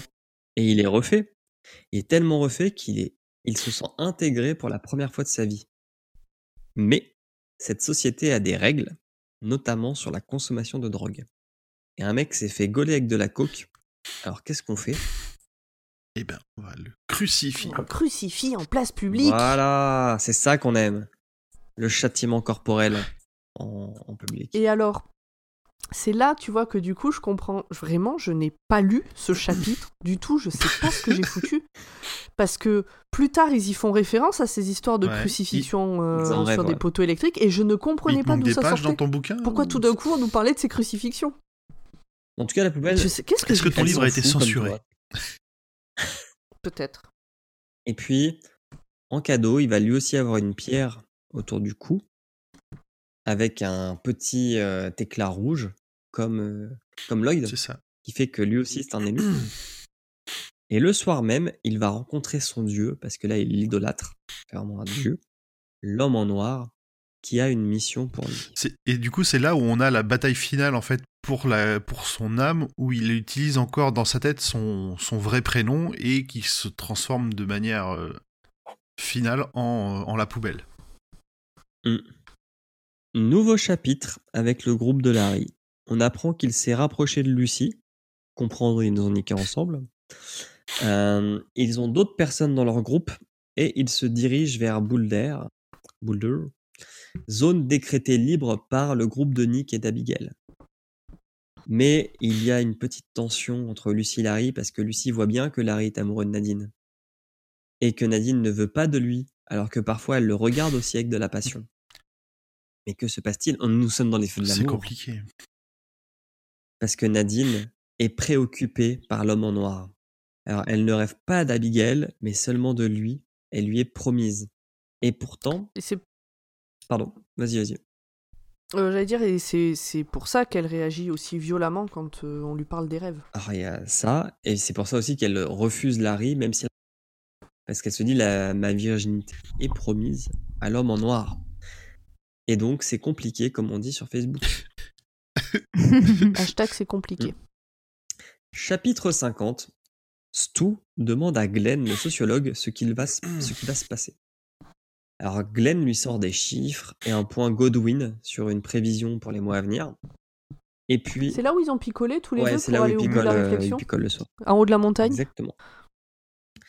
Et puis, euh, Glenn pense que les techniciens, qui sont des personnes qui aiment l'ordre, sont plutôt du côté de l'homme en noir. Et donc, qu'il aura un, avantage technologique sur eux.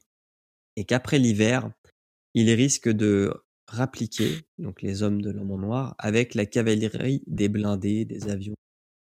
Et là, il y a un point important, c'est qu'il y a une décision qui est prise par les deux de créer une assemblée de sept représentants, plus Abigail, qui aura un droit de veto. Alors, elle, par contre, Abigail, elle en veut pas de faire partie du comité. Elle, elle veut pas prendre des décisions. Elle veut juste accueillir les nouveaux, chiller Netflix. Voilà ce que je notais. Et il y a un point qui est important, c'est qu'elle n'aime pas Harold non plus. Elle trouve qu'il a un gros secret et qu'on peut pas lui faire confiance. De son côté, Larry arrive à Boulder et donc il est reçu par Abigail ainsi que son groupe. Ça passe crème pour lui, pour Lucie, pour Joe, et on apprend que Joe en fait s'appelle Léo. Parce qu'il il retrouve un peu la parole. La Bah, parole. complètement même. Oui, complètement. On Ouais, a parlé Petit à normalement dès petit. qu'il touche, il parle euh, normalement. dès qu'il touche la vieille. Par contre, avec Nadine, c'est plutôt glacial. Donc j'ai comparé ça à du Sansa Dani au niveau de la chaleur. À Winterfell. Donc derrière la saison 8. Voilà. C'est- Ouais, et Bah, puis en fait, c'est parce que. qu'il y en a une, c'est censé être euh, la mère sainte, et elle sent bien que, que, que la jeune en face, c'est une salope. Non, non, c'est- pas ça du tout. En fait, c'est surtout le fait que au contact de d'Abigail, euh, Joe de, Joe s'ouvre, s'illumine et devient Léo, et du coup Nadine, elle perd, Elle perd euh, tout ascendant sur lui. bah, elle perd un, un- C'est ça. enfin, c'est pas spécialement d'ascendant, mais ju- Elle du coup, elle perd une de ses raisons de vivre en fait, Mm. parce que comme euh, elle était, elle était ses profs, c'est ça, elle était Elle était euh, instit. maîtresse d'école. Et Joe, c'était un petit peu, ben, c'était un petit peu son projet, Joe. Mm. Puis elle était déjà jalouse du lien que Joe tissait avec Larry hein, quand ils étaient tous les Mm. trois. Bref, avant même d'en parler à Stu, et j'ai fait ha ha ha, Nick pense aussi qu'il faut organiser le groupe autour de deux valeurs clés patrination, autour de autorité et organisation. Ils sont en train de se rendre compte que c'est un peu le bordel chez eux, qu'il n'y a pas de, ça manque justement d'autorité, qui chacun fait un peu. Chacun fait un peu ce qu'il veut, et que ça manque d'organisation, exactement. Bah, c'est surtout qu'il y a une grande bagarre qui arrive s'il n'y avait pas ça. A priori, ça se passe. Enfin, il n'y a pas de vrai problème, Ah. mais c'est juste qu'il va falloir s'organiser pour résister. J'ai l'impression qu'il est moins orienté vers la bataille finale. C'est plutôt Stu et Glenn qui ont cette vision.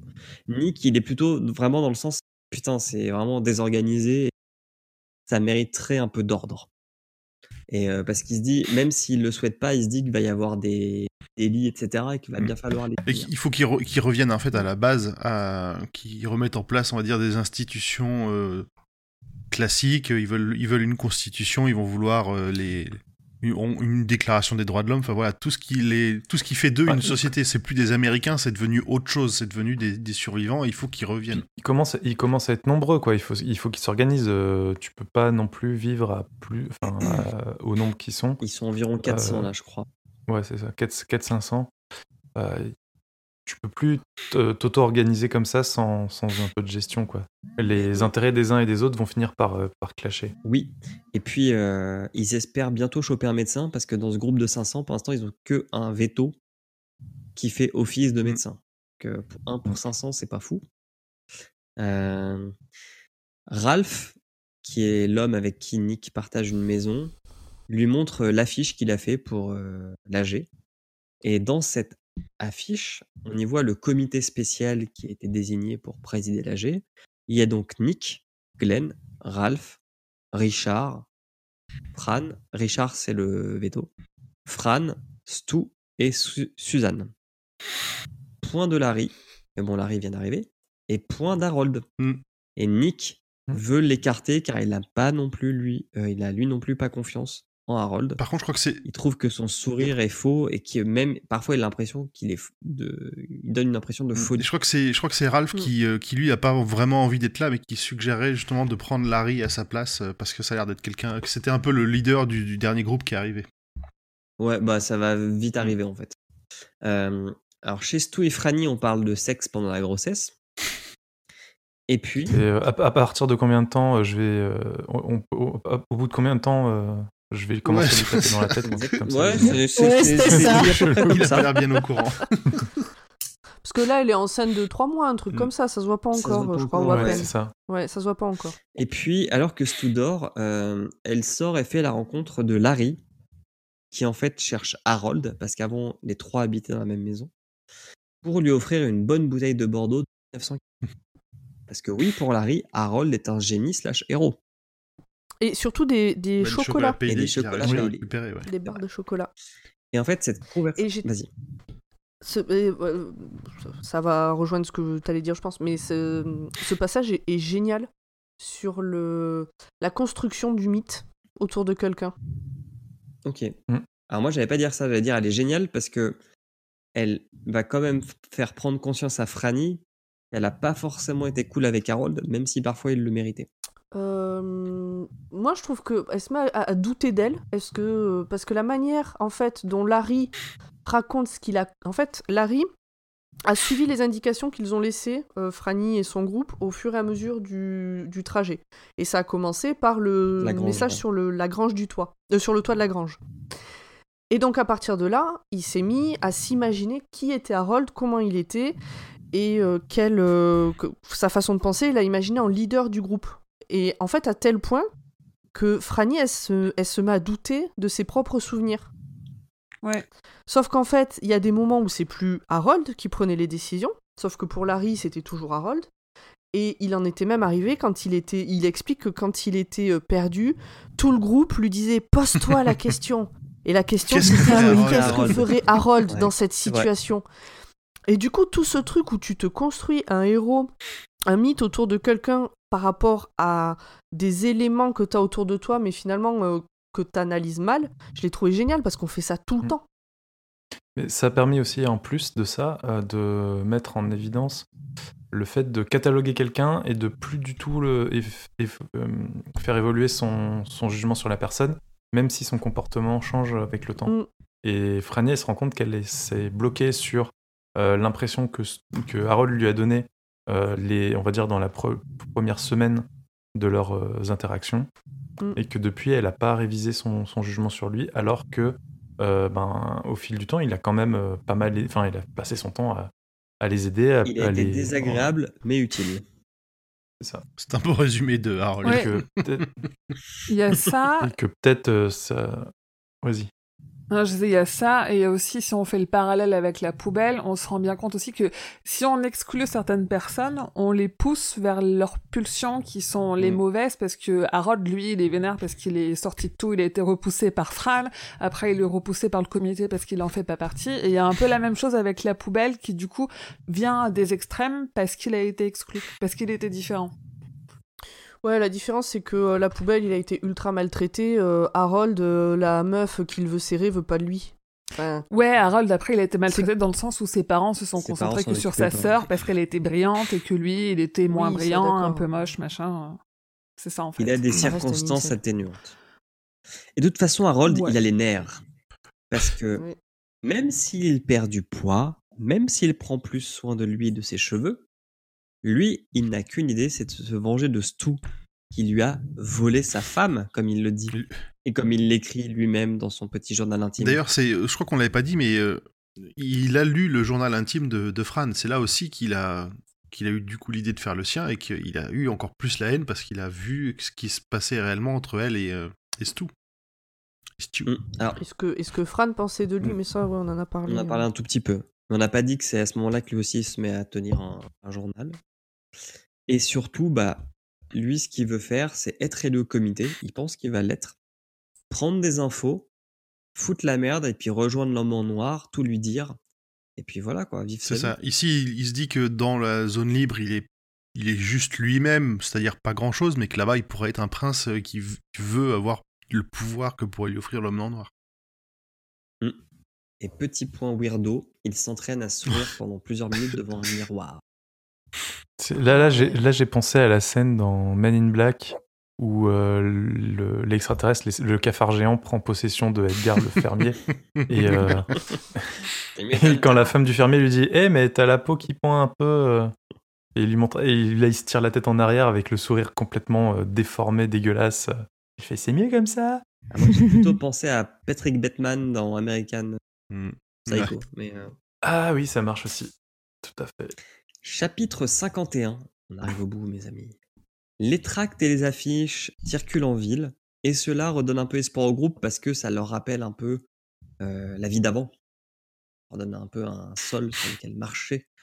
Et puis, euh, ça leur donne aussi de l'espoir le fait de euh, se dire qu'ils vont bientôt remettre en route la centrale électrique et que donc il y aura bientôt de l'électricité qui alimentera, qui alimentera la ville, pardon. Et puis Larry rencontre Sally. Ah non merde, c'est Harold. Et c'est une atmosphère étrange qui se dégage. En fait, Larry il a l'impression d'être devant un politicien, d'être devant quelqu'un qui est faux dans ses sentiments. Donc quelqu'un qui est très euh, sympa avec lui, mais, mais c'est faux en fait, ça vaut rien. Ouais, tout ce qui. Bah, c'est surtout que. Non, non, tu Vas-y. on va dire la même chose, je pense. Vas-y. C'est surtout que quand euh, Larry. ou, ou Weirdo. Euh, quand Larry arrive, donc il est avec euh, le gamin, Oui. et euh, Harold est pris par surprise, et Larry se dit qu'il va se faire buter. Ouais, il a une expression. à ce moment-là. Enfin, Harold se retourne, le, le voit, il est surpris et il a, il a une, une expression de folie et de fureur et de et, et Larry se dit qu'il va, il va le tuer avec la, la pelle qu'il a à la main. Et juste après, Harold se ressaisit et tout d'un coup, le masque. Le sourire, ouais. Mm. D'ailleurs, Léo, il veut pas rentrer dans il la veut pas rentrer dans la maison, il veut pas aller Il sur veut le même jardin. pas rentrer dans le Ouais. jardin. C'est vrai, il préfère rentrer chez lui parce qu'il sent qu'Harold craint. Euh, Larry dit qu'il est déçu euh, de ne pas voir Harold dans le comité. Et Harold joue le faux modeste en disant que c'est son âge qui l'a desservi, qu'il n'a pas assez d'expérience, etc. Après avoir pris con... Larry, il dit quand même que hum, il, il sait pas, il sait pas mettre le doigt dessus, mais il sent qu'il y a quelque chose. Euh, il- D'ailleurs, quand Harold part aller chercher euh, à boire, je crois, ou Ouais, à la ou- cave. à la cave, il- euh, Larry remarque qu'il y a une pierre qui va pas bien dans le manteau de la cheminée et il, il trouve le, le registre. le registre, le, le- le journal intime d'Harold, mais il, il ne l'ouvre pas et il se contente de Mm. remettre la pièce en place, la pierre Bah, en place euh, temps. correctement. Oui, il a clairement pas le temps de, de lire, mais moi je me suis dit du coup euh, Harold va apercevoir que la pierre elle est pas pas bien, elle est qu'elle est trop bien remise. Je Et en me fait, suis dit non. pareil. En Mhm. fait, Bah, ah, peut-être ça viendra après. Enfin, remarque, Préparation toi, t'es déjà plus loin. Bah, du coup, maintenant, je sais que non, mais Non mais je voilà, là tu te dis ouh là là non, il, il- enfin il, il va le voir. il va le voir en fait. euh, ben, pendant cette scène-là, en tout cas, on le, Harold ne, ne, ne tique pas. Non. Mais ils picolent Ils ensemble. picolent ensemble, et puis Larry prend congé d'Harold, et Larry, bah, il est partagé. Il sait pas trop quoi en penser de Harold. Et Léo, il va l'aider à, à penser. Il va le retrouver en fait quelques rues plus loin de chez Harold. En fait, il n'est pas rentré chez lui, il a attendu Larry quand même pour rentrer. Plusieurs heures. Oui. Et il va lui dire qu'il pense qu'Harold est mauvais et qu'il est de mèche avec l'homme en noir. Ce mec est trop louche, il est trop souriant. Et aussi, point pas con du tout, c'est le seul vivant qui tire ses stores. Oui, Ouais, parce que tout morts. le monde vit, Oui, vit tout store ouvert et c'est que les maisons morts. où il y a des morts qui ont les stores fermés.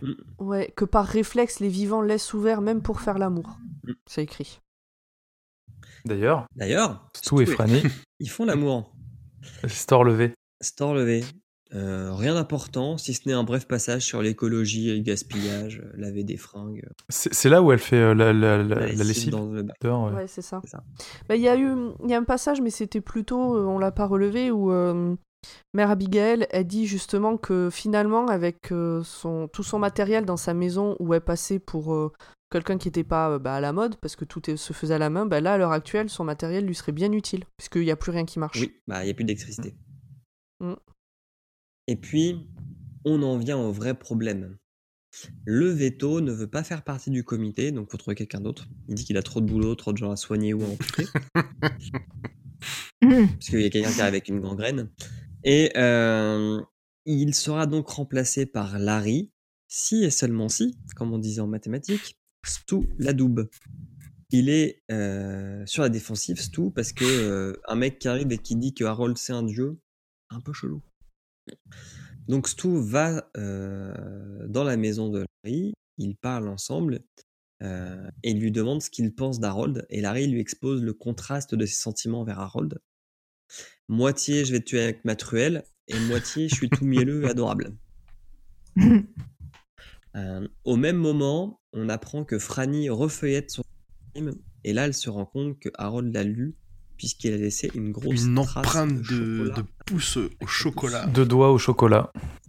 Et Et là, elle se Et- met à flipper, Voilà. en fait. Parce qu'elle pourrait juste se dire Oh putain, le connard, il a lu mon truc. Mais là, il, là elle se met à flipper. Et, euh, Parce que quand elle rencontre Larry, elle dit qu'il y a un truc qui a changé chez Harold, mais elle sait pas quoi. Qu'il est... elle sait- En fait, qu'elle sait pas si elle doit être inquiète ou pas de ce changement. Et là, tout d'un coup, ça la glace. Elle, est- elle prend conscience qu'il est devenu fou. Oui. Et puis, le comité se prépare secrètement chez Stu et Franny. Donc, Larry a accepté de le rejoindre. Et puis, il, commence à élaborer un programme. Euh, il y a des points sur faire attention à la bouffe pour pas avoir des intox alimentaires. Il y a un point sur, bah, il va falloir qu'on inhume les cadavres des précédents habitants de la ville. Il y a un point sur euh, quel rôle donner à Abigail. Et surtout, point très important, il est décidé d'envoyer une mission d'exploration. Donc, on va envoyer trois hommes, trois volontaires, dans la zone ennemie pour en apprendre le plus possible sur l'homme en noir et ses troupes. Trois volontaires Et pas. plutôt le- désignés quand même. Trois volontaires euh, entre crochets. Il y en a deux, on pourra dire qu'ils sont volontaires. Il y en a un troisième. euh, il a pas tellement, tellement le choix. hein. Donc, parmi les volontaires, de mémoire, il y a un juge qui Le est juge vieux. Faris, mais alors lui, Le on, l'a juge, déjà ouais. vu un peu avant, mais euh, il y a ce juge-là qui a 70 balais, je crois. C'est pas des volontaires, hein, c'est des Ils vont leur, ils vont, ils Oui, vont leur mais proposer. on leur. Euh, on, leur, on les force pas. Ils ont pas. Ils sont, sauf un qui a pas tellement le choix. Le deuxième, je sais plus qui c'est. C'est Sue, Suzanne. euh, elle est désignée par une de. Elle est, elle, elle est pas désignée. Elle est euh, proposée par euh, une des membres du conseil là. Ok. Euh, non, c'est pas, c'est pas Sue. C'est, c'est Sue qui est au conseil qui. Euh, Qui c'est Suzanne aller, qui conseille que ce soit euh, Dina. Ouais, Dina. Dina. Ou Dania. Euh, et, et le dernier, c'est Tom. Mais qui sera hypnotisé de mémoire. Oui, c'est ça. Ils veulent l'hypnotiser. Le- En fait, ils ça. ont, ils ont remarqué sa particularité, son, ses absences qui lui permettent de faire des connexions qui ressemblent un peu à de l'auto-hypnose. Et ils veulent en profiter pour utiliser la même technique et lui euh, et éviter qu'il les dénonce si jamais il se fait gauler. Quoi. Oui, En fait, ils ont déjà fait un surtout pour le faire revenir. Et oui, ça aussi. Ouais, c'est ça. Mm. Chapitre 52.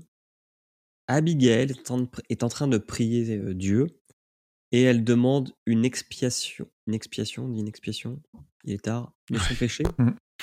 qui est un péché d'orgueil. Et la seule réponse qu'elle croit comprendre, c'est qu'elle doit partir marcher. Marcher dans le sable, se sentir coupable. Exactement. Les yeux dans l'eau, son rêve. Ça, est c'est dur à minuit et demi. Le lendemain, plusieurs personnes remarquent l'absence de la mamie et elle a laissé un mot en gros qui est Je suis parti expier mon péché d'orgueil, je reviens bientôt. Bisous. Et voilà, Il reste de poulet frit dans le frigo, mangez-le vite parce qu'il n'y a pas d'électricité. voilà où nous nous arrêtons pour cette première partie sur le fléau. Oh là là la là là première partie. Mère Abigail est partie. Ça Voilà. tout, mais- Ouais. Je pose le micro et je bois. Bien, bah, je reprends le micro alors à ce moment-là. Ça va? Ça Vous va tenez le coup Vous avez des choses à rajouter? C'est maintenant. Qu'est-ce que Oui, vas-y. avais juste une dernière. On a oublié la- un, un tout petit peu la relation entre Abigail et, et- et Dieu. Et il y a eu un passage important quand elle rencontre Nick pour la première fois où elle fait un mea culpa de, de, de chrétienne où elle dit que elle, elle est Dieu autant qu'elle l'aime pour toute la vie qu'elle a eue. Et je voulais absolument le replacer là.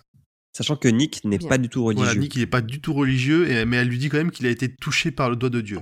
Je trouve que Dieu c'est un petit comique quand même. Moi, je l'aime pas trop, euh, Mère Abigail. là. C'est vraiment une vieille. euh, Oh non, mais elle porte des jugements là sur toutes les meufs qui passent. euh. Mais c'est des jugements qui, grosse, qui- bon, bref. c'est des Moi, jugements de je- son époque. moi, et je l'aime pas non plus. Ah Urde, elle l'aime pas non plus. Non, mais j'aime Randall Flagg. Ouais, mais je l'aime pas. En fait, j'aime pas les deux là. Team Randall. Les deux, ils me saoulent. Ni Dieu, ni maître, ni rien. J'aime pas les deux. Bon, je vous. Est-ce que bon, vous avez bon, des choses à arrête rajouter ma gueule. Bon. Non. Est-ce que ça vous va de passer aux questions des auditeurs? Parce que oui, ce que nous allons faire, c'est que on va passer directement aux questions. Et dans le prochain épisode, où on fera la suite de l'histoire, on fera les. Il nous Les reste autres que chroniques. 600 pages à faire.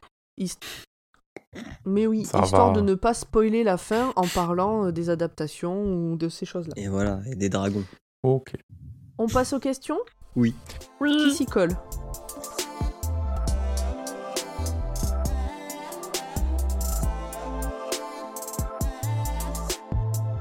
Je vais faire Instagram comme ça. euh, Vas-y, Émilie. tous en même temps. Il y a Émilie qui s'est proposée. Oui, euh, on a, sur Instagram, on a quatre questions. Une première de Mika, l'autre nom, qui nous demande quel est votre personnage préféré? Et surtout, il précise et ne dites pas on a déjà répondu. Euh, J'ai posé la question avant l'enregistrement. Alors, une précision pour Minka, l'autre nom. Quand on dit qu'on a déjà répondu, c'est parce qu'on répond dans les chroniques d'avant et dans la partie résumée et des fois, et des questions euh, dont on a déjà apporté les réponses. Voilà. Donc, quel est votre personnage préféré? Je pense que Julien, on sait que ça balance entre Larry. Larry et... euh, oui, C'est Harold. voilà. Ah, je sais pas, moi, entre, Euh. entre Nick et Tom, déjà les, les deux ensemble, ils sont, ils sont tellement bien, je, je saurais pas les départager. Mais c'est ça, en fait, c'est plus des duos. T'en as, t'en as pas beaucoup qui font. En fait, ceux qui fonctionnent seuls, c'est ceux qui vont du côté obscur. Mhm. Non, mais c'est vrai. Si tu regardes les autres, ils fonctionnent quasiment tous en au moins duo. Non? Sauf euh, Non, erreur non, de ça, ma part. je suis assez d'accord avec ça. Moi, j'aime mieux Franny. Ah, je l'aime pas. j'aime- Moi, j'aime bien la poubelle. Ouais, j'aime bien la poubelle aussi. Ça aurait été étonnant. Parce qu'il fait brûler des trucs Non, mais la poubelle. Ah bah, il fait exploser très des trucs surtout. pour le coup. Ouais. Ah ouais, il a une super Mhm. histoire. Après, ouais, il y a les classiques, euh, Nick, euh, Stu. euh, bon, voilà, c'est. euh, Pour Non, l'instant. en fait, il- c'est- il a fait une belle galerie de personnages. Au sens euh, gentil du terme. Moi, j'aime bien Joe. Mm. Enfin, Léo, le gamin. Le gamin. Et après, j'aime pas les personnages, mais enfin, j'aime pas les. Pas dire que j'aime les personnages, mais je trouve très très intéressante euh, la descente aux enfers de Harold et Nadine qui commence à avoir des, des ses rêves chelous et qui commence à, à se sentir euh, Mhm. promise au. Au, Au Seigneur au- Noir. Ouais, Seigneur Noir. Et c'est. Bon, moi, de, Je, toute je ne vais pas spoiler, de mais. toute façon, a priori, ça, moi, ça va être facile. Hein, ça va être tous ceux qui sont du côté de, de Randall qui sont préférés. Et tous les autres. Non, n'empêche, du côté de Randall, il y a la scène de la poubelle euh, dans un quand il s'intègre avec les autres, euh, et qu'il rencontre les autres et tout, qui sont super sympas avec lui. Ouais. Moi, j'ai limite versé une petite larme. Ouais, quoi. c'était- beau pour. euh, et, Touchant. euh, il y avait un espèce de, Mm. de gros contraste en fait au final entre le, le fait qu'on sente que l'homme en noir c'est un méchant et puis euh, t'as cette espèce de camaraderie euh, dans le dans le groupe qui qui contraste fortement. C'était Mhm. un- très intéressant. Deuxième question, toujours de Minka, l'autre nom, qui nous dit euh, Stephen King dit, je ne sais plus haut, précision des sources, que ses fans hardcore ont élu Le Fléau, meilleur roman de King. Vous comprenez pourquoi? Oui, oui, oui, Oui. oui. Voilà. Moi, j'ai pas assez de On, retour. on va pas s'éterniser. Oui. Mais c'est un des meilleurs pour que j'ai lu. Ouais, on l'a dit dans l'intro. en après les donnant yeux du dragon. Je l'ai pas lu encore. Euh, question de le petit Tengu. Enfin, même, enfin, oui, question remarque. J'ai totalement une question sur le fléau. Est-ce qu'il est pas un peu pété comme mutant? Je veux dire, il fonce dans des trucs avec un casque. Pas fifou pour un membre des X-Men. Ouais, il est devenu gentil avec le temps. Faut pas se fier au film. c'est pas que Déjà, ça on le fléau, c'est pas que ça. Déjà, on se fait un peu spoiler le fléau. Merci. Ouais, Et si ensuite, t'as lu les comics, pense, il est, il est devenu gentil, mais il l'est pas forcément resté Non. très longtemps. Pas du C'est le frère de qui le Du fléau professeur déjà Xavier. De professeur Xavier. Et ses pouvoirs lui viennent Euh, d'un, ouais. C'est quoi C'est d'un rubis. Alors attends, putain. C'était un truc de Cythorax et le rubis, je crois. Ça fait longtemps. Oui, c'est le rubis, c'est une pierre ça, précieuse qui donne le magique. pouvoir de, d'être inarrêtable en fait. C'est pas. Donc oui, son pouvoir, c'est littéralement de foncer toi. dans des trucs et de ne pas s'arrêter. Et dernière question, parce qu'on va pas divaguer non plus euh, Oh. une demi-heure sur, sur un personnage Marvel? Il est, il est 1h moins 25. Hein. Et sur Euh, Harry Potter Dernière question Instagram d'une certaine Fanny qui nous demande dans quelles conditions on aime lire King. S- Sous ma couette avec une lampe torche. Comme quand j'étais Ouais. gamin. Dans le noir. Tout allumé Ouais. avec plein de gens autour de moi. En vrai, euh, moi j'ai j'ai lu euh, toute la partie où Larry traverse le tunnel pour essayer de sortir de Manhattan. Je l'ai lu dans mon lit, à moitié dans le noir, parce que j'ai une Kobo en plus qui fait de la lumière, donc tout était éteint. Et euh, c'était une bonne et une mauvaise idée à la fois. Parce que t'es- c'est hyper immersif, mais c'est en même temps un peu angoissant. Euh, moi, je me suis fait un petit marathon audiobook, donc je l'ai lu dans à peu près toutes les conditions. Enfin, je l'ai lu, je l'ai écouté dans à peu près toutes les conditions, euh, en allant au boulot, euh, en, en- Ah, mais là, je en pense que la, question, elle est parfois, générique, pas juste à celui-là, mais de manière générale. Ah. Comment est-ce que tu aimes Eh bien, j'aime, j'aime, j'aime lire King posé sur mon balcon euh, au soleil Oh, couchant. c'est beau. Avec un Pareil. petit thé. J'aime lire King sur ma terrasse ou sur euh, un vélo de salle. Ça passe euh, vachement bien le temps. Oui, ça marche bien le vélo. Mm. Euh, moi, j'aime bien. Hein? T'es team vélo, toi aussi? Ouais, j'étais un vélo d'appartement. Euh, mais moi, j'aime bien lire dans le bruit, en fait, c'est bizarre. mais euh, Du coup, je vais me poser à côté de l'autoroute et puis je lis Non, avec les plus, euh, tu sais, genre brouhaha, machin, dans un café, ou je sais pas, où il y a des gens qui parlent, j'arrive bien à me concentrer, c'est hyper chelou, mais, mais bref, ça marche bien. On passe aux questions Twitter? Question Twitter. Qui s'y colle? Je veux bien m'y coller si vous voulez. Alors, Allez, on a poil. deux questions de la petite Isa. La première, c'est les personnages préférés, on en a déjà parlé. La deuxième question, euh, si vous aviez été à la place de l'homme qui s'enfuit et permet la, propaga- la propagation de la grippe, qu'est-ce que, mais que vous, oh là, attends, hop, hop, hop, hop, hop. mais que vous auriez su ce qui allait se passer, auriez-vous eu une autre attitude? Ok, c'est facile, mais je suis impatient d'entendre vos réactions. Bah moi, je vais, je vais dire euh, que euh, j'aurais, euh, j'aurais, je serais resté euh, là où je suis et j'aurais appelé ma femme et j'aurais dit euh, bah désolé Désolé, adieu, bis bis. et j'aurais essayé de et j'aurais essayé de faire fermer les portes. plus Désolé, pas désolé. Mais moi, je pense que j'aurais fait pareil, mais pas par rapport au. Mais reste par de contre, euh, vu que je ne sais pas ce qui se passe après la, la partie qu'on a, où on s'est arrêté, euh, même si j'ai j'ai écouté un petit peu plus loin, euh, je connais pas la fin et du coup je sais pas si c'est une bonne chose de faire ça, Hmm. D'empêcher que ça que la que la, que maladie arrive. Si ça se Peut-être qu'un trouve, c'est bon- une bonne un- chose. Un bon coup de ménage, euh, ça fait pas de Ouais, après, euh, c'est bon, tous les Mhm. collapsologues, Ça, ils sont contents avec euh, un scénario comme ça. Ah, ça, Thanos. C'est pour ça que, Ça, Pablo fait, Sévigné. ça fait de l'engrais. c'est pour ça que moi, j'aurais enlevé tous mes habits, j'aurais couru dehors, j'aurais craché partout, pissé partout. T'aurais fait, t'aurais fait des câlins à tout le monde. voilà ta gueule! Euh, ouais, moi je suis team euh, Urde un peu plus modéré. je serais pas resté dans Ah, la mais ça base. tue hein. les animaux aussi. Je serais pas Ouais, resté dans mais. la base. Ah oui, euh, ce qu'on n'a pas dit, hein, c'est que les animaux de compagnie, donc bon, c'est pas bien grave. Hein. Pas tous, mais la plupart. Genre, euh, je crois les. les, Les- les chi- il y a vaches, très les peu de chiens, il y a très peu de chiens qui en réchappent apparemment. Ouais. Euh, toutes les, il les reste vaches les vaches. Il reste des Il y a biches. tous les chevaux qui il reste crèvent. peu de vaches, les poulets sont pas touchés. Non, les, les, Les, chats cochons non plus. Mais euh, moi je serais parti, euh, je, serais, je serais sorti de la base et je serais parti, euh, je pense, à la montagne ou au bord d'un lac, quoi. J'aurais vécu deux, trois, les deux, trois derniers jours euh, tranquille. J'aurais pas été contaminé les autres. Je Tranquille, non, je suis pas sûre, mais. Bah, moi, sachant que j'ai à la maison euh, ma femme, mon fils et mon domaine, euh, je pense que je pense que j'irai pas. Enfin, il y a cet aspect contaminer le reste du monde. J'en sais rien comment, dans quel état d'esprit je serai, mais Ouais, mais tu si je serais allé sais que je contaminer risque ta de femme faire et ta crever fille. mon gamin, bah, je vais pas, je vais pas lui faire un câlin, tu vois. D'un point de vue purement tu égoïste, euh, je vais pas aller faire crever mon gamin. Tu l'appelles. Tu pars lui toute seule. bye bye. Oui, voilà, c'est ça. Donc moi, je ferai comme Emmerich. Ok. Ok. Question suivante Question de suivante. un lecteur. Vous êtes plutôt mère Abigail ou Randall Flagg? Alors très facile, Bah, mais pas tant que ça finalement. Des avis contradictoires là. Oh bah si, c'est facile. Moi, ni l'un ni l'autre. Ben, vu comme elle abandonne tout le monde, je trouve qu'elle est un peu égoïste au final. Et euh, donc, euh, ouais, Randall, lui, il met, en, il met en place une société d'harmonie où tout le monde s'accepte tel qu'il est. Euh, je trouve que, que pour l'instant, euh, c'est c'est Randall qui, qui gagne. J'aime le côté euh, progressiste et autoritaire de la société de Randall, où tout le monde a sa chance, à partir du moment où il respecte les règles. Pour le Il est un peu jupitérien, hein. il flotte au-dessus des autres. Et euh, Il aime pas trop les droguer, les non de. Ouais. Mais euh, la, la société de Boulder, là où on en est, elle est ultra chiante, quoi. bah Oui, oui. mais tout est à faire justement, c'est ça qui est intéressant. Non mais Moi, je mais- crée un troisième clan. Pour le coup- Tu vois, des gens qui. Tu sais, des, La un peu Suisse. les, des athées.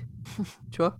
La Non, Suisse. quand voilà. Glenn, quand Glenn il dit euh, les techniciens, les gens qui aiment les trucs carrés, etc., euh, ils vont aller du côté de Randall Fly. Je suis 200% d'accord avec lui, quoi. Ok. Et ils vont pas aller dans un endroit où c'est le merdier euh, pas organisé. Exactement. Ouais, mais de l'autre côté, on crucifie des gens, tu vois? Tu peux te dire, c'est peut-être mieux le merdier que de crucifier. Ah bah attends, on peut pas Et- tout avoir. Il y a Hein. hein. Y a même un boucher qui fait les steaks, Ouais. Non, moi, je crée un troisième camp. qui se fera attaquer par. Qui se fera dépecer par les deux autres. Mais non Pendant que vous, vous ferez la guerre avec la vieille, nous, on sera peinards dans notre coin, on va changer, je vais changer de continent, là, je vais aller dans un coin tranquille, parce qu'on sait pas ce qui se passe dans Ah le bon, on sait que. Londres au moins a été contaminé, donc probablement que le reste du monde, il reste pas grand monde. Il y a pas il y a personne. Ouais, mais il y a peut-être Hmm. des colonies, quelque part. en avion des petits groupes. Mais je m'en fous, je trouverai, tu sais, j'attends l'air glaciaire et je passe par haut. Ok. Très bien, très bien. T'inquiète, je gère. Euh, question suivante de Brianou21. Quel est votre avis sur Hit Partout d'après le trailer? Ça fait Ah. trop peur le trailer, j'irai pas le voir. Ça a l'air trop bien. Euh, Ouais, ça a l'air ouf. Mauvais choix d'acteur et d'actrice. Quoi? Quoi? Ouais, ouais. T'aimes pas les Pour Je trouve tous, que c'est pas Jessica les bons choix. Bah, Jessica Chastain et puis euh, James McAvoy, je trouve que ils vont pas du tout. Ah si, par contre, ils ont Oh, peut-être ils ont ils peut-être alors pour James. McAvoy, ils ont peut-être pas trop accentué le côté le côté un peu décrépit, euh, j'ai plus de cheveux euh, qu'on voit dans le bouquin, mais sinon euh, c'est c'est vraiment des très bons acteurs, je pense que ça peut vraiment être très sympa. hein. Ah, ce sont des bons acteurs, mais physiquement, ils, enfin, ils, Ils vont pas du tout avec l'image que j'ai eue à, à la lecture. des personnages. Moi je le, le, le, pre- le- comment dire, le premier côté glauque de cette petite scénette m'a donné vraiment très envie de voir la suite. Euh, J'ai très, très, très, très hâte. Ouais. Ouh. Comme ça, pouvoir chroniquer le livre. Alors, ce sera amélioré d'ici. là. Ah, Peut-être vous ferez une chronique comme pour Cimetière. euh. Ah bah ça, on- je pense qu'on se fera un petit hors Parce que t'as pas l'intention de le voir, toi? Moi Non, mais moi, j'ai regardé déjà le trailer. pas lu le avec le livre, viens, viens téléphone. voir le film. J'ai vu le trailer sur mon téléphone, posé loin sur la table, et avec le son pas trop fort. Avec cette petite musique bien malaisante là. Ah, ouais. Exactement. Ah non, mais après, c'était, ça faisait peur parfaitement, mais du coup, je veux pas en voir plus, quoi, ça m'a suffi. Mais je l'ai vu. Question suivante de Univers d'une lectrice. Première question très importante, version intégrale ou première version allégée? À ton avis, si on en est là au tout de 3h30, Ouais, j'aurais, j'aurais, j'aurais aimé la version allégée, moi. Ah, on, on. Ensuite, pensez-vous que ce schéma manichéen de la société est une chose récurrente dans l'œuvre de King? Non, Non. non Ah. c'est carrément Hmm. beaucoup plus nuancé d'habitude. Euh, je pense qu'il faut attendre la fin pour Je trouve pas savoir. ça- mais- ben, pour l'instant, je trouve pas ça si manichéen. Ouais, On nous présente Randall Flagg comme, euh, euh, comme le mal absolu et Mère Abigail comme euh, la représentante de Dieu. Euh, Ah. Donc, euh, mais, pas mais, mais au final, comme, comme je l'ai déjà dit, euh, la société de Randall Flagg, elle, elle semble, malgré son côté autoritaire un petit peu rigide, euh, les, les gens s'y sentent Il y bien. a des bons côtés. Ouais, Mère Dès, Abigail. dès que tu te fais pas, dès que tu te fais pas euh, crucifier. euh, Attends, du, du pain et des jeux, quoi. C'est tout ce qu'on demande. Des cookies. Non, mais- Enfin, du, du steak, du steak. Du steak Non. et des cookies. Puis Mère Abigail, euh, ouais, elle, elle envoie pas mal de vannes, elle est pas gentille euh, plus que ça, et en plus, bah là, elle se casse, donc euh, Non, mais en Oui, fait, mais c'est peut-être pour mieux revenir. oui, Quand ah, ça on sait pas, mais enfin, moi, j'ai, je trouve pas qu'elle est, euh, le, disons la, l'exemple même de la bonté, quoi. Après, la personne qui pose la question a lu tout le bouquin, alors peut-être qu'elle a des infos qu'on n'a pas. Ah, justement, bouquin- après, je ne sais pas. tout le bouquin et tous les bouquins, parce que le, la question, elle concerne l'œuvre. C'est vrai qu'il y a... Oui. C'est facile de faire un côté, mais même là, si Mère Abigail, elle représente pas non plus le bien absolu, il y a quand même un côté euh, les gentils contre les méchants, et on le retrouve beaucoup dans les œuvres de King. Le truc, c'est que c'est pas si simple en fait. C'est que les combats que les gentils mènent contre les méchants, vu que les méchants c'est des métaphores de ce qu'ils sont eux-mêmes, c'est plus compliqué que seulement euh, le bien contre le mal. Donc Mhm. oui et Oui. non en fait, c'est un peu nuancé. Parce que c'est dans si tu lis en substance et si tu t'en tiens à ce que vont en dire euh, les 20 minutes et le Parisien, euh, c'est juste une bande de gamins qui se battent contre un clown pour ça. Et en, en réalité, c'est juste beaucoup plus compliqué. Oui, bien sûr. Ok, merci à tous. Pas mieux. Euh, alors, pour, alors, juste pour Facebook finir, quelle place a-t-il dans votre classement des œuvres de King? La bise Oh, top 3. Ouais, on l'a on l'a dit. Number one. Ouais, je- Ouais, top 3, je saurais Ouais, pas dire. euh. J'en ai pas lu encore assez pour c'est pouvoir compliqué, donner une place. euh. Bah, Top 3 pour l'instant. moi, pas top 3, mais il est bien. T'as pas vu la fin. toi. J'attends la Ça fin. devrait te plaire. Oui. Je pense. Euh, qui s'attaque aux deux questions Facebook? Tu les fais, Urde? Oui. Donc, on a une question de Anne-Sophie Jean-Jambre. Alors, moi, j'aimerais connaître l'origine de vos surnoms. Grand poil dans la main qui sert de canne. Ah ok, oh, ok. Euh, non, c'était à Ouais. l'origine, c'était pas le poil dans la main. C'est c'est une, euh, c'est une copine qui m'a donné ce pseudo pendant les pendant nos études. Ouh. Non, non, non, une, non, totalement platonique. et, et le et le, ple- le pseudo complet, c'était Grand Poil l'ours sage. Voilà. Donc euh, Oula gros ah bisous. Céline, ma petite teigne. Ah, Oh, sympa. ok. Elle t'appelle Grand Poil l'ours sage et toi, c'est la petite teigne. Sympa. C'est sympa. hein Ensuite, on a pomme de Renette ou pomme d'api? Et ni l'un ni l'autre, Pomme est tout simplement mon second prénom. Voilà. Tu tu préfères euh, les tout le Renettes ou la, la pomme d'api? Euh, je sais pas. Je sais pas. Qu'est-ce que je ne peux pas choisir? Comment choisir entre ses sœurs Enfin bon. Et Urde, euh, là je vois pas. Alors Urde, c'est à la base un personnage d'un manga qui s'appelle Ah My Goddess, mais c'est aussi le nom d'une Norne hmm.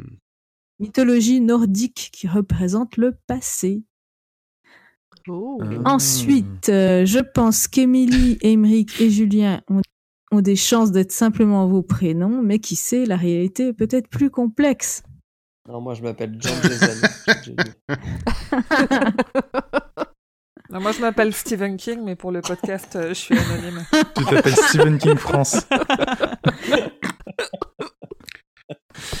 Emery, tu veux et- nous parler euh, et- de ton pseudo? Ah oui, oui, et bah moi, en fait, non, je me présente, euh, je m'appelle Henri. Je voudrais bien réussir ma vie à être aimé. le podcast des références musicales. Putain, il est trop tard. Ah la vache. Bon, et oui, maintenant, je vous en m'appelle- je savez m'appelle vraiment Henri. Hein. Bon, maintenant que vous en savez plus sur nos pseudos ou vrais prénoms, une question de Michael Azuki, Et c'est la dernière. qui est la dernière. Qui est-ce qu'on voit comme acteur Non, qui est-ce que... Ouais, Oui, qu'est-ce qu'on- voit comme acteur dans les rôles de Lloyd, l'homme noir, Mère Abigail et Stuart, Stuart Redman? Moi, je vous laisse répondre parce que j'y connais que dalle en acteur. Moi, j'ai pas les noms. Moi, je Alors, trouve que dans Lloyd, le... Je vois les gens, mais j'ai pas les noms. Dans la première Vas-y, adaptation, ouais, dans la première adaptation, euh, Stuart Redman, c'est Gary Sinise Mm. qui le fait et il est très bien. Après le reste, j'ai pas trop d'avis pour la prochaine des adaptation. experts. Des fait- experts, oui. C'est Ouais. le lieutenant Dan. Eh ouais, mais avant les experts. Euh. Euh, J'avoue qu'avec des acteurs actuels, euh, je... Moi, je verrais bien- Lloyd joue un Brad Pitt jeune, mais un peu à l'époque de Thelma et Louise. Mais sinon. Moi, je verrais bien Casey Affleck pour Lloyd. Ah ouais. Mais on est d'accord pour dire que pour Mère Abigail, il faudra de l'image de synthèse, quoi.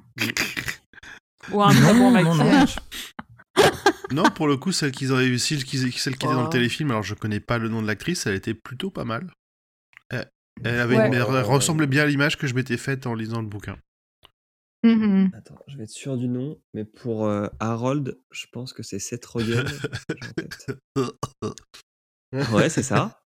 Euh, et pour. euh, J'avais pensé. Putain, Harold dans Seth Rogen. Ouais. Ouais. Et pour, euh, pour la poubelle, je sais pas si s'il faut un mec un peu fou, tu vois, un peu, peu vieux comme euh, Jim Carrey. Mais sauf que Jim Carrey, il est trop vieux pour jouer à la poubelle. Alors pas forcément. un tu vois, Jim Carrey dans, euh, c'est dans, euh, comment s'appelait le film The Bad Batch où il joue une espèce de clodo avec une, euh, avec une grosse barbe. Je- franchement, je trouve qu'il ferait bien la poubelle. Ok. Si si, c'est c'est c'est pas une mauvaise idée ça, ouais. Moi, comme j'ai pas du tout d'imagination et que j'ai regardé une série qui s'appelle Westworld où il y a un homme en noir dedans, et ben pour moi, Ed l'homme en noir, c'est Ed Harris.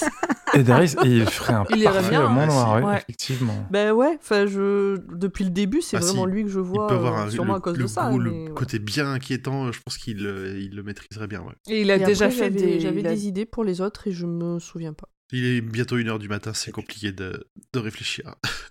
Ah, est-ce ouais. que pour Nadine, on peut prendre. euh, Putain, j'ai oublié son nom. Celle qui joue euh, Daenerys. Non, non. Daenerys. Euh, Ah, Nadine, non. Ah, mais non Ah non, pas du Emilia tout. Clarke. Ah non. Emilia Clarke, pourquoi. C'est juste pour qu'elle soit à l'écran? En fait, c'est juste que tu voudrais qu'elle soit à l'écran. Mais je trouve que Donc tu lui colles elle un me rôle. fait une bonne représentation de Nadine. Bof. On en reparlera au prochain épisode. Quand elle, elle fera voler des dragons. Bon, je pense qu'il est temps de. Moi, je pense pour euh, Mère Abigail, je cherchais son nom, euh, la- l'actrice qui joue le lieutenant Uhura dans les vieux Star Trek. Je pense qu'elle a le talent et puis, euh, bon, elle est Elle peut-être encore est- un peu jeune pour faire elle une femme de vivante. 108 ans. Je sais pas. Euh, je crois qu'elle est encore vivante, oui. Ok. C'est Michel Nichols. Ah, je voilà. ne trouve pas qui je voyais dans le rôle de Stuart. Michel Trek. Nichols dans les vieux.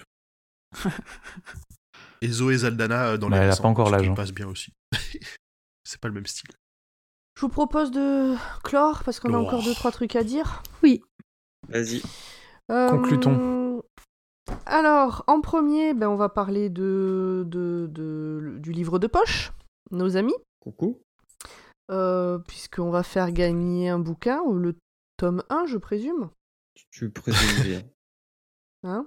Donc, on va faire gagner le tome 1 euh, du livre de poche. Et euh, donc, on, mettra le concours, comme d'habitude. Pensez à bien lire la question pour pas répondre n'importe quoi, comme c'est encore le cas pour La le concours en cours. respiratoire. Voilà, sur Twitter, euh, le premier s'est planté, ça, tout le monde plante. On a des bonnes réponses. Enfin, D'accord. Euh, voilà. Et du coup, bah, au niveau du livre de poche et de euh, rien dans ce... Si, en ce moment, ils ont fait, euh, ils ont sorti une nouvelle édition de Cimetière, mais ils ont changé la couverture pour mettre la, la- l'affiche du film. Alors, il y a du pour, il y a du contre. Certains sont ravis, d'autres non. Mais euh, voilà. Euh, ils sortent Sleeping Beauties en poche le 4 septembre. Et ils préparent des surprises pour la sortie de Hit 2 et de Doctor Sleep. Donc on verra bien à ce moment-là de mhm. quoi il va s'agir. On n'a pas pu en savoir plus. Ah si, on a, Stephen King avec nous, mais il veut pas le dire. C'est secret. Donc euh, voilà pour le concours et le livre de poche. Et donc pour finir, rappelons que le roi Steven est membre du label Podcut qui fait des super top podcasts en dehors du nôtre. Et notamment un qui a commencé il y a quelques jours, euh, qui s'appelle À défaut de twerker et qui vous parle de la Coupe du Monde de foot féminin C'est ça. et qui est euh, présenté par Adèle. Est-ce que tu veux en dire un peu plus, Julien? Je peux en dire un peu plus. Donc, c'est Adèle de l'Olympiade femelle qui série de six épisodes pour la Coupe du Monde euh, féminine qui se passe en France, qui commencera début juin. Et euh, chaque épisode est découpé en deux parties. Une première partie où on fera un résumé des principaux matchs de la Coupe du Monde, puis euh, l'interview d'une femme du milieu. Ça peut être une joueuse ou une entraîneuse. Ou... Je sais pas si on dit entraîneuse. Je trouve ce mot moche, mais c'est compris. Ou quelqu'un du milieu. Voilà. Eh ben, ce sera cool, je pense. Enfin, moi, ça me fait envie. Et le générique est super bien. Et je dis pas ça parce que je... Moi, j'ai vu que le logo et pour l'instant, le logo, je le trouve vraiment top. Je sais pas qui l'a fait, mais il est vraiment top. une amie d'Adèle. Il est temps de se dire bonne nuit parce qu'il est 1h du matin Bonne nuit. Bonne nuit. Et qu'on en Bonne est à nuit. presque 4 C'est heures bon. d'enregistrement. Ou bonne journée. nuit, les petits bisous à tous. À la semaine, à la semaine, non, à la, merci aussi Ouais. à tous ceux qui ont fait le- a qui ont donné de leur avis. Et puis, euh, et puis le mois prochain, et puis euh, pff, bonne nuit. Voilà. Bonne course à toi qui nous écoute en courant et bon bain à toi qui nous écoute dans ton bain. Et bisous à toi, Larry. Allez, au revoir. Salut. Bye.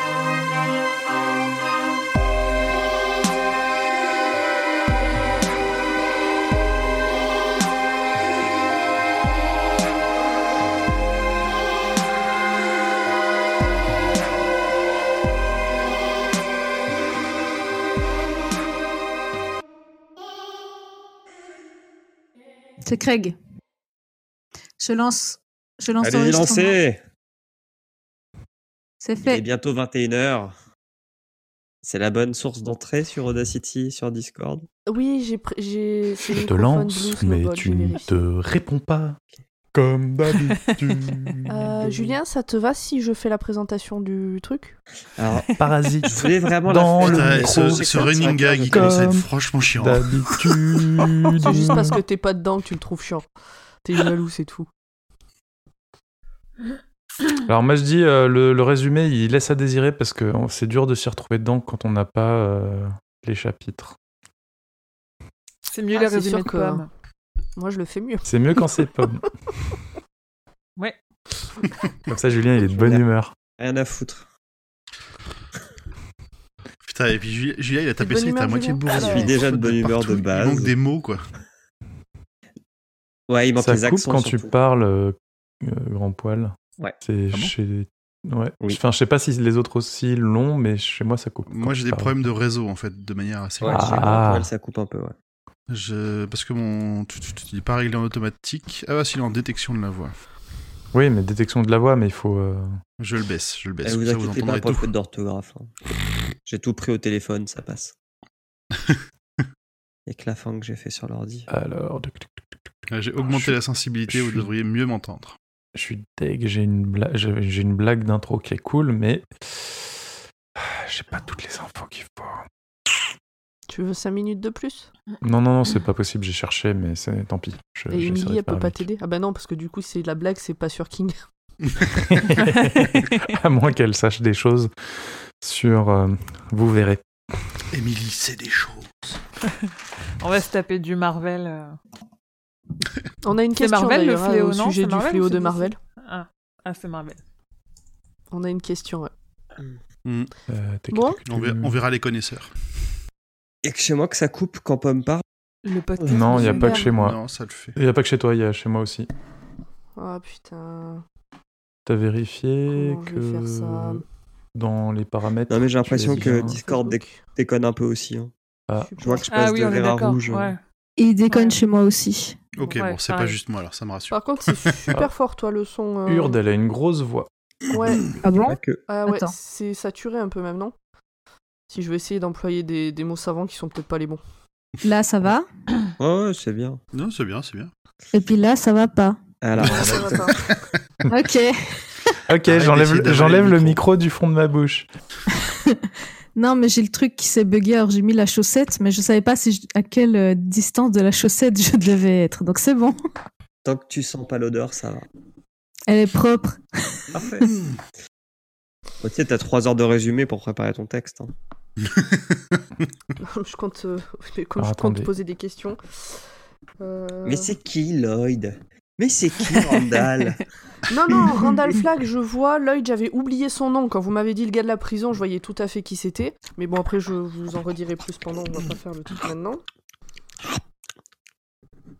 C'est lui. Qui c'est qui, c'est qui fait des bruits chelous? C'est moi qui imite quelqu'un qui mange. Et ah oui, et, ah oui, non, t'as dit que t'avais mis les trucs là, ok. Et puis, je crois que c'est bon, on a fait le tour. Et concours, et voilà. Ça coupe, j'entends plus personne? En plus du résumé. Allô? À un moment, oui. Justement pour pas tout À un moment, faire. oui, mais après, on on s'est dit dit que non. ça, ça n'avait pas de sens. Voilà. Bon, bah j'avais raté Parce que la partie sinon, on avait de spoilé des choses dans euh, une des chroniques qu'on aurait fait. Ok. Donc il y a Émilie aussi qui branle rien sur cet épisode. Mais je peux poser des questions, hein Donc tu pourras en poser plus, les a priori, questions. elle a quatre notes, c'est ça? Euh, Émilie, Euh, faut que cinq. tu travailles ton imitation de Fanny, comme ça euh, tu pourras poser des questions. Ok. Je vais faire ça pendant le résumé. Bon bah on peut commencer peut-être du coup. Bah, c'est toi qui Moi, j'ai Tout le monde a lancé son enregistrement. Euh, je Oui, vérifie, oui, mais c'est non. bien Oui. Alors, je vais juste devoir Et faire lui, une il a des bonnes chaussures. pour prendre de l'eau, mais vous pouvez continuer à parler. Eh ben, c'est peut-être maintenant qu'on peut débriefer le fait que bon, Julien, euh, faudra que je reprenne la suite quand même. hein. Ça se voit que ça fait longtemps qu'il l'a pas fait. hein. Là, là, j'annonce, hein, on est à deux heures à peu Et on a près. fait la moitié. Et Ah ouais. on en est qu'à la moitié. Mais c'est bon, deux heures et demie, c'est fait. Ah, ça va. Et après, on a les 72 questions de Fanny à, à- à gérer. Ah, je Putain, on propose en qu'on est les que à fasse la pas. moitié. Oh là là. Eh oui. Là, c'est quand j'ai repris. On aurait dû euh, le faire en trois morceaux, faire les trois livres. Non, mais carrément, en fait, on aurait dû faire les trois livres. Mais euh, là, je, ouais, là c'est quand j'ai repris ma lecture après la longue, la longue pause euh, de l'année. Euh, le tunnel et tout ça. Rita, en fait. Le Larry et Rita.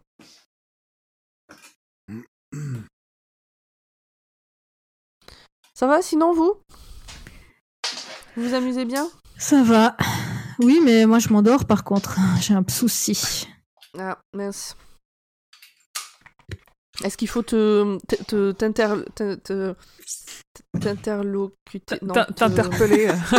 t'interpeller, merci. Non, non, c'est bon. T'interpeller de temps en temps pour te réveiller. Non, et Non, toi, non. t'en penses quoi, Urde? Non, non, non, parce que sinon ça va durer encore plus longtemps. Mais, euh, Surtout pas avancer. Mais non, non, je, suis, mais je suis, je suis vraiment là en mode.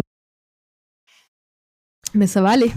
J'espère que ça va pas faire comme pour Sleeping Beauties. Ou comme... Non, non, mais je déconne pas, comme c'est long. Est-ce qu'on réagit assez? Est-ce que. Je sais pas. Pour C'est l'instant, je trouve que compliqué, ça ouais. va. Ouais. Moi, il me semble que ça va aussi. Re- Re- Qu'est-ce qui va? N'hésitez pas, quand ça commence à vous sembler long, à continuer le- la lecture de, Oui. la, du, du résumé pour inciter Mhm. euh, Julien à, à avancer. Et Je ne vous entends plus Ah du bon tout. Allô? Ah ouais? Pomme? Ça a coupé. C'est bon, je vous réentends, mais ça a coupé plusieurs secondes. Ça a coupé à. Il rentre dans la pharmacie et. Il est Ah bah, on y était, là. Et en fait, Julie était là et faisait semblant d'être un mannequin. Donc, nous sommes à 3h32 d'enregistrement Mhm. et je Il fais une dédicace à la personne de ce groupe qui nous a dit 2 heures. Facile. Qui, qui a dit ça? Que cette personne se dénonce Donc là, on en est à plus long que. C'est notre plus long pour Oh l'instant, oui. je crois. En un épisode. Oh que oui. T'étais C'est vrai que sûr la partie résumée était plus longue que pour euh, que tout l'ensemble de Sleeping Beauty. ou que de hit Avec Sleep- Sleeping Beauties, on avait qu'une seule envie, c'est d'arriver à la fin. C'était différent. Oui, c'est vrai. Que là, on n'a pas envie d'arriver à la fin. Non. Vous When you make decisions for your company, you look for the no brainers. And if you have a lot of mailing to do, stamps.com is the ultimate no brainer. It streamlines your processes to make your business more efficient, which makes you less busy. Mail checks, invoices, legal documents, and everything you need to keep your business running with stamps.com.